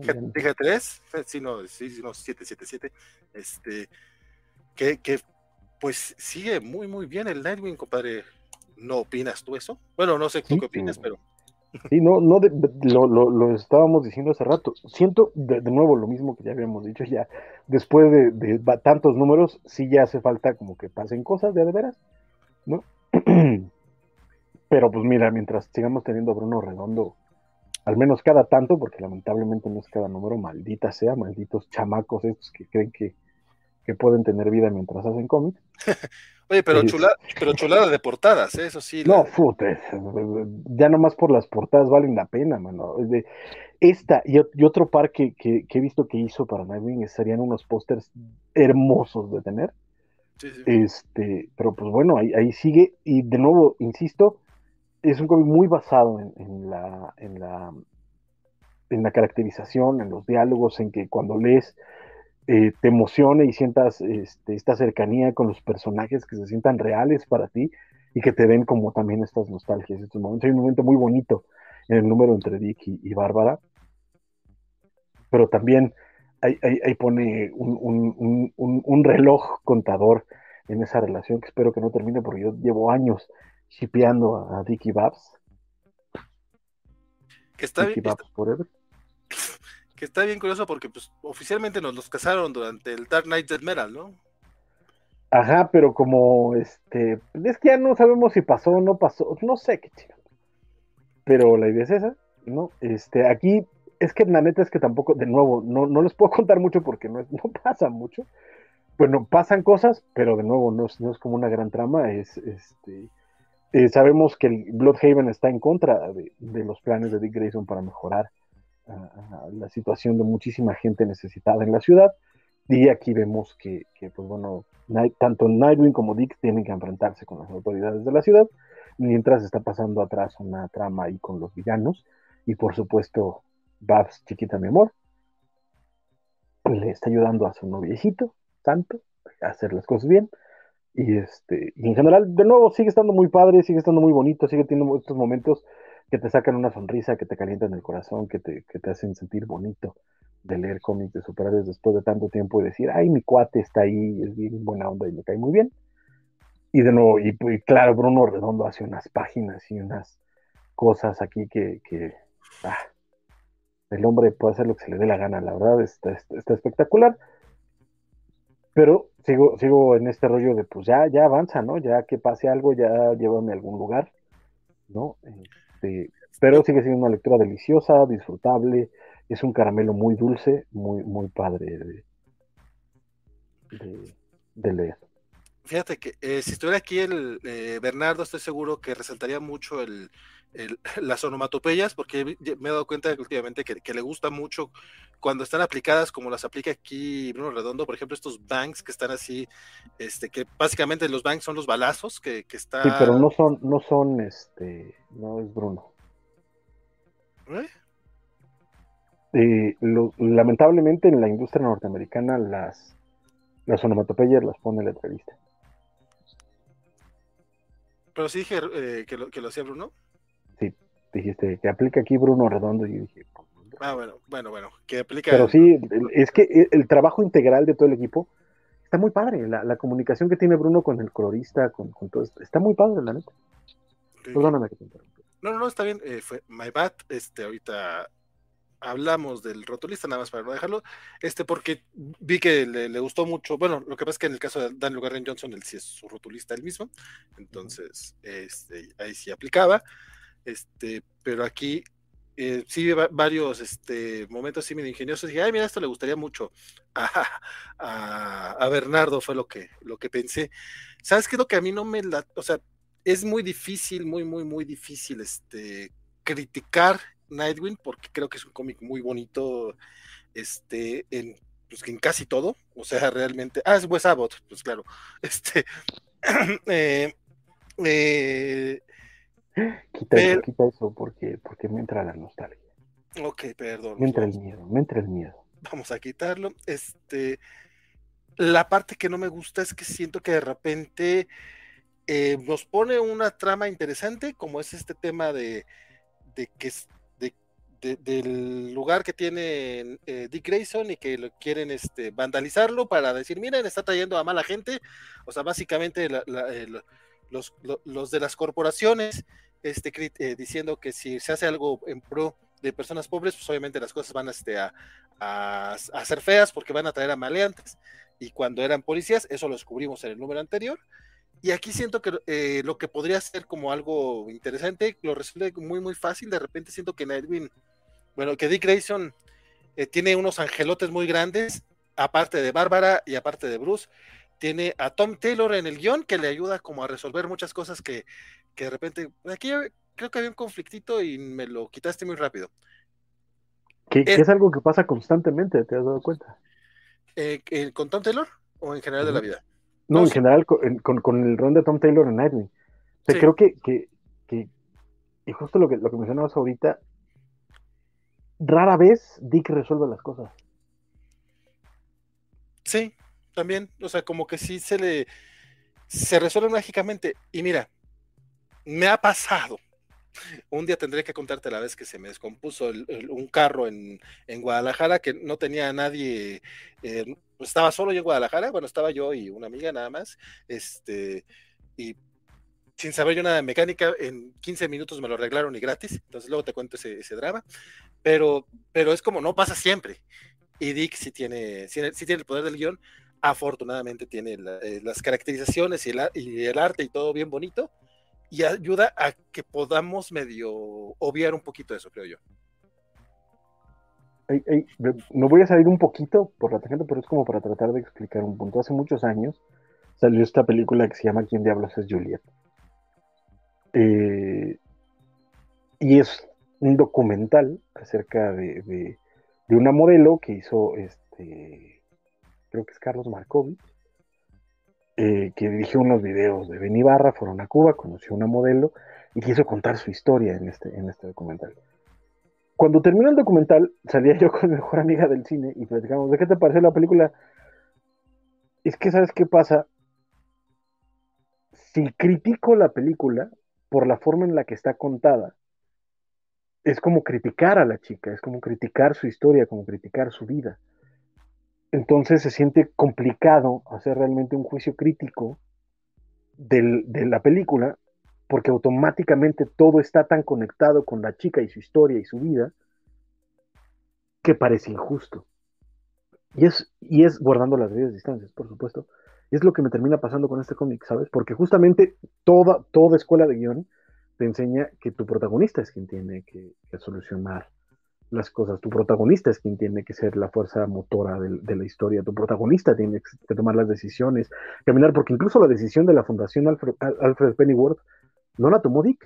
Bueno, o sea, la toma él, pero no es su idea, no es, no es ese camino, sino es algo que, termina en este, en este eh, asunto que le, le, le, picha a Bárbara. Y es algo que pasa constantemente. El problema es que Tom Taylor escribe de alguna forma Nightwing que se siente que criticar, que hacer un juicio crítico acerca de estas cosas del cómic es criticar a Dick Grayson. Y Dick Grayson es nuestro amigo de toda la vida, es alguien que conocemos, es alguien a quien yo particularmente quiero mucho. Entonces, criticar estas cosas se siente como criticar a Dick. Y me cuesta mucho trabajo hacerlo. Porque lo escribe de esta forma tan curiosa, incluso no me atrevo a decir cómo es que lo logra, pero le funciona al maldito. Sigue siendo un cómic bien entretenido, bien bonito, muy, muy, muy tierno de leer de nuevo por esto, porque es Dick, ¿no? Y es un Dick con el que te sientes cercano, yo digo, por lo menos se me pasa a mí. No sé, no sé. Y, pasa algo muy similar con Superman. Eh, Kal-El.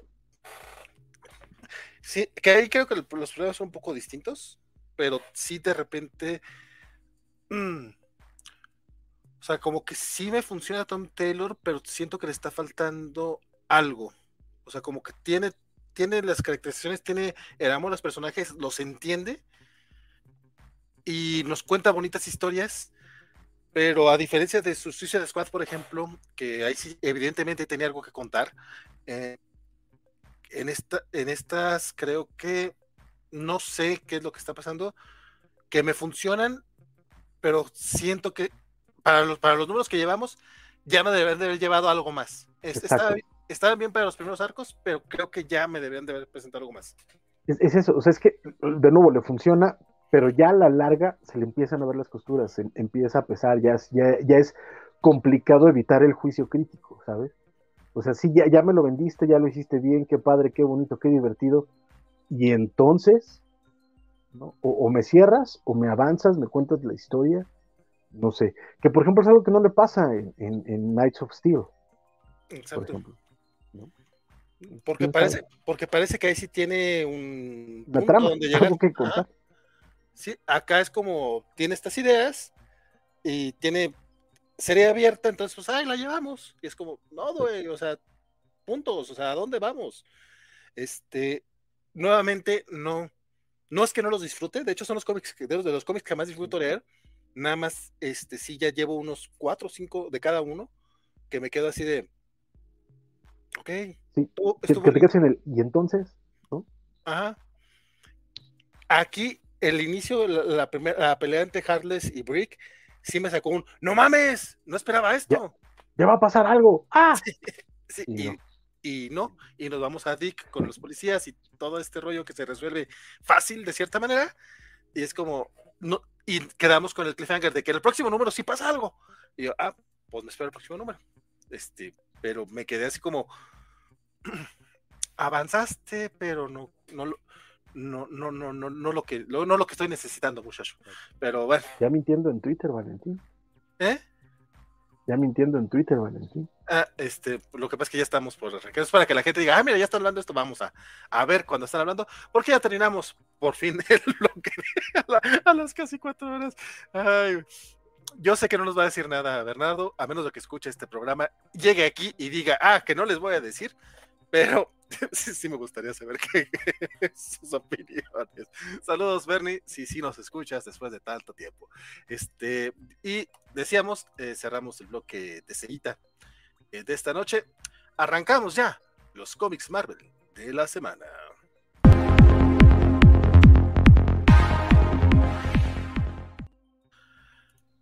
Comiquitos Marvel y tenemos un nuevo número uno de los cuatro fantásticos, pero no son los cuatro fantásticos de tus papás. Tal vez sí, de hecho, de hecho sí, son los, los nuevos cuatro fantásticos que fueron sus personajes que vinieron a partir de una apuesta que hicieron por ahí Walter Simonson y Arthur Adams, si no estoy mal.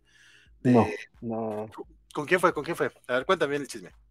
De hecho, no es tanto una, hasta donde yo recuerdo, no es tanto una apuesta, sino más bien como un chiste, porque eh, estaban hablando el editor y, y- y Walter, y Lois, por supuesto, porque también estaba, estaba metido en el ajo, y estaban hablando de, de, de los números de venta, ¿no? Y decían, es que Fantastic Four no está en el top de venta de, de- de Marvel, ¿no? Y era como el rollo de, oye, pero pues es el primer cómic de Marvel, es el cómic, este, el género World's Greatest Comic Magazine, ¿no? Pero pues no estaba, y de pronto empezaron a ver quiénes eran los más vendidos y fue como de, ¿y qué tal que metemos a este, qué tal que metemos este, a los personajes que más venden, a los de los títulos más vendidos? Porque esto era a finales de los 80, justo en la época en la que el Grim and Gritty estaba empezando a, sí, finales de los 80, principios de, los, principios de los 90, donde el Grim and Gritty estaba empezando a hacer el, el hit, y resulta que los cómics más vendidos eran Hulk, por Peter David, este Ghost Rider, me parece que por Howard Mackie, eh, Punisher, por un montón de gente porque tenía como tres títulos. Y este, y Wolverine. ¿No? Entonces fue de, pues vamos a meterlos a, a, ver, a ver qué pasa, ¿no? Un poco a ver, si, si, si, es un fenómeno, a ver si sí atraen lectores, a ver si de, de, pronto podemos levantar el título. Y por eso hicieron la historia. Pero como de pronto dijeron, es que sabes que no, Punisher no cabe, metieron a, a Spidey. Y ese es el origen. Son tres números, nada más tres números de la serie regular de Fantastic Four. Y para eso consiguieron a Arthur Adams, por supuesto, porque te una bruja preciosa. ¿En serio, en, en, en serio, ahora con este. Era, era, con este Punisher? Eso no lo sabía. Uh -huh. yo, sí, yo... no, de hecho, de hecho, de nuevo, la idea era cuáles eran los más populares y eran todos, y dijeron, es que Punisher no cabe. Y de hecho, eh, tan era parte del reto que sí aparece Punisher en el cómic. Ay, mira tú, la verdad es que no lo. Aparece en una viñeta, o sea, así como de, de. Y salen todos los seres más populares, hasta Punisher. y nada más sale en una viñeta. Porque bueno, dijeron, va a salir Punisher. Ah, esa, esa, parte no me la sabía. Yo, o sea, yo sabía que sean, obviamente, los, los, los rompeventas. Obviamente, el hombre araña está ahí. Este. Y... Pero él no era de los rompeventas.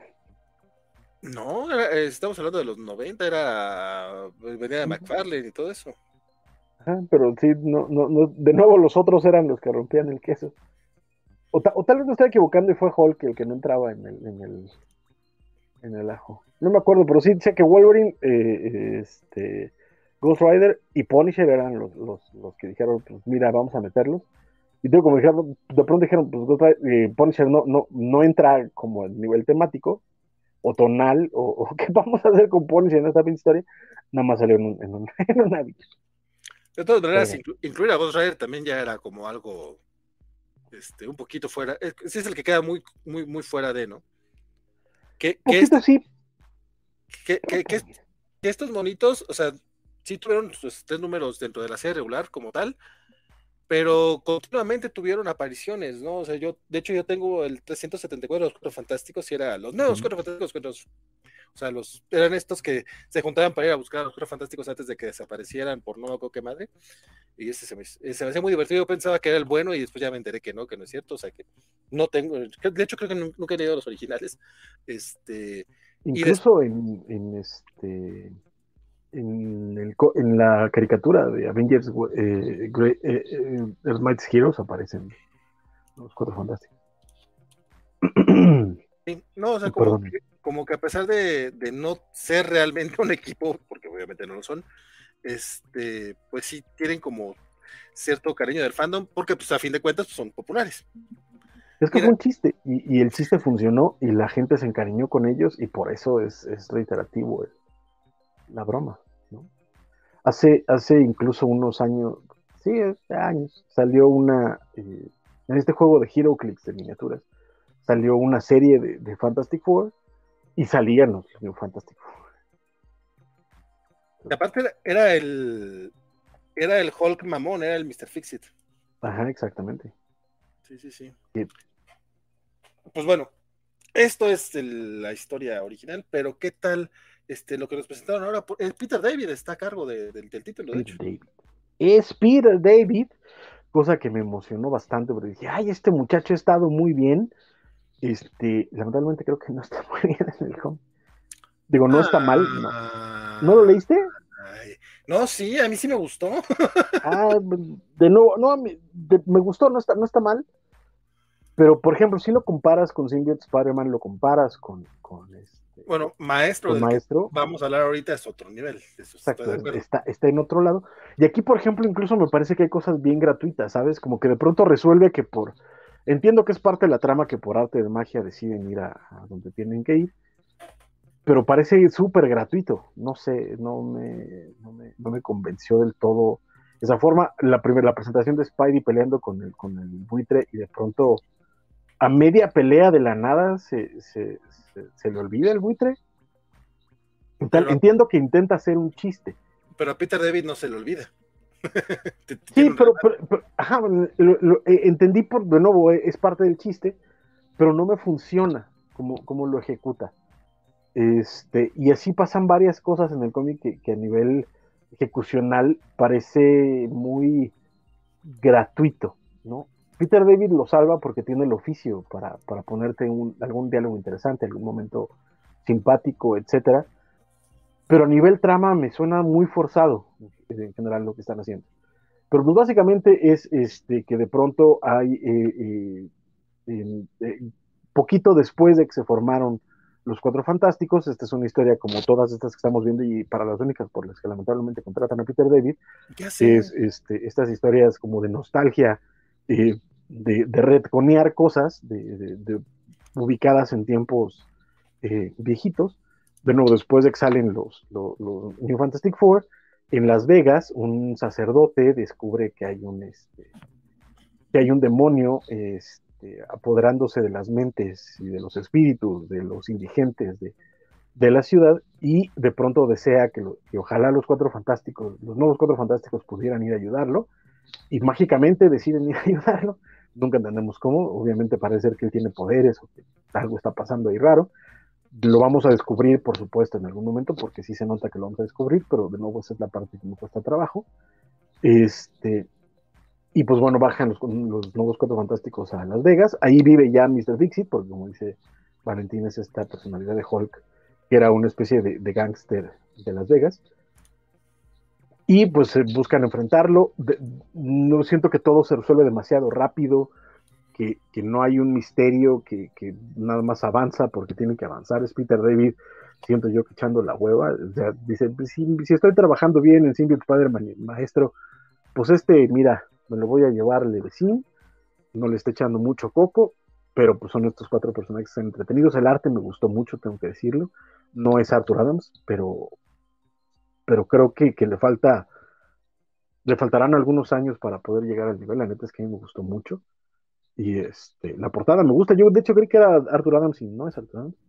Este, pero, pero es, su, mejor clon. Ya lo hemos visto, creo que es Nick Bradshaw, no estoy mal. Sí. Este, y pues, bueno, en general, de nuevo, no está mal, pero sí siento que si es así una lectura casual, no te va a entretener. Tienes que llegar con mucha fe en Peter David y que en los siguientes números algo va a resolver de las pendejas que está haciendo aquí pero, pero sí me, me, costó trabajo. Este, y de nuevo, un poco lo fuerte que tiene son las, las caracterizaciones, que tampoco son muchas, porque es puro pinche personaje estoico y Spidey. Entonces, no sé, veremos qué, qué ocurre.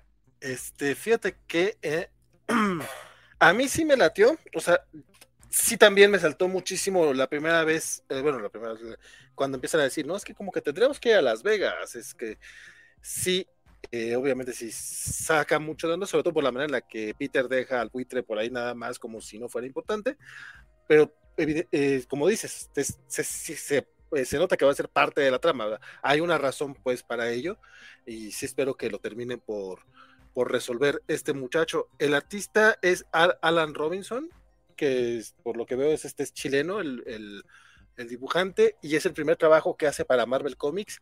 Él había trabajado para Big Wars y otras cosas así, este, en, otra, eh, Big Wars, Planet of the Nerds, Back, eh, to the Future, eh, y algunas cositas de Star Wars. Pero es la primera vez que entra ya de, al universo Marvel tal cual. Entonces, la verdad creo que tiene un buen, un buen inicio. O sea, no, no me pareció, quizá no me pareció tan espectacular, pero no, eh, pero bastante efectivo y como, como que, pues sí, definitivamente es algo que, que podría ver, eh, seguir viendo, o sea, es disfrutable. Y a mí la historia me agradó bastante, digo, sin ser definitivamente Danny Ketch y el Mr. Fixit no son de mis personajes favoritos, mucho menos este eh, Logan. Eh, pero creo que Peter David hace un buen trabajito para que sean entretenidos y pues yo sí le pienso este, este chistorín de, de, cómo Logan descubre que Peter, que Spider-Man es Peter Parker también me gustó mucho. Y el chistecito pues de, de, poder seguir manejándole eh, que, Logan traiga algo en la boca, pero aunque no sean puros, eso también me gustó. O sea, se hizo como que una manera ingeniosa de darle, la, de darle la vuelta. Mira, son palitos de pan, son palitos de pretzel, entonces no estén haciendo la de porque el cigarro es malo, pero igual voy a traer algo que parece un cigarro en la boca, porque es el Logan de los 90, 80, y él sí fumaba. Este, fuera de ahí, eh, me parece que es como que es el inicio de una aventura que puede ser bastante divertida. Este, yo sí le apuesto, sobre todo porque en general me han gustado estas miniseries con Peter David. Sí, coincido contigo, está muy por debajo de Maestro, pero es que creo que Maestro es una joya sasa. Ahorita platicamos del, número que salió esta semana, pero creo que no está tan lejos del Symbiote Spider-Man. O sea, está muy en el nivel, siento yo. Y me gustaron mucho los Bueno, son, son cómics que sí compré después en TPB. Y muy probablemente este New Fantastic Four también eh, lo termine comprando después, ya sea en español o en inglés. Pero sí, sí, un, coqueto tepecito sí lo ando, sí, lo ando agregando a mi colección. yo, yo sí tendré que disentir porque a mí me parece que siempre Spider-Man está bastante por arriba de esto. Pero es eso, o sea, es, es un, ah, es que es lamentable porque es, es, un primer número donde se nota que está plantando un montón de cosas que va a explotar en los siguientes números. Pero en las otras miniseries no era así, o sea, en las otras miniseries desde el primer número ya tenías cosas excelentes, muy bien planteadas, muy bien hechas. Y aquí me, me queda con esta idea de que, ¿sabes? Es, es, es, como si me estuviera diciendo, espérate que esto se va a poner bueno después, ¿sabes? Como el Señor de los Anillos que en la página 350 se pone bueno. Así siento este, este, este cómic como que, no sé. Pero de nuevo no está mal y el arte lo agradezco mucho, la neta es que está muy bonito. Y, mira, son los New Fantastic Four, no, no, no me molesta leerlos, pero sí se nota también que Peter David se siente mucho más cómodo escribiendo a Spidey y a, y a, y a Hulk que incluso Logan. Y al pobre Ghost Rider ni siquiera lo, ni siquiera lo toca. Ahí está. Ajá, tiene dos diálogos y ya va a ser importante porque demonios, pero, pero, pero, pero es Ghost Rider.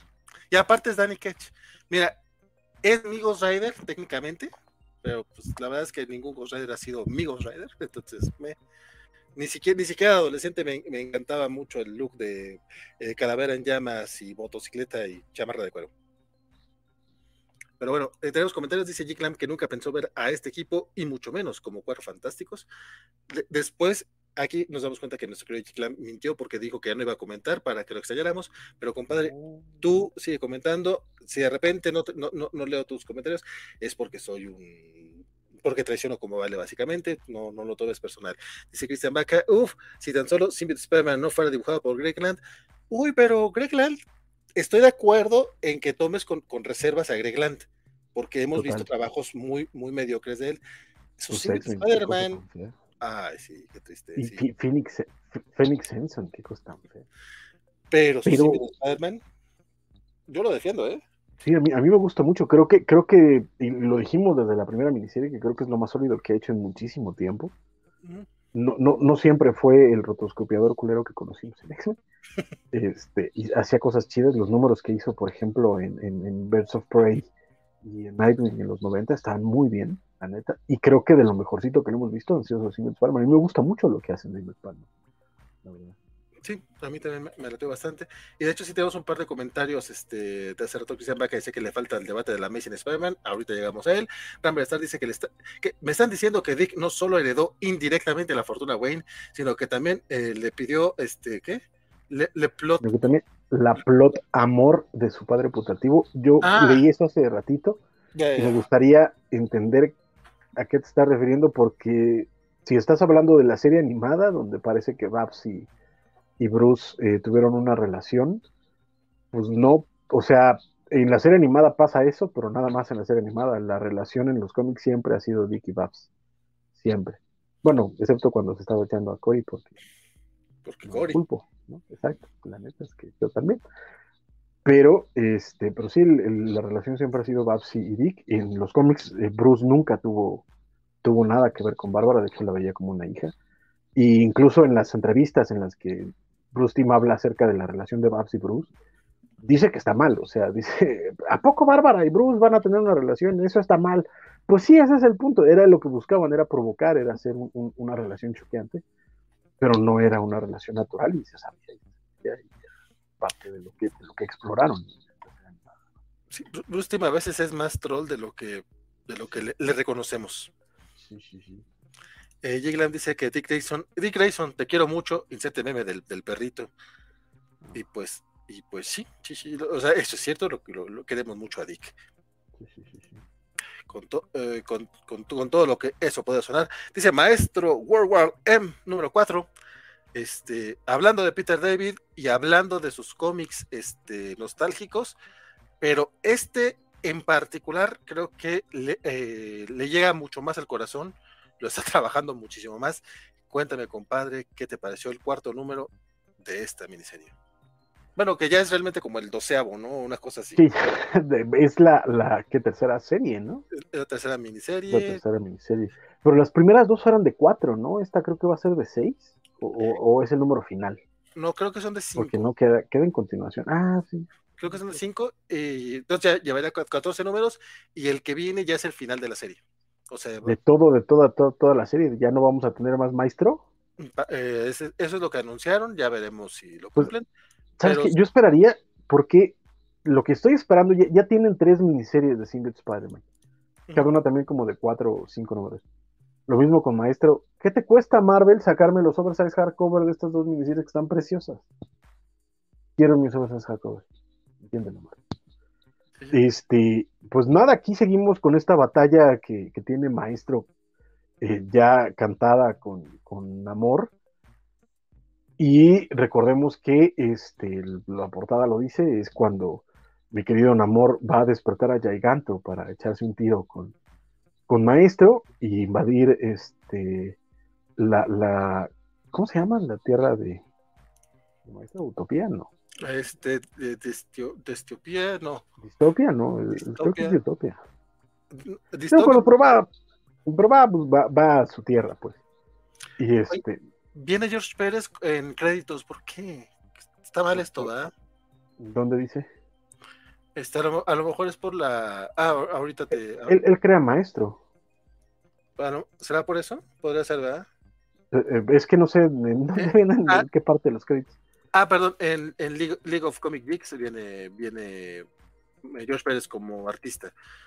Ah, no, no, no, no, no, no, no, no, pero él, él crea al personaje, pues entonces no sé exactamente por qué hayan puesto eso en esta, en esta serie, pero este, el, el artista, eh, híjole, según yo no me se me iba a olvidar, estaba yo como súper clavado. Germán Peralta.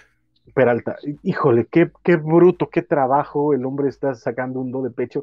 A mí me sorprende un montón, de verdad, la calidad que están teniendo estas miniseries y por qué diablos no los meten en títulos regulares, cabrón. O sea, ¿por qué a Peter David le dan pura, pura serie nostálgica? Le ponen estos artistas que están de miedo. Peralta está haciendo un trabajo brutal. Este, Greg Land estaba haciendo su mejor trabajo en esos títulos. Este, el, el, eh, el que ahorita acabamos de mencionar en, en Fantastic Four. Alanis, este sí, Robinson. Ajá, o sea, no sé. Ah, ha de, ser, ha de ser por la página de este, este el, el cap, si este sí es de, sí es dibujo de. Sí, sí, el, sí ese es un dibujo de, es la portada de uno de los de los sí, sí, de Hulk. Este, pero no está, está brutal. Y de nuevo aquí, este, pues ya es. Este, es que tampoco, de nuevo, este, a nivel plot no hay mucho que contar, básicamente es maestro contra giganto, ¿no? Y este, y por ahí está eh, Emil Blonsky, eh, este, um, Abomination, que de pronto se encuentra en este rollo porque primero quería matar a Maestro, pero acá se da cuenta que Namor tampoco es un gran aliado, entonces está en esta dicotomía porque pues el monstruo está ahí destruyendo la ciudad y Blonsky pues quiere ayudar a la gente por alguna razón. Y este, y pues ahí se están echando el tiro, y básicamente es lo que pasa en el, en el cómic. Este, vemos que, que Doom sigue eh, tramando vencer a Maestro, pues ese es como, como lo que está pasando y termina en un, eh, no es un cliffhanger porque no funciona como tal, sino como en un, en esta pausita para ver cómo arranca el siguiente número que además está muy chistoso, la verdad.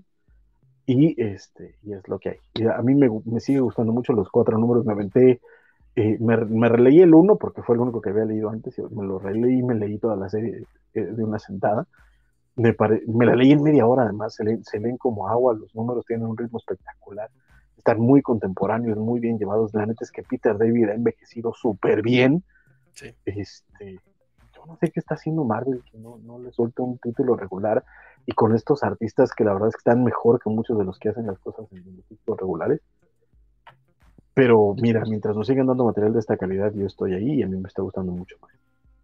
Sí, de hecho, la verdad no creo, bueno, también quién sabe si mismo Peter David no quisiera tener este series con más peso editorial o con más presión editorial considerando sus temas de salud, pero neta no vería nada mal que regresara, bueno, creo que nunca escribió en Amazing, escribió en Web y en Spectacular, pero vamos, en, eh, no, no, lo vería mal en Amazing Spider-Man, que después de que hemos tenido, digo, ahorita Seth Wells creo que no está tan mal, está, arrancó bien por lo menos esta nueva etapa, pero, güey, tenemos un buen rato con el hombre araña dando tumbos, que creo que Peter David podría estar ahí sin bronca. Digo, también candidateo mucho a Kelly Thompson, pero pues es que hay gente que, me gustaría ver ahí. En serio, Peter David hace mucho que no le leo un, número flojo, no digo que no, no los tenga en su carrera, este, de hecho, su última etapa en X Factor, la que ya era brandeada y que estaba con Gambit y así, esa no me gustó tanto, que eran parte de una corporación, la Servan, no sé qué más. Este, pero este, sus miniseries estas. No, y, en, porcentaje el grueso de la carrera de Peter David es espectacular, ¿eh? Sí, o sea... sí no, no, no, sí, porcentaje y su, su nivel de, su, de porcentaje de está, está, brutal. Los últimos, la, la, etapa después de Onslaught en Hulk se cae pero también no es su culpa, fue intervención editorial. Pero lo que, te, lo que hizo antes es espectacular, definió al personaje, cambió el camino de, de por todo el, vamos, para toda la vida. Sus X Factor eran espectaculares, sus Supergirl son buenísimos, a pesar de que se la llevó por un lado totalmente diferente. Sí. Este, su Young Justice, del cual ya habíamos hablado antes. O sea, el hombre la verdad es que tiene, tiene y, sus títulos independientes también eh, son, son bastante buenos.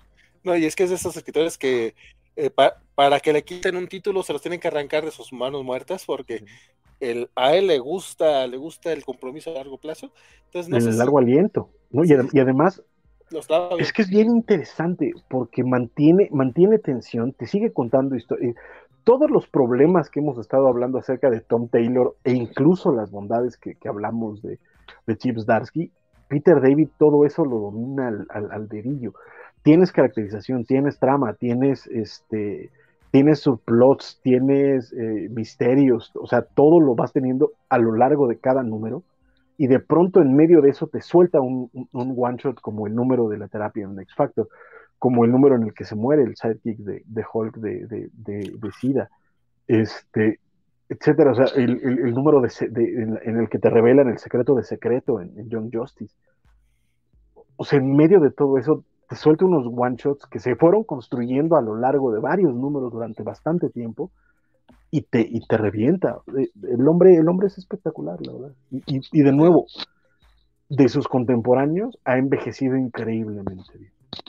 Es que yo, neta, tenemos a David y a Demasias, y yo creo que le paramos de contar, o sea, que, no que sigan en activo, pero que tengan ese, ese nivel en, la mayor parte de, los trabajos Que, les vemos. No sé, Walter Simonson, claro que su Ragnarok es una belleza, pero también se los va llevando muy despacio, va, va trabajando a su tiempo, no está mal, o sea, también el señor sabe, eh, sabe, su, sabe, sabe lo que puede dar y lo que quiere dar, y, por eso resulta ser una joya su Ragnarok, pero no, no, no tiene lo, lo, que tienen David y de Matías, creo no, pero es que también. Eh, eh, creo que, mucho más que de Exacto, que creo que. Sí, por, por bastante. Que creo que eh, Simonson, en el caso de Ragnarok, está haciendo su magnus opus y él lo sabe y por eso está dedicando corazón y alma en, en ese producto. Pero los, los, cómics que hemos leído que escribe, de pronto para estos títulos vintage y, de, nostalgia de X-Men o de X Factor, etcétera, son de en la madre que estás haciendo. Ya no digamos en la parte de arte, sino, sino incluso en que, por ejemplo, la historia, la historia corta que sacó de Thor en el especial de Thor estaba espectacular tanto en guion como en dibujo. ¿eh? Hay que decirlo. Sí. Yo, Pero en general, yo tengo en general tropieza. Yo tengo mis dudas, yo creo que esa historia la tenía guardada hace como 20 años y nada más este, la sacó y porque en serio, la chaineamos está al nivel de las de hace 30, 40 años, ¿eh? sí, por, por, bastante. Pero, este, de nuevo, hay, hay, hay, hay cositas de pronto, chispazos, pero en general el resto de lo que leemos no está a ese nivel. Lo mismo pasa incluso con John Byrne, lo mismo pasa con, con Ron Mars, lo mismo pasa con, con Roger Stern, lo mismo pasa con Jerry Conway, que no es contemporáneo de Peter David, sino de hecho es un poco más viejo. Este, no un poco, bastante, amigo. Este, Incluso Roy en fin, Thomas, o sea, que leímos un a Roy Thomas, que leímos una historia de Conan hace poco en la etapa de Marvel, y Ah, pues claro. estaba así como, "Meh, sí, está linda. O sea, Ralph. qué bonito. Ralph Macchio, Larry Hama, etcétera, que sí son más cercanos a él, Sí, sí. no están ahí. No, definitivamente no están ahí. Y el hombre se mantiene muy bien, Sí, no, muy, muy bien, ¿no? completamente de acuerdo. Sí, Peter, creo que sí debería estar. Este, eh, te digo, puede ser el tema justo del De salud. de salud, que, que él mismo no, no quiera algo más grande. Mira, con lo, con lo mucho que, que estoy defendiendo el comiquito de Vegan, este Fitzpatrick, Fitz, Fitz, ay, no es Fitzpatrick, Fitzmartin. es Fitzmartin, ella, eh, con- eh, que a mí sí me gustó John Justice. O sea, para una miniserie de seis números con ese estilo, pues digo, no, no, no sé si Peter David tenga contrato exclusivo con Marvel, pero pues bien le pudo haber hablado DC, mira, Exacto. este, vamos a darle cariño a, tus a los personajes que, que, que ayudaste tú a dar a moldear. Digo, según yo, eh, esos en particular no los creo él. Creo a Secret, no si no estoy mal, pero Ajá, así que y a Arrowet. ya, Robert. o sea, pero por lo menos podrías este, trabajar con ellos y, y, y haría un trabajo como los que estamos viendo. O sea, Creo, que sí. Justo era un poco, eh, no lo quería decir así porque iba a sonar muy feo cuando hablamos de John Justice, pero mi pregunta fue, ¿por qué no le dieron a Peter David y a Todd Knock? Los dos siguen en activo, los dos siguen teniendo buena calidad y ninguno de los dos tiene mucho trabajo, que digamos.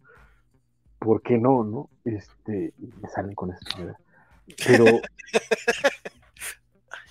sí, pues no sé, no sé, no sé. Este, pero de nuevo, lo que está haciendo Peter David bien. Incluso, y ya lo dijimos, eh, con todos los peros que le pongo a New Fantastic Four, sigue estando divertido, sigue siendo leíble, etcétera.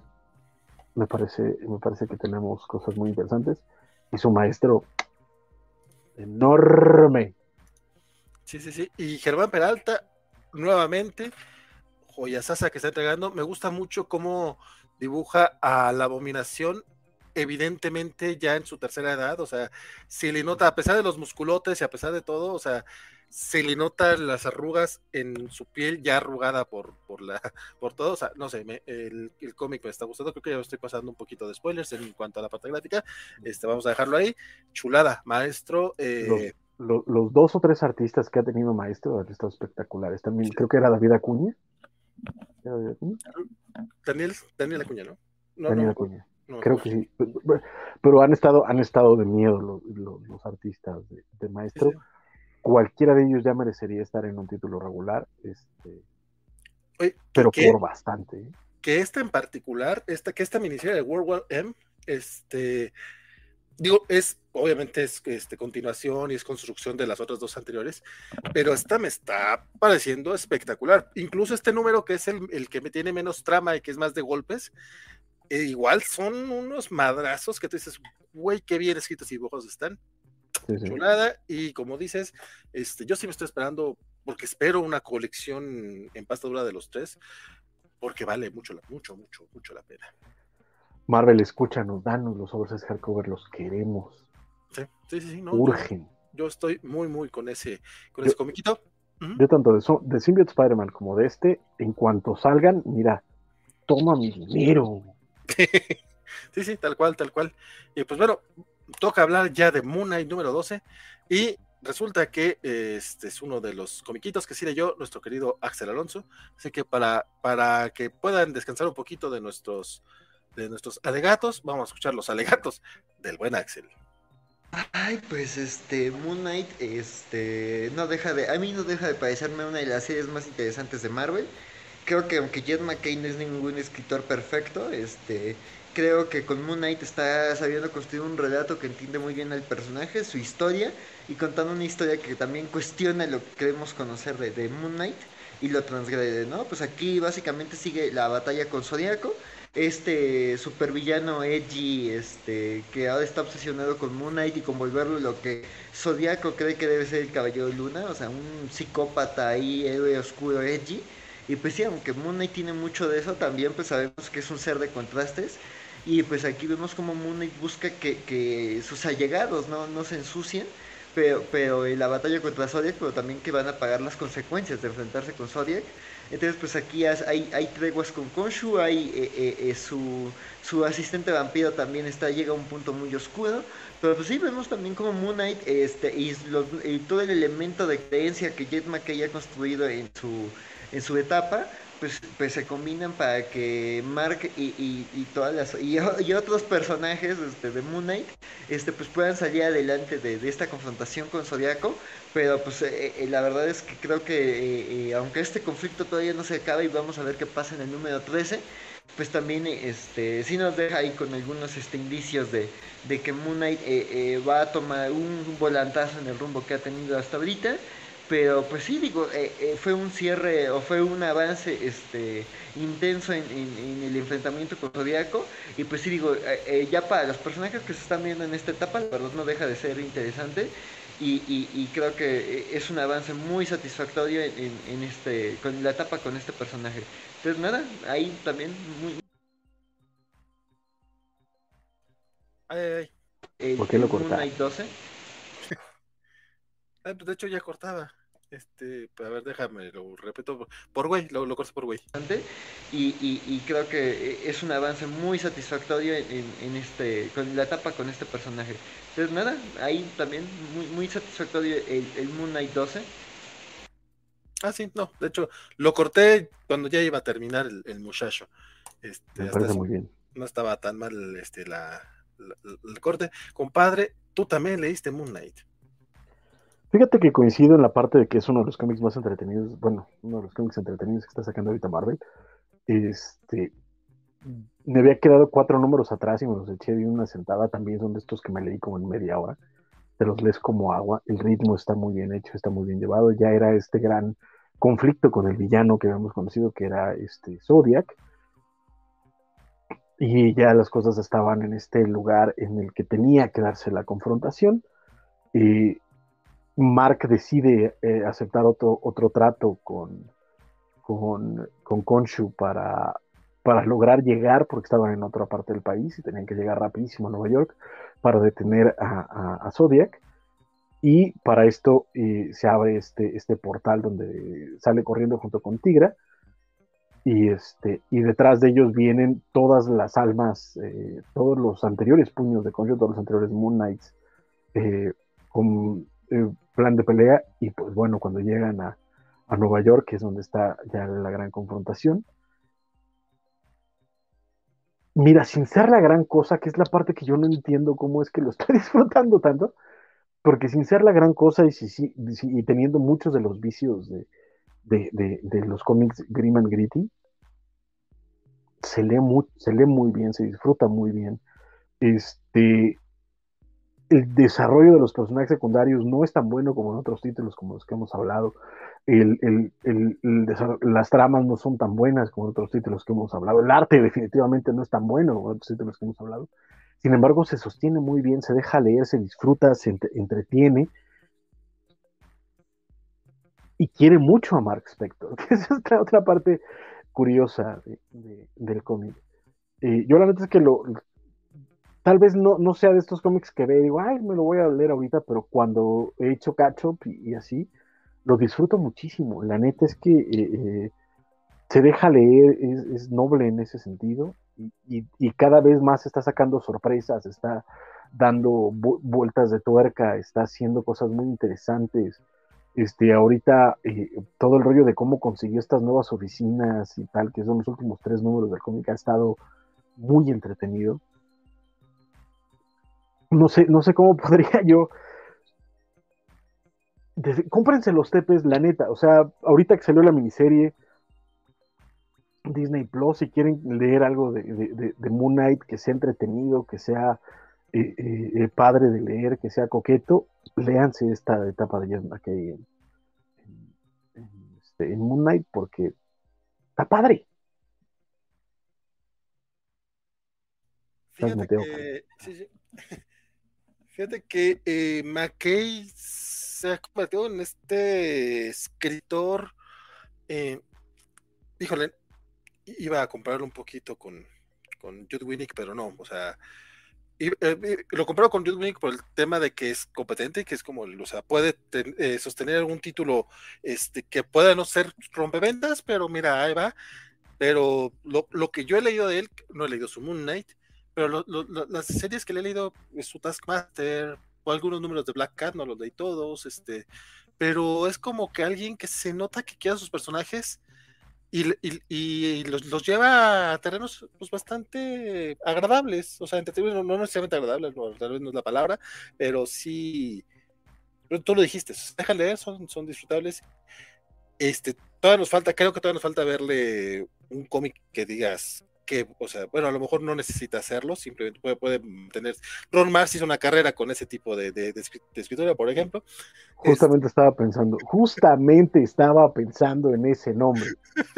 justamente. Eh, sí, sí, sí. Es, es, el equivalente a Ron Lynn en, en, guionista, pues. Mm, podría ser, es, sólido, el equivalente a Mark Bagley. Es sólido, es constante, es, está padre, divierte, entretiene, cumple Confiable. Ajá, exacto, exacto, exacto, exacto. Sí, este, pues, me, convence esa apreciación. Este, digo, no, sí, porque George Winnick le leí más cosas malas que buenas, la neta.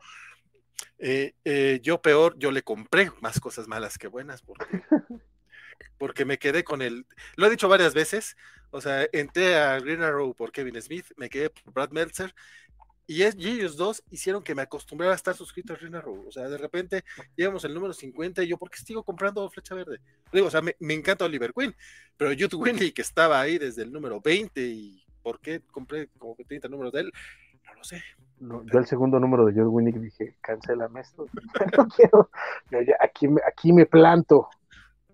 Es que eso era lo que debía hacer, pero eh, empezaba a coleccionar en inglés, empezaba a leer cómics en inglés y a suscribirme en inglés. Entonces, como que yo estaba así como que, ah, mire, te lo juro, o sea, llegué por el, a lo mejor no llegué al 50, pero al 40 sin bronca. O sea, tuve un buen con Jude Winnick hasta que dije, ¿por qué estoy leyendo esto? Sí, eh, eh, pasa, pasa, pero fíjate que, eh, y, es ahí donde está lo curioso, porque Jed McKay, de nuevo, sin ser espectacular, sin montar la cabeza, sin ser este, un maldito Alan Moore o, vamos, siquiera un, este, no sé, Kurt Busiek o, ¿sabes? Este, es entretenido, es muy entretenido y, lo logra bien, ¿no? De nuevo, ahorita estoy leyendo su Strange, está muy padre, eso, la muerte de Doctor Strange estuvo muy divertida, muy bien hecha, muy interesante, este, y incluso de esta, de esta serie de anuales de Infinity, que por ahí del tercero dijimos, no mames, no, el primero que escribió él, que fue el de, el de Iron Man, estaba muy divertido, estaba muy, muy divertido. Entonces, no sé, habrá que ver a, dónde llega, habrá que ver si tiene más con queso para, para sorprendernos, pero la verdad es que es bastante sólido y, su Moon Knight creo que está ahí, creo que tiene con qué.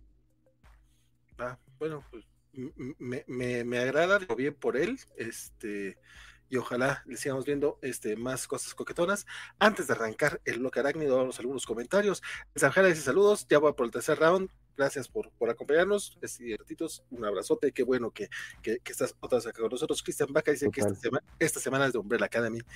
Todavía no la empiezo, compadre, pero ya estuve viendo buenos comentarios. No, hay que verla, hay que verla, hay que verla. Hay que verla. Es, que hay tanto, hay tanto. Qué bueno, pero hay tanto. O sea, tenemos la Academy, Miss Marvel, Obi-Wan, The Boys, ahorita así, hot, fuerte, fuerte, y más películas, más cosas, más. Jiglam dice que le gustaría verla, verla, verlo en algún Venom, este, se refería, si no estoy mal, a, McKay, Peter, ¿no? a Peter David. Ah, ok. Pero creo que le quedaría mejor Jed McKay. sí. Que, que, mira, la verdad, Peter David no dudo que pudiera hacer algo bueno con Venom. Puede ser algo bueno con muchos personajes, pero yo no sé, yo no sé qué tanto Venom, pero, este, no sé, un Iron Man, creo que podría hacer cosas entretenidas ahí. Ay, Iron Man hace buen rato que. Mira, que, que lo de Cardwell no empezó mal, ¿eh? Pero. No, no, no, no. De hecho, estábamos muy montados ahí. De pronto se nos, se nos bajó el, el, este, la gasolina y ya no le seguimos. Hablando de cosas que se bajaron la gasolina, no recuerdo qué pasó con el Iron Man Captain America. Ya no salió, ¿va? No, creo que sí terminó. ¿Sí terminó? sí Y no Es terminó mal. Yo por lo menos recuerdo que me gustó la, la, la serie en general. Yo O sea, no así de, ¡ay, qué cosa tan bruta! Pero, Sí me acuerdo que te estaba gustando, pero no me acuerdo, no me acuerdo si terminó. ¿no? Dice Rap- Dice Rambler Stark, sorry, complot amor, eh, me refería al poder del guion, básicamente, y se le llama putativa a la persona que se le puede llegar a considerar familia sin serlo oficialmente. Sí, eso, eso sí, eso sí. Este, Rodolfo nos preguntaba directamente, este, ¿qué, qué preferimos, Starfire o Batgirl para Dick? Híjole, acá yo sé que va a haber pleito, yo me gusta más la idea que sea Starfire. Yo soy, ¿Sí? team, yo soy Team Cory. Yo, fíjate que yo debería de ser Tim Corey porque fue con, lo, con el que realmente eh, me enamoré de, de tanto de, de Dick Grayson como de Corey, como de todo esto. Pero no siempre para mí fue Babs. O sea, no, no sé por qué, pero desde que era muy, muy, muy chavito y llegaba a leer cómics donde aparecían ellos dos, donde tenían esas aventuras, etcétera, para mí era claro. Y, y, y hubo un Ya momento para mí, ¿mande? Los shipeabas desde entonces. Sí, eh, o sea, para mí era, era, era muy claro. Y, y hubo un momento en, en, en los 90, eh, el primer número de, de este, DC One Million de Grant Morrison. Eh, por mucho tiempo yo decía, ah, no, sí, Cory y Dick y tal, y ya ves que de pronto se separaron y Cory quedó en una laguna rara de la, de la continuidad este, y Dick empezó a hacer su vida y salió con otras personas, y con, etcétera, etcétera. Pero este, en, en dos paginitas, Grant Morrison me hizo, me hizo como recordar ese, ese chip y decir, sí, es que Babs y Dick son, son, son, son eh, Dips o, o, o, o, Vax, no sé. Pero, pero este eh, hay un momentito cuando están hablando, son las primeras páginas de DC One. Este, Nightwing está, está corriendo y empieza a, hablar con, con Babs este, acerca de estos héroes del año un millón, creo, este, que habían regresado al pasado para hablar con ellos y dicen, oye, es que qué padre, y- y este rollo de la este del legado y qué padre que lo que estamos haciendo ahora sobreviva tanto tiempo, etcétera. Y de pronto hay un, obviamente, una crimen, un crimen en la calle y Dick dice, Babs, tengo que dejarte, tengo que ir a arreglar algo. Ves que cae de- del techo para, para detener el asalto y susurra, Ladies and Gentlemen, my Batman Boys. Lo amenaza a los, a los, a los rufrianes y el cuadro es nada más un acercamiento a los labios de Bárbara sonriendo y dice, I love you too, Boy Wonder ese diálogo, ese diálogo, así como que me, me recordó todo lo que había leído de Chavito, etcétera, fue de, no, a huevo, Babs y Dix, no, no, no hay más. Ok, la verdad es que no recuerdo ese, esa escena. Este, Clavada y así, tatuada en mi cabeza. Sí, no, no, no la dudo, no la dudo. De hecho, de- no- no- y aparte, muy fácil de encontrar en Google, muy fácil de encontrarla en Google. ¿Qué- Ve, qué- vela sonriendo. I love you too, Boy Wonder. ¿Está bonita? Sí, sí está bonita. Ok. este, y pues no sé, la, la verdad es que yo siempre lo he visto con, con, con Cory, pero creo que no tengo este, argumentos tan bonitos como los que tú acabas de describir, mi querido compadre. Pero bueno, Dije. dice Christian Baca, recuerdos de la animación de Killing Joke, sí le, le partió un poquito el corazón. Dick Lam dice, Sí, "Quiz- quizá no un Venom, pero ¿qué tal un agente Venom? Eh, Fíjate que Flash Thompson también me causa mucho conflicto como superhéroe. O sea, sé que, sé que puede tener sentido, pero para mí queda como persona, es como personaje de apoyo de Peter, no, no, no me gusta mucho verlo como héroe, y que aparte haya quedado como un Venom, aunque sé que es un Venom mucho más decente que los otros. Este, ahora también nunca lo leí, pero me causa mucho conflicto. Por ejemplo, hace poquito en Savage Avengers estaba viendo que, que se estaba llevando así de piquete de ombligo con, no me acuerdo con quién era, creo que con Electra.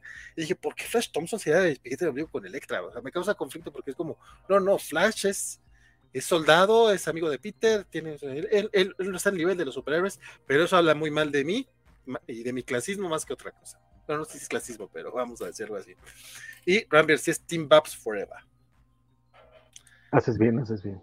Y pues bueno, con la platiquita acerca de Dick, Bab y Cory, en el bloque Marvelita, vamos a arrancar el bloque arácnido.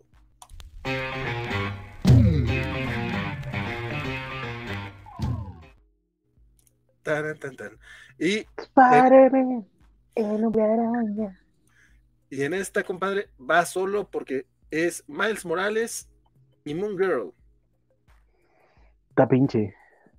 Este plano. Ah, No, es que la neta es que llegué con muchas, muchas ganas de, de- de leerlo. Tenía muchas ganas de, de- de reencontrarme con Moon Girl. Hace mucho leí, creo que uno o dos números de su serie principal. ¿Quién, quién era? Es que no era Carnero. ¿Quién era? También era una dibujante española, pero qué, qué buena era.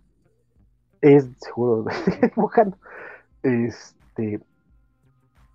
Y no, no, me, no me latió nada, nadita, nada. O sea, eh, básicamente la idea es que un día se le pierde Devil Dinosaur a Moon Girl y tiene que ir a, a- a buscarlo. Este, resulta que hay apariciones de un dinosaurio rojo en Brooklyn, entonces inventa que tiene que ir a ver este, para una beca en, en una prepa en Brooklyn, que es donde curiosamente va Miles Morales. Asentimo para buscar al dinosaurio y no les voy a revelar quiénes son los villanos que salen ni nada.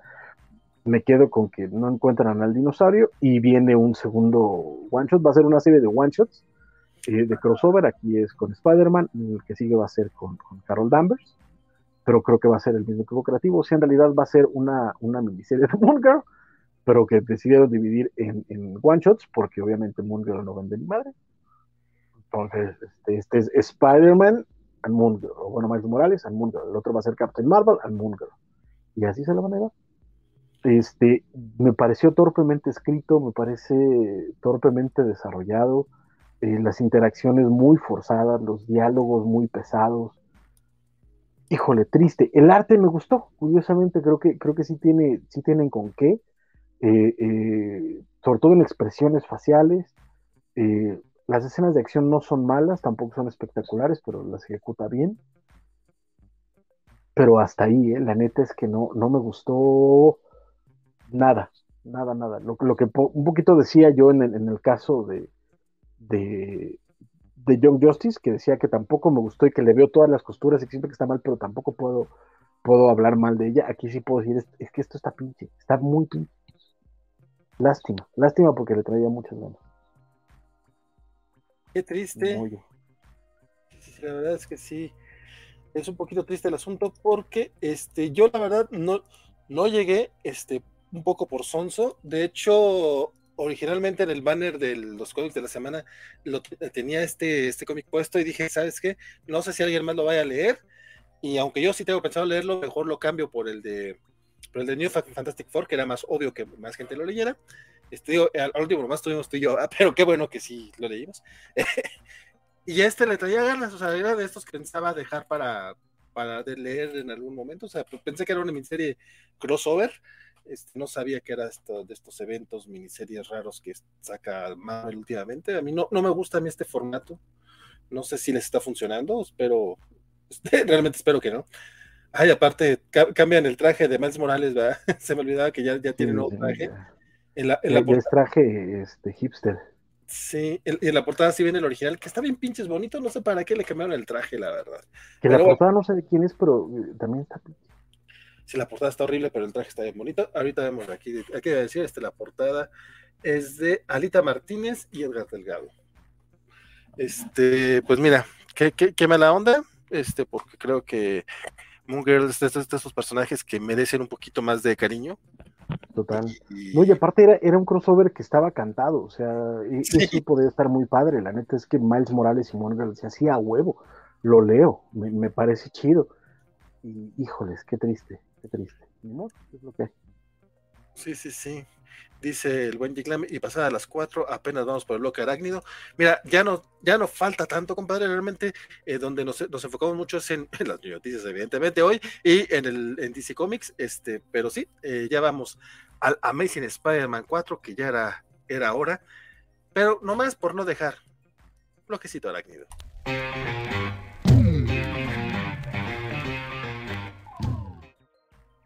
Lo recortaste, ojete. ¿Por qué lo recortaste? Era más largo. No, es más, otra vez, ¿no? si, lo, recorté fue, sin querer.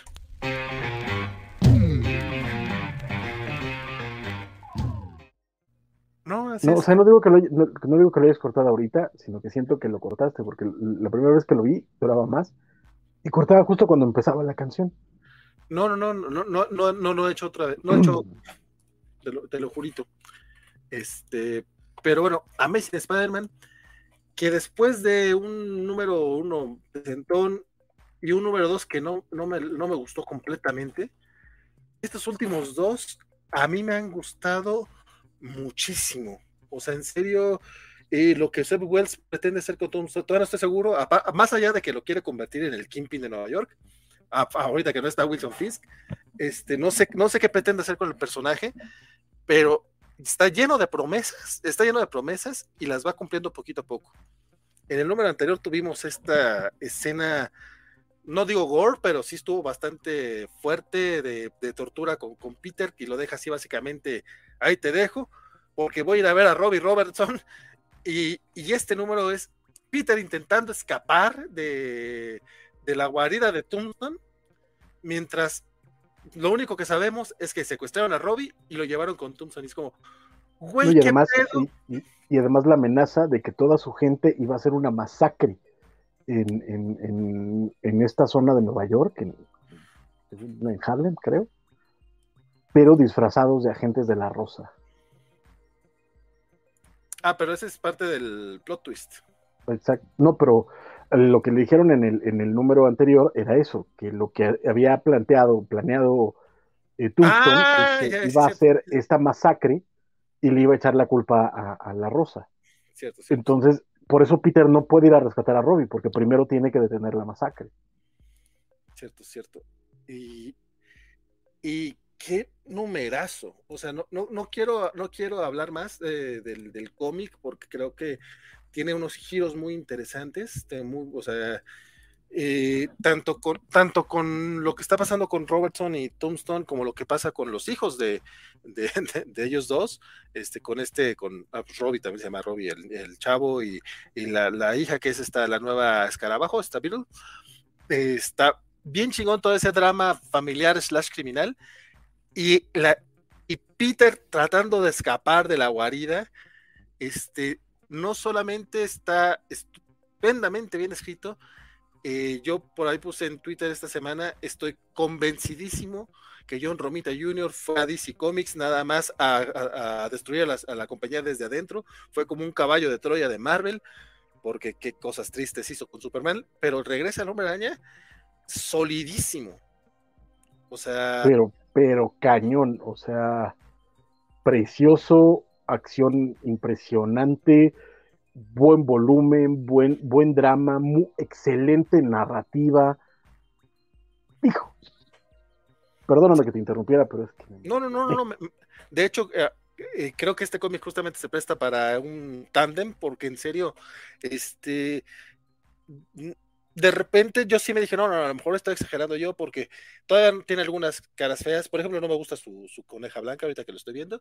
Este, ah, sácate pero, pero tampoco es tanto trama, o sea, en lo fuerte, en lo importante está, pero que no cree nadie como dices tú, o sea, en serio, la manera en la que va llevando las viñetas, es, esta, esta pura splash page de, de Peter rompiendo un, una puerta de acero así pues, reforzado. Sí, de, de, de, ajá, de, caja fuerte. Sí, y por ahí alguien en, en, Facebook, porque ahora soy en Facebook, esa opinión, este, hubo gente diciendo, ah, pues es que también depende del colorista y del entintador y que no sé qué. Y sí, claro, también están haciendo un trabajo ellos, pero la línea, compadre, el storytelling, el... Eh, no, en serio, yo no, no recuerdo cuándo fue la última vez que me emocioné con un cómic de John Romita Jr., porque yo sí entendía las quejas, este, porque Romita Jr. se ha convertido en este artista como que ya mucha gente le, le lo criticaba de manera muy fácil. Pasaba sí. lo, lo, mismo que pasa con Humberto, que, que se van mucho a criticarles el estilo, que ese si no te gusta, pues no te gusta. O sea, ahí no se puede, es, esa parte sí, subjetiva. Sí, Pero en la parte objetiva, en, en, en, en el, en la manera de, de, de, resolver las páginas, en la manera de entregarlos una historia que sea leíble, que sea emocionante, este, güey, digo, ni a Ramos ni a Romita Junior se le podía discutir mucho, sin embargo... No se, no, no se les puede. eh, sí, en general de la vida. Pero sí hubo una temporada larga con Romita Jr. que en serio yo lo veía, incluso su, su, etapa anterior en, en, Spidey, si era como un, ya, quítenle el título, o sea, ya no quiero ver a Romita Jr. porque en serio está trabajando con hueva. Eh, no, no, no, salvo algunas portadas, no recuerdo algo bueno que haya hecho en DC. Eh, recuerdo una portada que salió para un Superman Red, Red Blue and White, Blue, White and Red, no, Black, White and Red o esos madres. Blue, Red and White sería. Porque no, es, Red, White and Blue. Esa chingadera. Este, Red, White and Blue, justamente. Este, esa portada, ahorita no me acuerdo de la portada tal cual, pero recuerdo que me gustó mucho. Este, y después. Y la comentamos, de hecho. Sí, sí, sí. Y después, cuando dijeron que regresaba Marvel y nos mostraron una portada de Moon Knight horrible, dije, vergas, ¿por qué no lo regresan a Marvel? Y fue la última vez que me quejé amargamente de John Romita a partir de ahí, sus portadas, una de Electra hermosísima que se aventó, lo poco, lo que hemos, lo que le hemos estado viendo con Spider-Man, a lo mejor unos números mejores que otros, pero la verdad es que en general están muy, muy bien, o sea, está como en sus buenos tiempos. Sí, sí, sí, sí, sí. Sí, la neta es que agarró con un segundo aire o tercer aire ya en Salvador del partido. Este, que está está súper bien y se nota que además está disfrutando la historia, que se nota que está disfrutando lo que está contando con, con, con Seb Wells desde el número anterior, la forma en la que, en la que narró toda la parte de, la tortura de Tombstone a, Spidey, se nota que estaba, estaba, estaba sintiendo las páginas. No voy a decir disfrutaba porque no, no es la palabra exacta para lo que estaba pasando, pero sí estaba, estaba sintiendo la historia y te la transmitía con, las, con, con, los paneles, con el storytelling, con, con la decisión de encuadres, con, con la expresión corporal. O sea, la neta es que hizo un gran trabajo y en este número no se queda atrás. La última página, sin, sin, sin dar spoilers, carnal, si la puedes mostrar. A ver, déjame, voy. El, último, el último panel, el último splash page de, la historia.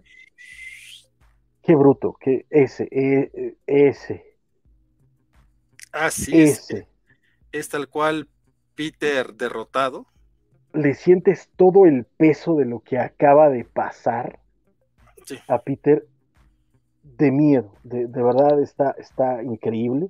La historia funciona muy bien, la historia la están llevando bien, esta, eh, como dices, estas vueltas de tuerca y este, este, es que este es el, es que este es el Spidey que me gusta, sabes, que, que, se esfuerza por hacer lo correcto, se esfuerza por hacer lo correcto y, y la vida pasa, las cosas le pasan ¿sabes? No, no, no se resuelven las cosas fáciles, no se, no se van por el, por, por el camino y sobre todo lo importante para mí es que al que le pesa el dolor, al que le pesa lo que le está pasando, al que le pesa los errores, las, las, las, los golpes, la, las decisiones, no es al hombre araña, es a Peter Parker. Y aunque en este número no vimos para nada a Peter Parker, es decir, no vimos al hombre araña sin máscara, todo el tiempo es Peter Parker, todo el tiempo. Y ese último panel es ese, es, el mundo cayéndole en los hombros a Peter Parker. Me mató. O sea, no. está perrísimo. También estos golpes que le, propina a varios mafiosos ah, me dolieron. O sea, lo estaba viendo, era como, ay, güey, ¿qué, estás haciendo aquí, Romita? Que me está encantando e, e, esta, esta escenita. Esos momentos cuando, cuando el traje se funde con el negro que es muy romita además, están espectaculares. Sí, sí, sí.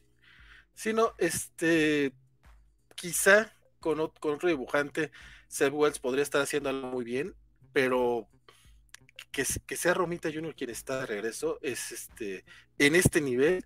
este John Romita, este.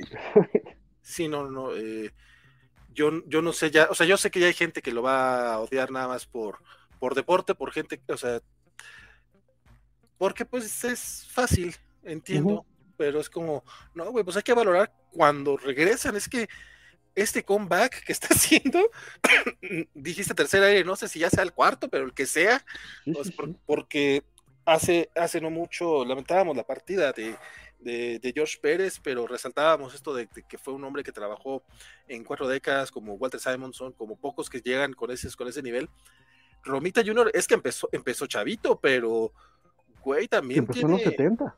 Empezó en los 70. O sea, híjole, híjole. Y llegar, a, y llegar a esta edad, a este nivel, dándonos estas páginas, dándonos estas cosas. Es que, eh, de, de verdad, es que no es, no es mamá. Ve la expresión corporal. Sí. O sea, está realmente detenido, está. O sea, no. Miren, quien, quien lo odie, pues está bien que se desgaste en lo que, lo que cada quien quiera. Pero lo que está haciendo, la calidad de lo que está haciendo, la forma en la que lo está haciendo, espectacular. Y Seb Wells está dando un, un par de guiones, por lo menos, como dices, a mí los primeros dos me gustaron mucho, pero estos últimos dos están... a- mira, si a, si a partir de aquí todo se va al demonio, va. Estos dos números están al nivel de lo mejor del Hombre Araña. Sí, Sin broncas. En, en- en Peter David, en, James de Matthias, en, en este, en Roger Stern, en- por supuesto en Jerry Conway. O sea, esto está ya ahí en, en dos números, dos números que pueden aguantar el cuerpo con- con- contra cualquier otro número de Spidey en cualquier otro momento de la historia. Sin Muy problema. Muy, muy, muy, muy de acuerdo. De hecho, no lo había visto así, pero sí, porque en serio fueron números, do- han sido números dolorosos, han sido números sorpresivos y muy, muy bien contados. Y Es que, neto, ponlos, ponlos al lado de, de, de, de The Child Within. Ponlos al lado de Kraven's Last Hunt. Ponlos al lado de, de Death of Jim the Wolf. Están ahí, güey. Están ahí. Y estamos hablando de clásicos con toda la regla. sí, sí, sí. No manches. No- ¿Hace cuánto? ¿Hace cuánto no teníamos un par de números así en Spidey? De nuevo, si a partir de aquí todo se caga, va. Estos dos números, qué calidad. Qué, bonito. Hasta, me emociono. No, sí, de hecho yo, yo eh, fue lo que estaba poniendo en el tweet. O sea, no, no sé cuándo fue la última vez que nosotros nos emocionamos tanto con un cómic del Hombre Araña. Este, aquí hablamos de toda la etapa de Nick Spencer. Algunos los, lo- los, aplaudimos, o la gran mayoría los sufrimos, pero no pasaban de ser, incluso- "Ah, mira, está entretenido. O sea, está Ajá, bien. exacto. Este, Es, es, es, el nivel promedio de Amazing, ¿sabes? El, nivel- el nivel Sí. sí, pero, pero, pero, pero tampoco te me vayas, compadre. No, no, No, no, no. no, es no te enojes, no te pues enojes. es que, de hecho, ya tengo que buscar para conectar el, el, este, el- la pila porque ya se me va a apagar. Este, pero sí, de nuevo, los buenos de, de, de Spencer era así como de, pues mira, es, es la medianía de, de Amazing, no, no están mal, los disfruté, pero ahí se quedaban. Estos dos, de verdad, es- pueden, pueden aguantar el cuerpo con lo mejor de Spidey, tanto en guion como en arte. Y estamos hablando de James de Matthias, estamos hablando de Mike Seck, y están ahí sin ninguna bronca. Sí, Voy a sí. tener que, que alejarme tantito para buscar un cargador. Está bien, este, de hecho, eh, cierro Amazing, ah, abro el bloque mutante con Knights of Express, que ese nos mandó video nuestro querido Axel, ¿sale? Vale. Este, sí, eh, ya nada más quiero resaltar el, el arte del, del colorista, es este Marcio Meniz y Scott Hanna, que, que neta sí es un trabajazo, pero esta viñeta que estoy resaltando ahorita, que es, este, vemos a Peter, bueno, vemos al hombre araña, porque trae la máscara, pero se alcanza a ver este chichón en el, de, de la madriza que le pusieron en el número anterior. Yo sé que, que mucho tiene que ver el colorista en, es- en, este, en este panel, pero vean también, es una marca que pone John. Romita, o sea, es, Ay, volumen. Ah, Exacto, o sea, esto está eh, marcado desde el lápiz. O sea, no es nada más algo que hizo muy bien el colorista, es algo que, que hizo bien porque lo está trabajando eh, Romita Jr. Y neta, neta, hay que valorar cuando, cuando un artista regresa de esa manera después de, de su Superman año 1 que estuvo de la chingada, porque también, porque Frank Miller también estuvo de la chingada. Pues, Y nada, sí.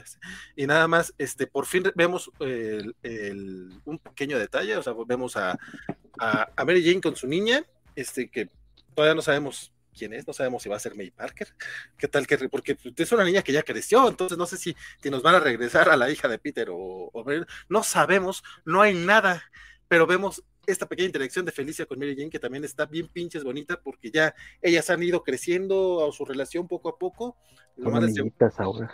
nomás les llevó como 30 años. Este está lindo. O sea, eh, qué bueno que, que volvimos a ver este tema. Este todavía no sé para dónde va a ser Wells en este rollo. No sabemos. Eh, Es que, sa- ¿sabes qué pasa? En, en los primeros dos, y lo mencionamos, sobre todo en el segundo, que era como de, güey, ya, ya es demasiado. O sea, ya cuéntame algo, no me, no me estires el hilo, no me lleves el misterio tan tanto. No me estés poniendo estos, estos detallitos de que lo van a buscar para que pague, de que Mary Jane no le habla, de que Peter está deprimido. O sea, es demasiado, ¿no? Pero afortunadamente estos dos últimos números no han estado ahí. Se han enfocado en la historia y eso ha sido lo, lo interesante. Y a mí ya me está emocionando. Sí. Porque lo que yo creía que me estaba estirando, ya estoy creyendo que sí sabe lo que está haciendo y eso está complicado. Entonces, veremos, veremos, veremos. Es complicado, ya veremos cómo lo resuelve. No olvidamos su Beyond, fueron seis meses, poquito más, eh, que, que aunque otros escribían también, fue un proyecto de Seth Wells y la verdad no, no, no, no, no lo desarrolló bien. A mí me daba miedo su Spider-Man por esto, o sea, porque su Beyond no me gustó. Ojalá haya sido un mal experimento y que esta nueva etapa la esté trabajando como parece, porque como bien dijiste, esos dos numeritos chuladas. Amazing Spider-Man 3, neta. Vamos a ver algunos comentarios, porque por acá se, se presente Elizabeth Walde, nos, nos pone nada más una carita de quedada por acá. Eh, los dibujos eh, de, form, de filmes, dice Den Zapjara, que te digo que luego sí hay gente que no le, no le late, eh, pero nuevamente, o sea, si el estilo no te late, pues ya sí no hay mucho, pero el oficio, compadre, el oficio. ¿Se le extraña o no a Ramos con Romita? Este, pues no, a- ahorita, digo, si, si Humberto regresa en algún momento, qué chingón, este, porque lo, lo hemos visto muy sólido en su en su cómic este de Strange Academy, No, deja, pero deja sólido, está, está, sí, ah, hay momentos en los que está en lo mejor de, de Ramos, ¿eh? en Academy sin mucho empacho, ¿eh? sin mucho empacho. sí, sí, sí, totalmente de acuerdo. Pero mira, ahorita Romita Junior está solito acá y lo está haciendo muy, muy bien. Y dicho eso, bloque mutante.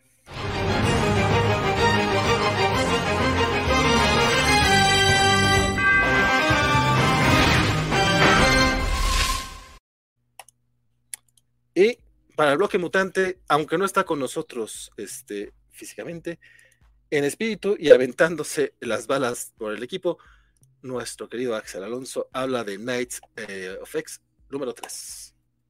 Este, yo sé que es una decisión que causa polémica, pero pues digo, yo creo que sigue, aunque este número no me parecía particularmente destacado y sin duda de, los videos que les estoy mandando es mi, mi menos favorito de, de la semana, este, pues sí, sin duda creo que sigue siendo una lectura de nicho eh, para quienes buscan ese tipo de historias y pues nada, la división de, de- del equipo de rol de Krakoa pues sigue ahí en la lucha contra, contra Merlín.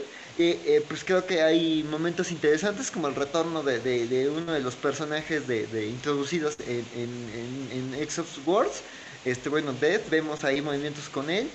Eh, eh, y la verdad es que me gusta cómo todo lo planteado en estas etapas, el tema de los reinos de Otherworld y los elementos de cada uno se están usando. Entonces aquí me gusta ver enfrentamientos con los vampiros, con las furias, con otro tipo de elementos. Pero también aquí al fin pues, se marca el regreso y la explicación de, de, de, de, otro de los mutantes Omega que habían quedado introducidos pero olvidados en, en, en, en, en, Powers of X y en House of X. Este que es pues este Mercator, Mr. M. Este, y pues digo, sabíamos que uno de los reinos de, de, de- de Otherworld era, era de él, pero pues aquí ya empezamos a ver este, el regreso de este personaje, a ver qué se hace con él, a ver qué, hacia dónde lo llevan, porque digo, tampoco se trata de introducir power-ups y personajes poderosos, pero digo, creo que desde el inicio había un plan para trabajar con este personaje e incorporarlo al Otherworld, entonces pues habrá que ver también hacia dónde lleva todo este movimiento con, con la guerra por el dominio o la estabilidad mutante en Otherworld.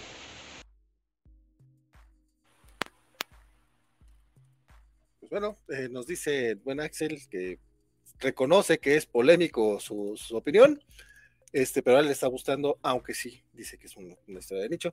Este, yo le creo a mi querido Axel, creo que lo está disfrutando. Este, yo sí me, me bajé de Nights of X, ¿qué les puedo decir? No, no, no, no, no le entré a ese comiquito. Pero bueno, yo, yo, Yo, sé leí, que yo leí los primeros dos, lo dije aquí públicamente que, me, que ya no me bajaba, que más bien que me bajaba, y sin embargo cuando vi el número, ah, vamos a ver qué tranza, a la página 3 me acordé, no, si yo me había bajado de esta mugre, por, por a- por algo yo me había bajado de esto. Como "Pues, ¿por qué estoy leyendo esta pendeja? Ya, ya me acordé. Pero sí, este, con, to- con todo el spoiler, Mm, No, no, no. Pero si lo quieres contar tú, mira, Yo, no. yo lo voy a contar porque la neta es que a diferencia de mi querido Axel, a mí sí me parece que está bien culero esta cosa. Y el spoiler básicamente... ah, ¿Dónde quedó Axel? Este, no, pues nada más planteó el, el, que el que le está usando, dice que, que- que es muy polémico el asunto, este, pero no, no contó la, eh, mucho de la trama. Ah, pues básicamente es que se muere Gambit. Entonces, a grandes rasgos, se, se- se muere Gambit. Este, y como se murió en Otherworld, quién sabe cómo va a estar el rollo para regresarlo.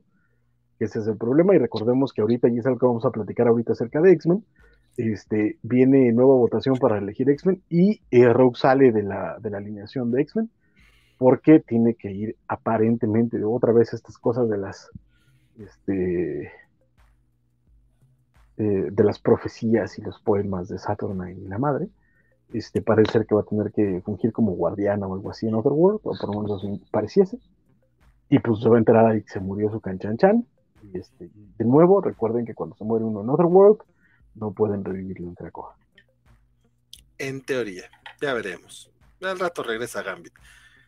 Este, pero mira, probablemente habrá gente este, muy triste por allá, por el sur de la Ciudad de México, que va a decir, esto no es brutal. dude". Es brutal, tío. Rambier Star dice, aún recuerdo cuando estaba medio emocionado con este cómic solo por el título. Al parecer, tanto leer y llamar a Batman hace que me llame la atención cualquier cosa con Knights en el nombre.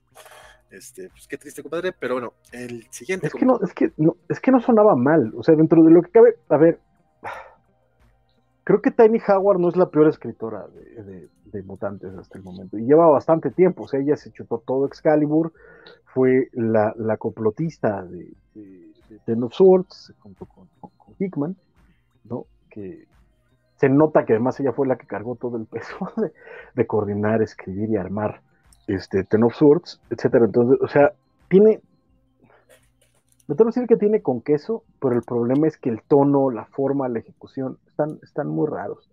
A mí no, no, me, no, me, no me gustó a partir como del 3 de Excalibur, este, y estos no me están gustando para nada, la verdad. Pero, el- también- pero me atrevo a decir que hay, aquí, a diferencia de otros que, que hablé antes, no es tan objetivo. O sea, sí creo que es un rollo subjetivo de que yo no estoy entrando a cómo están narrando. Igual a alguien más le gusta. No, me queda claro que el que Axel eh, sí le está gustando, o sea, realmente dice que toma las balas, pero realmente sí le late.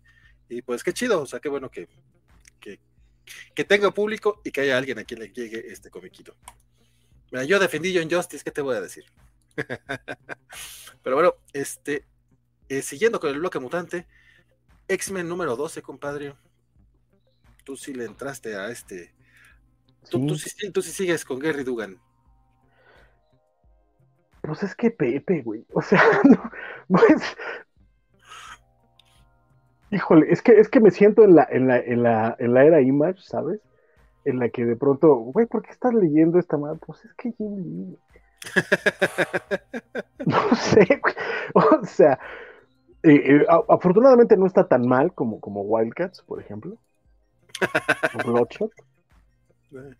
Pero, este.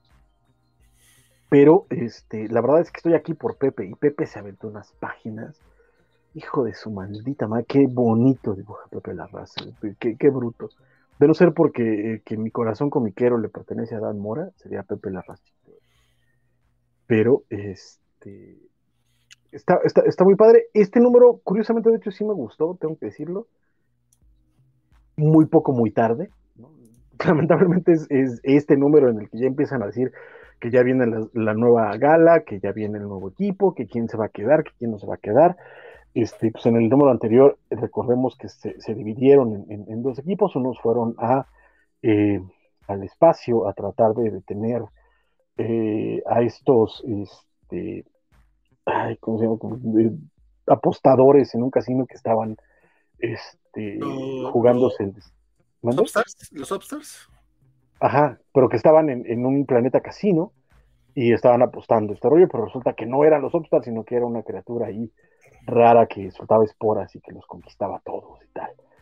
Y mientras tanto estaban este, echándose un tiro en la Tierra, este, Cyclops, eh, Zinc, no me acuerdo quién más, este, ya no me acuerdo por qué, pero se estaba echando un tiro. Ah, con, porque resulta que eh, estaban buscando al líder de, de Orquis, que recordemos que Orquis es esta asociación humana que puso un satélite alrededor del Sol para crear una, este, un Father Mold, o Mother Mold, no es Father Mold.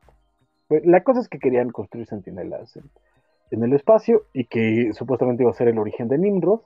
Entonces llegan a, a descubrir quién es el líder de, de, de Orquis. Este, de nuevo, no se cuenta como spoiler, pero está en la primera página. Y básicamente descubrimos que el líder es Mr. Sinister, es decir, eh, yo, eh, ¿sí es Jonathan? Jonathan Essex. Ethan. Nathaniel Essex. Nathan- Nathaniel. Sabía que era, tenía TH. Nathaniel Essex. Este, pero es Nathaniel Essex, recordemos que eh, Mr. Sinister se clonó a sí mismo varias veces y uno de esos clones eh, terminó siendo mutante y es el que está en Krakoa. Este se supone que es Nathaniel Essex humano que no desarrolló poderes mutantes y odia a los mutantes. Entonces se van a echar un tiro y este y pues bueno, y al final resulta que van ya a hablar este, de nuevo, no sé si cuento como spoiler, pero pues es parte de, del final y tampoco era algo que no supiéramos que iba a pasar. Este, van a hablar con, con Ben Urich otra vez para recontarle la historia de la inmortalidad mutante para que la publique y pues en eso se quedó este comiquito porque ya aparentemente los siguientes números van a ser la gala y vamos a ver quiénes van a ser los nuevos este, X-Men porque pues Cyclops tiene miedito de que no lo escojan después de que básicamente le dijo al mundo que que ya no eran mortales los mutantes y eso pues puede tra- traer muchas consecuencias y parece que a la gente en Cracoa no le cae bien que ande de chismosito con, con los, reporteros. Este, el grueso del equipo se va a otros lados. eh, La gran mayoría parece ser que solo serían Cyclops, si es que lo votan a él. eh, Jean Grey y Sync se quedan para, para el siguiente equipo. Entonces, pues vamos a ver qué ocurre. A mí me gustó, pero Pepe se aventó unos paneles. Justito antes de esto, justitito en la página anterior, hay, hay un panel de, de esto. Qué bonito. Es que, es que Pepe. Ay, Dios. ¿Qué? ¿Qué, qué, qué- qué me estoy perdiendo que está muy bonito? No, el, el- el puro trazo, o sea, la calidad que tiene el Ah, trazo. ok. el, el- puro. es- qué bonito. sí, O sea, incluso este, Homel- calcando, Homenaje, Sí. calcando a Mazukeli. Ay, ay, ay, ay. Ay, Fíjate- Pepe. Ay, Pepe, ¿por qué te desperdician tanto? Bueno, es, e- esta escena en el bar, o sea, el bar está chingoncísimo el diseño. Está de huevo, está de huevo. Sí, sí, sí. te digo, el, e- ese último panel donde ves a Singh volteando y atrás a, a- a Scott. Ve esto, ve, ay, Jesús. Pero de nuevo, sí, es básicamente, de nuevo, aunque este, este número en particular no me pareció tan malo como otros que he leído Jerry Dugan. Este, ¿Sí es Jerry Dugan? Sí. Sí, es Gary Dugan. Este, sin duda, eh, el, el- el peso de este título lo está llevando Pepe. Pepe Larraz, para quien no sepa quién es Pepe y por qué nada más estoy diciendo Pepe, Pepe Larraz. Y Marte Gracia, por supuesto. Este, Oye, yo, yo me siento un poquito mal que no estoy leyendo este cómic porque pareciera que es importante. O sea, todo lo que me estás diciendo es como, güey, creo que eso debería de saber yo qué está sucediendo. Y para mí, este, por ejemplo, aunque no esté leyendo muchas cosas de Krakoa, eh, me entero, o sé qué está sucediendo, o sé más o menos la idea. Lo que está pasando en X-Men, para mí es como, o sea, ahorita yo siento que X-Men es el espectáculo de Spider-Man de la línea mutante. No sé si me explico. es que de hecho esa, esa no era la idea. Y se suponía que lo que, lo que va a dar, lo, lo que sigue, es X-Men. El problema es que a mí me, me da la impresión que no sabía qué chingados iba a pasar después de la salida de Hickman, entonces les dieron como un año, este, le vamos a experimentar a ver a dónde vas, Dugan, vele, vele poniendo, y estiraron el hilo muy cañón, o sea, a, partir de este número Capitán Krakoa ya se fue al diablo, porque ya le dijeron al mundo que los X-Men, este, que los mutantes son inmortales, entonces, este, recordemos que Capitán Krakoa solo existe porque el mundo creía que Cyclops se había muerto. Sí, bueno, también eso es como en ningún, en ninguna parte vi que eso fuera tema. O sea, digo, yo sé, yo sé que ya, yo sé que ya no hay esa continuidad a la, a la Jim Shooter, pero en ningún cómic del Hombre Araña, en ningún cómic de Daredevil, en ningún cómic de nada, vi una mención así como que, no sé, cuando, Jane Foster tomó el martillo, que todavía no sabemos que era Jane Foster, en todos los putos cómics de Marvel mencionaban, ay, mira, hay nueva Thor. Ay, ¿quién estará debajo? O sea, todo, el misterio no solamente fue en la, serie principal, o sea, en todas pero es que después, pero es que después de Hawksbox ya no hubo nada de eso, ¿eh? O sea, creo que tal vez Ten of Swords tuvo, tuvo su desmadrito. Pero fuera de eso, no sé. No, pero, pero, ok, va, va, en ningún título fuera, pero ni en los títulos mutantes. O sea, yo no sabía que, bueno, sí sabía porque lo comentaron ustedes aquí, pero en los títulos mutantes en ninguno mencionaron que, que, que la gente cree que Cyclops está muerto. O sea, no es importante eso. Y es como, güey, eso debería ser muy importante, ¿sabes? Es que, es que esa es parte de, la bronca y de, lo, que tiene que se nota que, la salida de Hickman algo pasó dentro de, este, de este equipo, porque de pronto todo se fue a dar tumbos por todos lados, los, títulos se, este, se descontrolaron, cada uno iba para su lado. Este, de nuevo, fue un año en el que yo siento que estaban experimentando a ver qué estaba pasando, pero no agarraron a amarrar, ¿no? Y eso, y eso es un poco lo triste. Y, híjole, y estiraron cosas a lo pendejo. Rambert dice que él sí sigue leyéndolo, no sabe si es por Pepe o por Cyclops, dice probablemente es por ambos. Hashtag, hashtag Cyclops was right. Dice, dice, aún recuerdo que estaba medio emocionado con este, ah, no, este ya lo habíamos leído. En Zafara sigue por acá, y Jigilam nos dice que, dice algo que no alcanzo a leer porque ahorita tengo muy... En Magic lo habían mencionado, ¿no? En Magic. No ah. sé, la neta es que no, no, no, no leí nada de Magic. No te lo manejo. Ah, ya, ya, ya, pude subir los comentarios para leerlos bien, pero qué bueno que tú lo leíste antes. Este, qué bueno, qué bueno que leíste este cómic, qué bueno que me diste este resumen, porque siento que va a ser muy importante para los cómics mutantes que sí estoy leyendo. Sí, no, total. Eh, de hecho, de nuevo, viene la gala y va a ser otra vez como todo. todo, un, un, reset. Exacto, que es lo que se nota que fue este año como de vamos a ver cómo nos acomodamos en Hitman, ¿no? Este, lo que lanzamos, los títulos que queremos lanzar, que son Mortal X-Men, Knights of X, este, bla, bla, bla, X-Men Red. Este, X-Men Red, etcétera, este, y ya vamos, ya de ahí, ya de ahí hacemos el reajuste, pues. Es que probablemente es Kieron Gillen, pero es que yo siento que Aliwin, no sé. No, no, es que yo, yo siento que el Mortal X-Men es el título, el título importante y los otros son los que siguen.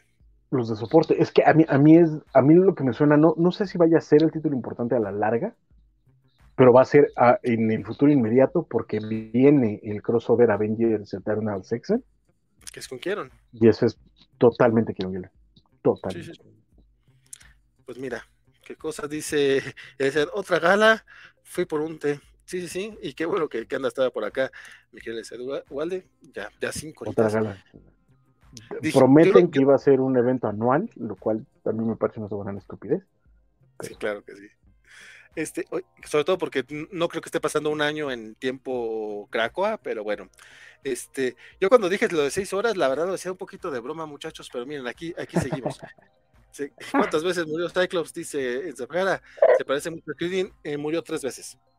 Murió eh, después de los 12, eh, en los 90, tuvo este, una muerte muy culera con los inhumanos, eh, con el eh, Inhumanos contra X-Men, que por cierto, pues la verdad es que se pasaron de lanzas.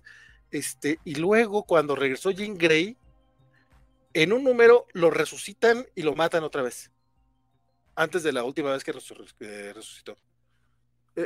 no te preocupes, yo no leí el número, yo lo leí, yo lo leí en una página de internet, que se llama La Covacha, por cierto, este, pero no, o sea, fue así como que, güey, ¿en serio? O sea, no, pero entonces ya, lleva más muertes, este, porque después de que lo regresan justo antes de Hawksbox, este, lo regresaron y se muere en, el satélite de Gorkis.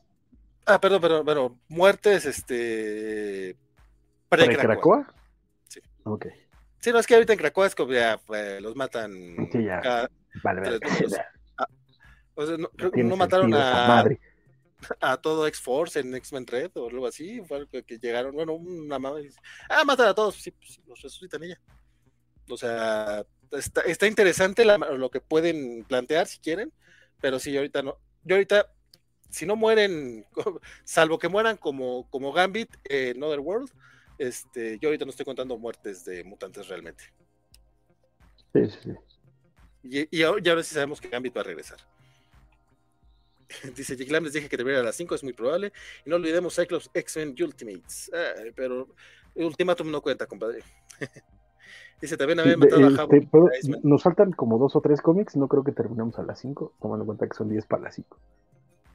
Ah, sí, no. No, no, pero bueno, este ya fue X-Men 12, este, ese nada más lo leíste tú. Pero vamos a checar. Sí, X-Men. Star ahí este, decía que Marvel le dio a Dugan el control que no está conectado a Nintendo y no se ha dado cuenta. Sí, me parece algo, algo, algo muy real. Este, Ah, ese no lo dice.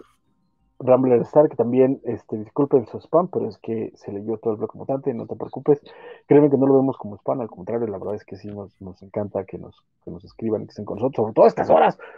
Sea, Sí, ya van a dar las 5 de la mañana y el hecho de que tengamos en YouTube nueve personas me parece sorprendente y cuando nos comentan es todavía más agradable. Muchísimas gracias por.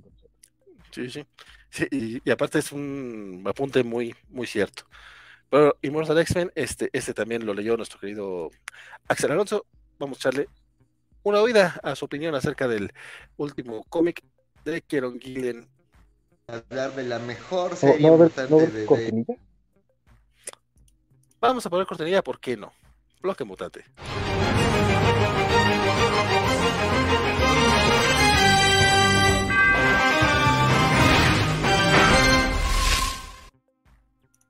Con el respeto Yo sé de, que de X-Men me Red. gusta mucho que, que haya cortinillas antes de cada cómic. Va, va, va. No, no, también me gusta, digo, eh, eh, se hicieron, ahora hay que usarlas. ahora sí, la opinión de- de- de- del buen Axel. hablar de la mejor serie mutante de, de, del momento con el respeto de, de X-Men do- de X-Men Red este pero pues Immortal X-Men está aquí Kieron Gillen creo que está construyendo también sobre sobre sobre el, el pasado de, de, de- de- sobre la historia de miembros de- del Consejo Silente de Krakoa. Y pues ahora toca Irene. O sea ya sabíamos que que, que Irene pues ahí ha tenido relación con Sinestro desde el siglo XIX el número pasado pues acababa con Irene ahí teniendo un choque de revelaciones. Y pues aquí conocemos un poco más de su situación, su historia es volver a ver un poco el tema de, de- desde su pasado, eh, algo que ya se había abordado en, en X-Men Legacy creo que era este los libros de Irene y pues aquí vemos cómo se está construyendo también un así que Keon Gillen vuelve a hacer un intenta o, retoma lo dejado por Geek Hickman para construirnos un mapa, un nuevo mapa del futuro que, está viendo Destiny a partir de todo lo que ha pasado en su, tras su regreso. Este se nos cuenta su historia de amor con, con, con Raven, eh, los tratos que han hecho, el cómo Irene supo que tenía que morir para que Krakoa ocurriera por todas las maquinaciones de Moya. Pero pues también vemos que ahí hay una amenaza dentro del propio Consejo de Krakoa y pues que Irene y Siniestro van a ser dos personajes a seguir. Entonces pues vemos como también eh, eh, eh, Raven y, y Destiny este, mueven piezas. Y pues nada, muy satisfactorio. La verdad es que creo que la escritura de, de los personajes es increíble. Aunque sí hay muchas explicaciones y texto, creo que también a un personaje que, que yo no conocía gran cosa, pues me permite eh, tener una nueva dimensión de ella. Y pues creo, creo que con ellas me, me parece interesante cómo él maneja el tema de, de la inmortalidad en esta relación entre, entre Destiny y, y Irene Adler. Entonces, pues nada, quiero ver hacia dónde va moviendo las piezas este, este, este. Y pues nada, a ver cuál es el futuro que le espera a los mutantes. Porque aunque Gillen lo plantea sombrío, pues con escritura como esta, yo creo que ahí hay algo prometedor. Sí, la, verdad es que eh, el buen Axel ha estado eh, poco, eh, poco spoileroso, o sea, no, no, no, no, se mete de lleno a, a las tramas, este parte le agradecemos mucho, porque básicamente es como nos permite a nosotros decidir este, la parte de qué tanto vamos a hablar de los títulos. Y en el caso de Immortal X-Men, compadre, este, yo coincido con él en que es el mejor título mutante ahorita, tampoco leo muchos títulos mutantes, este, pero este lo estoy disfrutando muchísimo. Este, sí hubo un pequeño momento que en el que dije, güey, mucho texto, porque aparte me perdí un poquito quién, quién era el que quién era la persona que estaba este, llevando la narración. Dije, esto no tiene sentido que esto lo diga Mystic. Y no, es que no era Mystic, era Destiny, tuve que regresarme y ponerle un poquito más de atención, pero en general este, me lateó bastante. eh, porque como, como, se como se dijo Axel, es un poquito la historia de, de, de, de Irene, de Irene Adler, el título de hecho se llama El último testamento de, y es la manera en la que ella eh, vivió tal cual todo el tema o las decisiones que ella tomó para, para que se diera es, este, este, este evento y me gusta mucho cómo, cómo, lo están manejando. También la relación de, de, Raven con, con, con, Irene, este, cómo, cómo me gustó. Está bien pinches bonita, este, que es una lástima que a Claremont no lo dejaran explorar más esta relación, eh, por cuestiones de censura de aquellos tiempos, este, pero ahorita creo que Quiero le está dando este, la dimensión adecuada, es una... Y es eso, es como, la, lo dice por ahí, ¿no? Que es que la única persona que hace sonreír a, Raven es, Destiny y tú dices, ay, huevo, sí, o sea, entiendo completamente el tema, este, y cómo incluso, porque nos cuentan la, la, primera vez que se conocen, Dice, y dice Destiny, aunque sabía yo que tenía que conocerla y que me iba a enamorar de ella, entré yo súper nervioso, o sea, me, encantó. O sea, en, general me gustó mucho lo humana que puede ser la historia, a pesar de que podría sentirse como ese tipo de cómics de tipo Jeff Jones, de que no, miren, chingos de pistas para el futuro, oh", pero no es así. O sea, sí están ahí, sí, sí trae muchas promesas, pero el, el número solito creo que funciona muy bien por sí solo, ¿verdad? Vaga la redundancia. Este, y, y a mí, este, este cómic en particular me gustó muchísimo esta semana. No sé a ti. Eh, coincido en lo general. Creo que, que, ahorita un poquito lo que me está pegando para leer estos títulos es que estoy en la relectura de Hickman para, para ya poder hacer el maldito especial de, los X-Men de Hickman. Este, y no quiero como poner a. Eh, ahora sí que echarlos a pelear, ¿no? pero Hickman sí es un poquito más sofisticado que Gillen. Este, y es donde me, queda de ver, porque este número, como bien dijo Axel, termina recordando mucho de lo que vimos en Hawksbox. Este, hay por ahí un momento donde eh, en este rollo de tratar de explicar lo que está viendo Irene, este, vemos eh, las líneas temporales posibles de, futuro, y es básicamente una un callback a como vimos en Hawksbox, las líneas temporales de las vidas de, Moira McTaggart, donde eran, eran estas gráficas de, flechitas y tal. Pero de nuevo, sí siento que, en el caso de Hickman es mucho más elegante que en el caso de Gillen, pero sin duda es un gran título. o sea, no, no, voy a, no voy a hablar mal de, ni del oficio ni, de la estructura de Gillen está muy bien contado. Vemos que se sigue, sigue habiendo un juego político bien interesante acerca de, de lo que está pasando en el, en, el, Consejo de Cracoa, de los secretos que cada uno estaba guardando, de lo que se tenía que suponer, de lo que Irene está viendo, y por supuesto este, este desenlace dramático que, sí pega la tripa, ¿no? Como dices, se tarda todo el número en construirte la relación entre, entre Mystique y Destiny, y el final obviamente te va a pegar porque terminas encariñado con las dos, es lo, complicado del título, ¿no? Este. sí, sí, en fin, este va bien. Me, agrada que parece ser que el futuro de, de, depende de, un solo personaje en varios frentes, además, no, no es, eh, no es exactamente el traidor o, etcétera, o la sorpresa, o etcétera, pero, pero en varios frentes es depende de un personaje, y eso suena bien, tanto por, por lo que vimos en X-Men como lo que estamos viendo aquí. Y, y, en general hay momentos muy padres, muy bien escritos, muy bien hechos, diálogos que funcionan súper bien. Este, veremos, y yo lo que espero también ya es que agarre tracción, que empecemos a, a que avance la historia, y ya, ya nos, ya llevamos tres números de, de background, ¿no? Ahora que, empiece a, avanzar. Lo malo es que probablemente no, no, veamos esto hasta después de la gala, si es que nos va bien, porque eso esperábamos la gala anterior. Entonces, este, pues a, ver qué pasa. Pero sin duda ya viene, de nuevo, ya viene el crossover de Avengers este, Eternals X-Men. Eso tiene que poner alguna especie de, de tensión, ¿no? de, de, realidad en lo que está pasando ya en Krakoa. Y eso, pues bueno, esperemos que, que arranque pronto y que arranque bien. De nuevo es Kieron Gillen. Entonces, este, pues bien, bien, a mí también me gustó mucho, mucho, mucho. Este, y sobre todo eso, ¿no? La, parte humana de los personajes que Gillen nada más sabe contar súper bien. Sí, este, a mí esa parte creo que me, me, me está gustando mucho. Y sí, todo el drama eh, político, bueno, mm, político berrinche, pero pues así la política, al menos la política latinoamericana, este, ya ven lo que está pasando en Ecuador.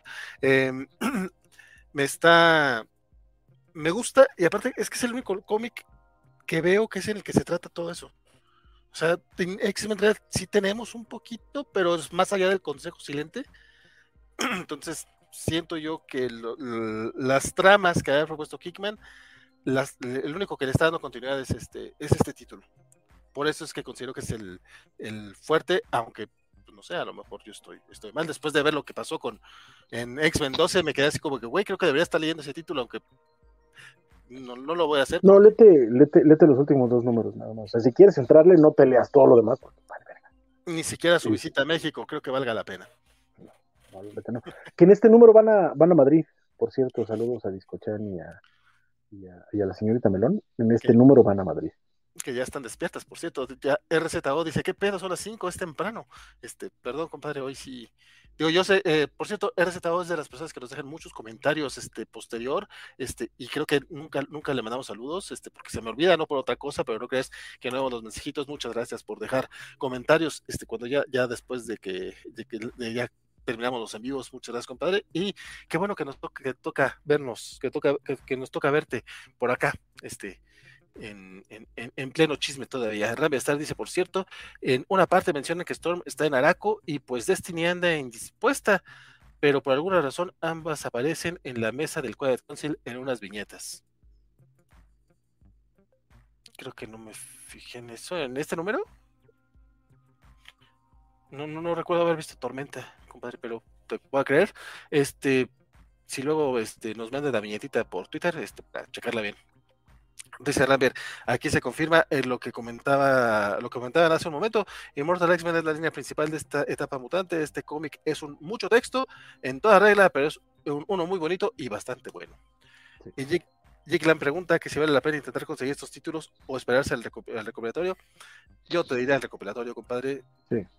Porque son muchos cómics y neta, neta, neta, para los pesos que se están manejando actualmente y un cómic a veces, hay unos que sí te saben más que otros. Eh, por ejemplo, este número individualmente creo que funciona muy bien, el Immortal X-Men 3, pero la mayoría están pensados para tomos. O sea, agradezco a la gente que sigue comprando singles, grapas, individuales, pero este, pero sí yo, sí yo recomiendo ya más aventarse ya a los, a los TPBs, que también es muy válido esperarse a ellos porque también es parte del es parte de la cadena de la cadena comercial con la que están pensados porque sí está pensado eso eh, desde sí, el... no, y de hecho desde el principio desde el nacimiento de, de esta etapa de, de X-Men estaba claro que, que, lo que iban a eran los recopilatorios. Pero también un poco la, la, la onda es este qué tanto te quieres esperar porque ahorita X-Men eh, pues empezando viene la gala, viene todo el crossover. Pero si lo que quieres es leer al día, pues sí, léete los singles y búscate cuáles son los títulos que realmente van a tener que ver, que es, en este caso Immortal X-Men, probablemente X-Men, este, Eternals y, y, no sé, Avengers tal vez, porque se lo está escribiendo Jason Aaron, so, no sé, probablemente saquen una miniserie de Avengers. Y tal vez ahí le, le puedas entrar, si no, pues espérate. Sí, sí, sí eh, pregunta el de, bueno, dice que ya, la verdad solo leyó el primero y no lo enganchó. Quizá lo retome con este que dicen. Creo que creo que parte de la bronca sí es que también luego traen como mucha historia. Entonces, uh, ese es un tema medio grave cuando quieres entrarle a etapas. No que sea imposible, como a, a, hace poco le leía a este Juan Mar que decía, güey, pues todos entramos en, empezando a leer el, el Spider-Man 300, no sé qué madres. Creo que la diferencia es que en aquellos tiempos, este, muchos eran cómics individuales o no eran más que de tres capítulos por, por si había una historia así grande, pero, pero entiendo su punto y sí, a fin de cuentas tampoco es como que no, no puedes leer, claro que puedes, nada más que va a haber algunas cosas que a lo mejor sí este, tendrás que ir rellenando poco a poco. No, y es que también ha, cambiado mucho la, la, la forma editorial de, contar estas historias. Eh, eh, lo he dicho varias veces, eh, durante muchos años la política de todas las editoriales y en particular de Marvel, era la idea de que cada cómic era el número uno, era el número uno de, de, algún lector.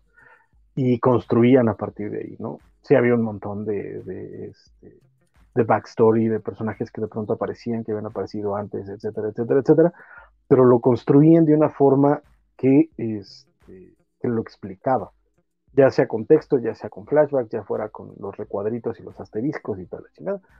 Pero eh, hoy en día ese tipo de narrativa se siente lenta. La neta es que ha evolucionado mucho la industria y aguantar ese tipo de cómics es muy complicado hoy en día. Entonces, es distinto distinta completamente, eso, eso sí, sin duda. Este, y pues con eso terminamos ya el bloque Marvelita. Entonces, eh, vámonos ya a hablar de los cómics indies, que son poquitos, pero no tan poquitos. Entonces, pues, quédense con nosotros. Probablemente si terminamos para la. Bueno, mejor no digo nada. Empezamos los cómics indies.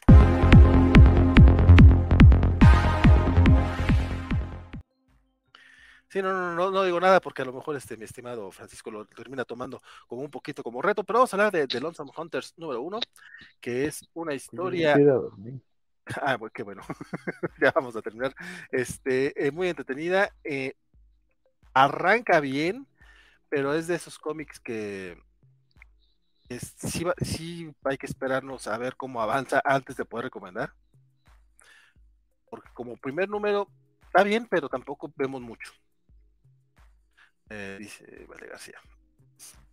Porque Twitter.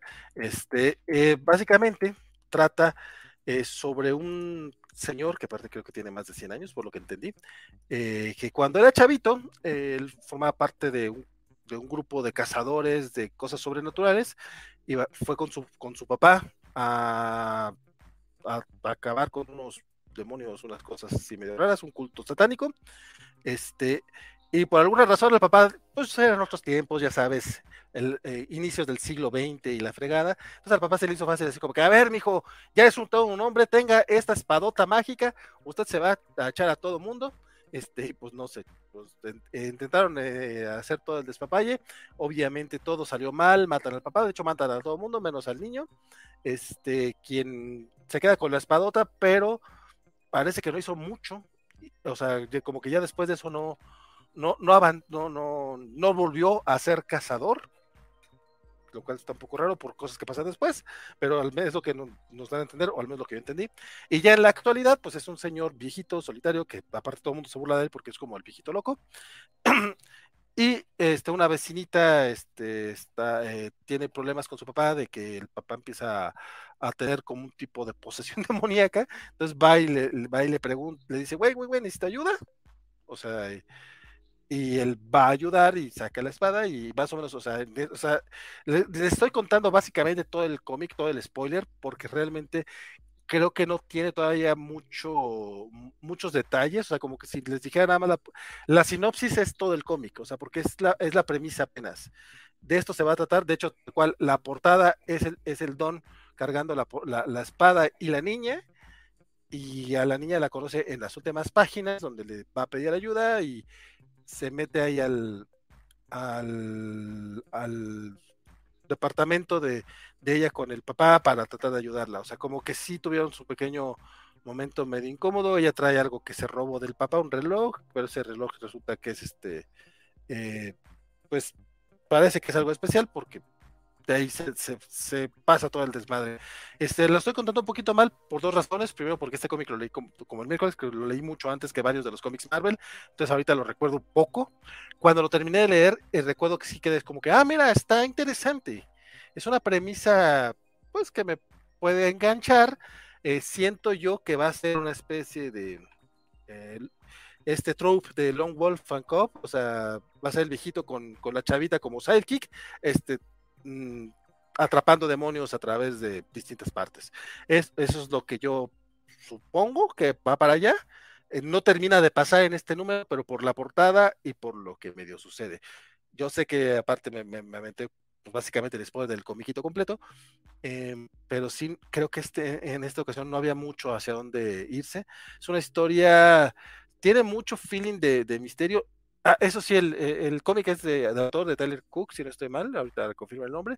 Eh, tiene, todos esto, tiene todas estas viñetas muy, muy bonitas de, bueno, bonitas es un decir, del señor llegando a su casa todas solitarias, tomándose su, su medicina, este, y, y, básicamente pegándole el, el, mal del puerco, pero me gusta mucho el storytelling, me gusta como cuenta la historia, que está muy bien armada en cuanto al tema, en cuanto al tema de oficio, creo que el, el comiquito se sostiene bastante bien, y la trama, pues también puede prometer, pero este primer número todavía no está para decirles, entrenle, yo le voy a, eh, lo voy a leer, voy a leer el que sigue, sí, este, ya veremos este, cómo avanza y pues ya, ya les diré más adelante si eh, se sostiene o no, pero de entrada creo que es una promesita interesante.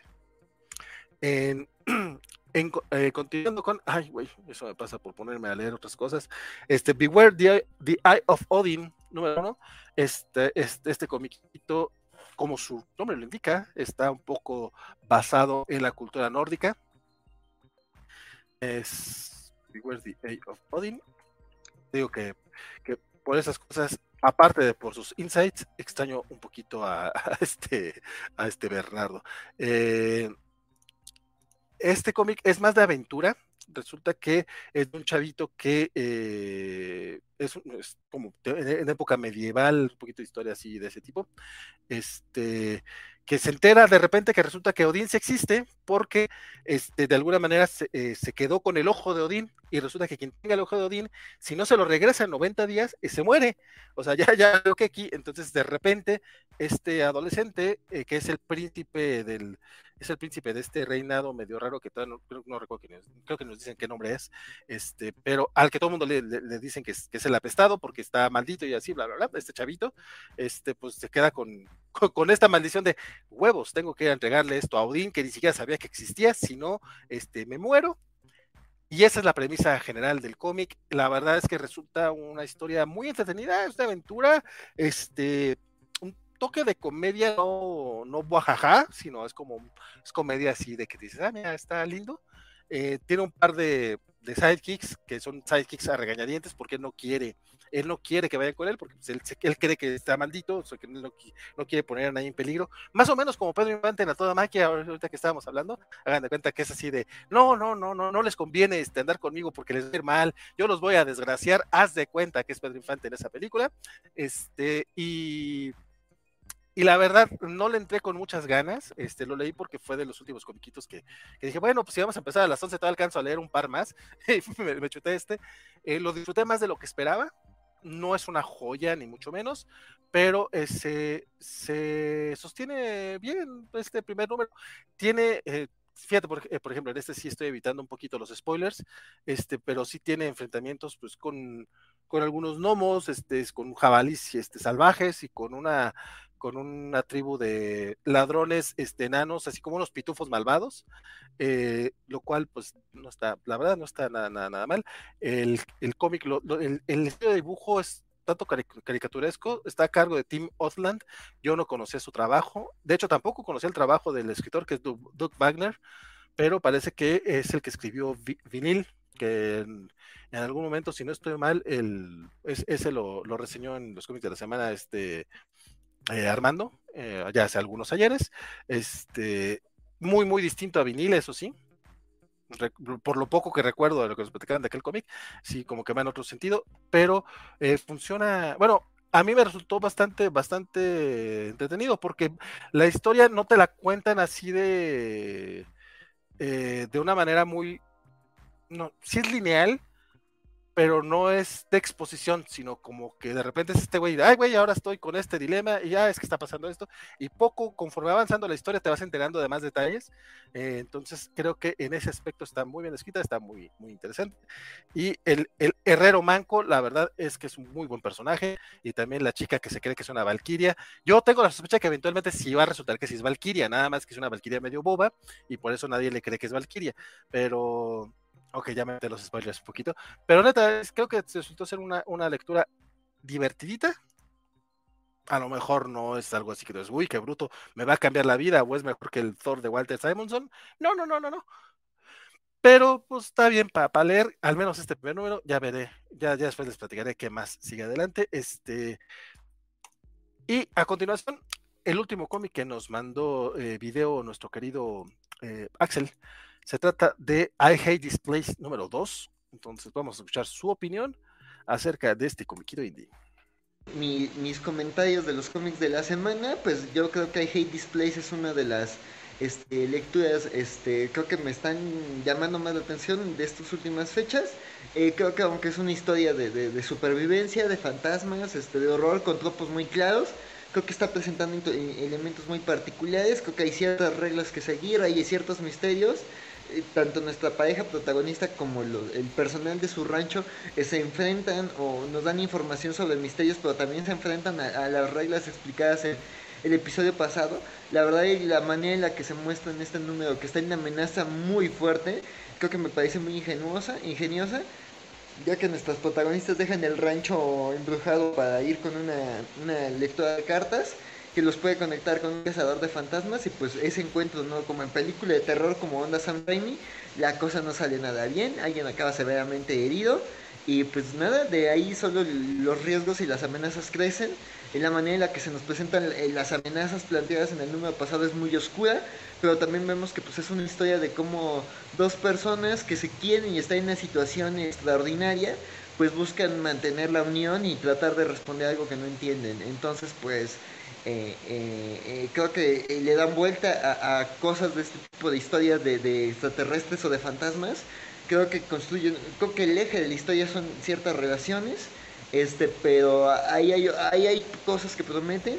Entonces, pues nada, el, número que viene promete la incorporación de otro personaje. Yo no creo que por la naturaleza del personaje dure mucho, pero pues habrá ver a dónde llevan esta serie de Scoward. Y pues. A ver. y pues a ver, este, fíjate que coincido con, con el buen Axel en este de I Hate This Place número 2. El, abrí el cómic por ahí del jueves en nuestra copia de reseña. Dije, ay, mira, me gustó el primer numerito, vamos a echarle el ojo al 2. Lo empecé a leer y me aburrió un poquitín, lo dejé de lado. Este, y lo retomé este hoy y, lo disfruté bastante. O sea, la verdad es que no, no, no sé, a lo mejor no, no, no estaba de humor ese, e, ese día. Este o no sé qué pasó, pero en esta ocasión creo que sí. De hecho, me, sacó un poquito de onda porque pensé que estábamos viendo a otra pareja y no, resulta que es la misma pareja, nada más que están buscando, empiezan a buscar este, algunas opciones, este, buscar consejo de gente que, pueda saber. Este, el comiquito retoma este tema del, terror, eh, tienen una visita con una, con una tarotista y la verdad es que aparte de que la tarotista se parece mucho a una tía mía, lo cual me dio mucha risa, este, es muy gracioso por, justamente porque son como una pareja dispareja, entonces mientras una obviamente está en el plan totalmente escéptico de que, güey, pues, ¿qué, me vas a leer tú las cartas? Y la otra está así dándole todo, ¡ay, claro! Este, le, dicen, ustedes se conocen de forma extraña, ¿verdad? Ay, sí, es que no tenía por qué conocerla porque la conocía así, o sea, ese tipo de gente que va con estas personas y aparte les suelta toda la sopa para que lo que suelen hacer la mayoría de las tarotistas, no voy a decir que todas porque, porque más por respeto a, a quien crea en estas madres, este, no los voy a malmirar, no los voy a juzgar mucho, o que sí lo estoy haciendo, pero... Yo sí pero crean que les, que les estoy diciendo que no. Este, eh, sí, eh, a, mí, esa parte me da mucha risa. Obviamente esto es un tema sobrenatural y es ficción, entonces hay, hay un, un, pequeño giro de terror que nada más por eso no pienso seguir las, en las páginas y no se los pienso arruinar, porque a mí sí me sacó de pedo, así que no mames, qué, buen, qué buena onda. A partir de esta visita al, tarot, todo lo que sigue el cómic este, sigue muy interesante. Eh, y el personaje que menciona Axel lo vemos en la última página, entonces resultó un poquito, un poquito este, spoileroso, mi estimado Axel. Sin embargo, eh, vamos a abogar al no spoiler más de eso. Este, ya veremos cómo, cómo será esa presentación en el siguiente número. Por lo pronto, a Hate Displays me parece una historia muy, muy divertida, entretenida, este, y pues bastante recomendable. La verdad es que esto de Kyle Stark está bastante coquetón. Este, y para que no estés tan callado, mi queridísimo Francisco, cuéntame cómo va Something is Killing the Children 24, porque yo no llegué a este comiquito. Tuve que hacer cacho como de, creo que de tres números algo así.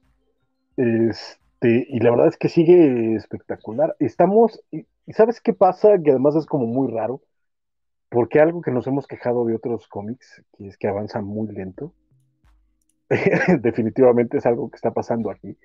Eh, estamos en, en dos eh, tramas que están pasando en paralelo. Primero, Erika, por supuesto, cazando eh, a este nuevo demonio que está matando niños en, en una eh, población de Albuquerque. ¿Sí es Albuquerque? Creo que sí. Que no me acuerdo cómo se llama, pero tiene un nombre muy chistoso. Que tiene la particularidad de que son casas, bueno, la zona tiene aguas termales. Entonces, muchas casas sirven también como, como eh, al- albergues, hoteles, etcétera y es donde están matando a los niños y descubre que además es un monstruo que no se parece nada a los que no hemos visto antes de is Killing the. Y por otro lado, la casa Slaughter eh, pidió ayuda de otra casa británica para cazar a Erika y matarla. Entonces estamos viendo cómo están avanzando las historias mientras vemos esto. Y aquí por primera vez tenemos un vistazo del, del monstruo que, como les comento, no es un monstruo eh, similar a los que hemos visto, que son más bien como monstruos hechos de sombra. Aquí es un monstruo que se disfraza o que toma la forma de un ser humano para, para distraer y acercarse a, a los niños.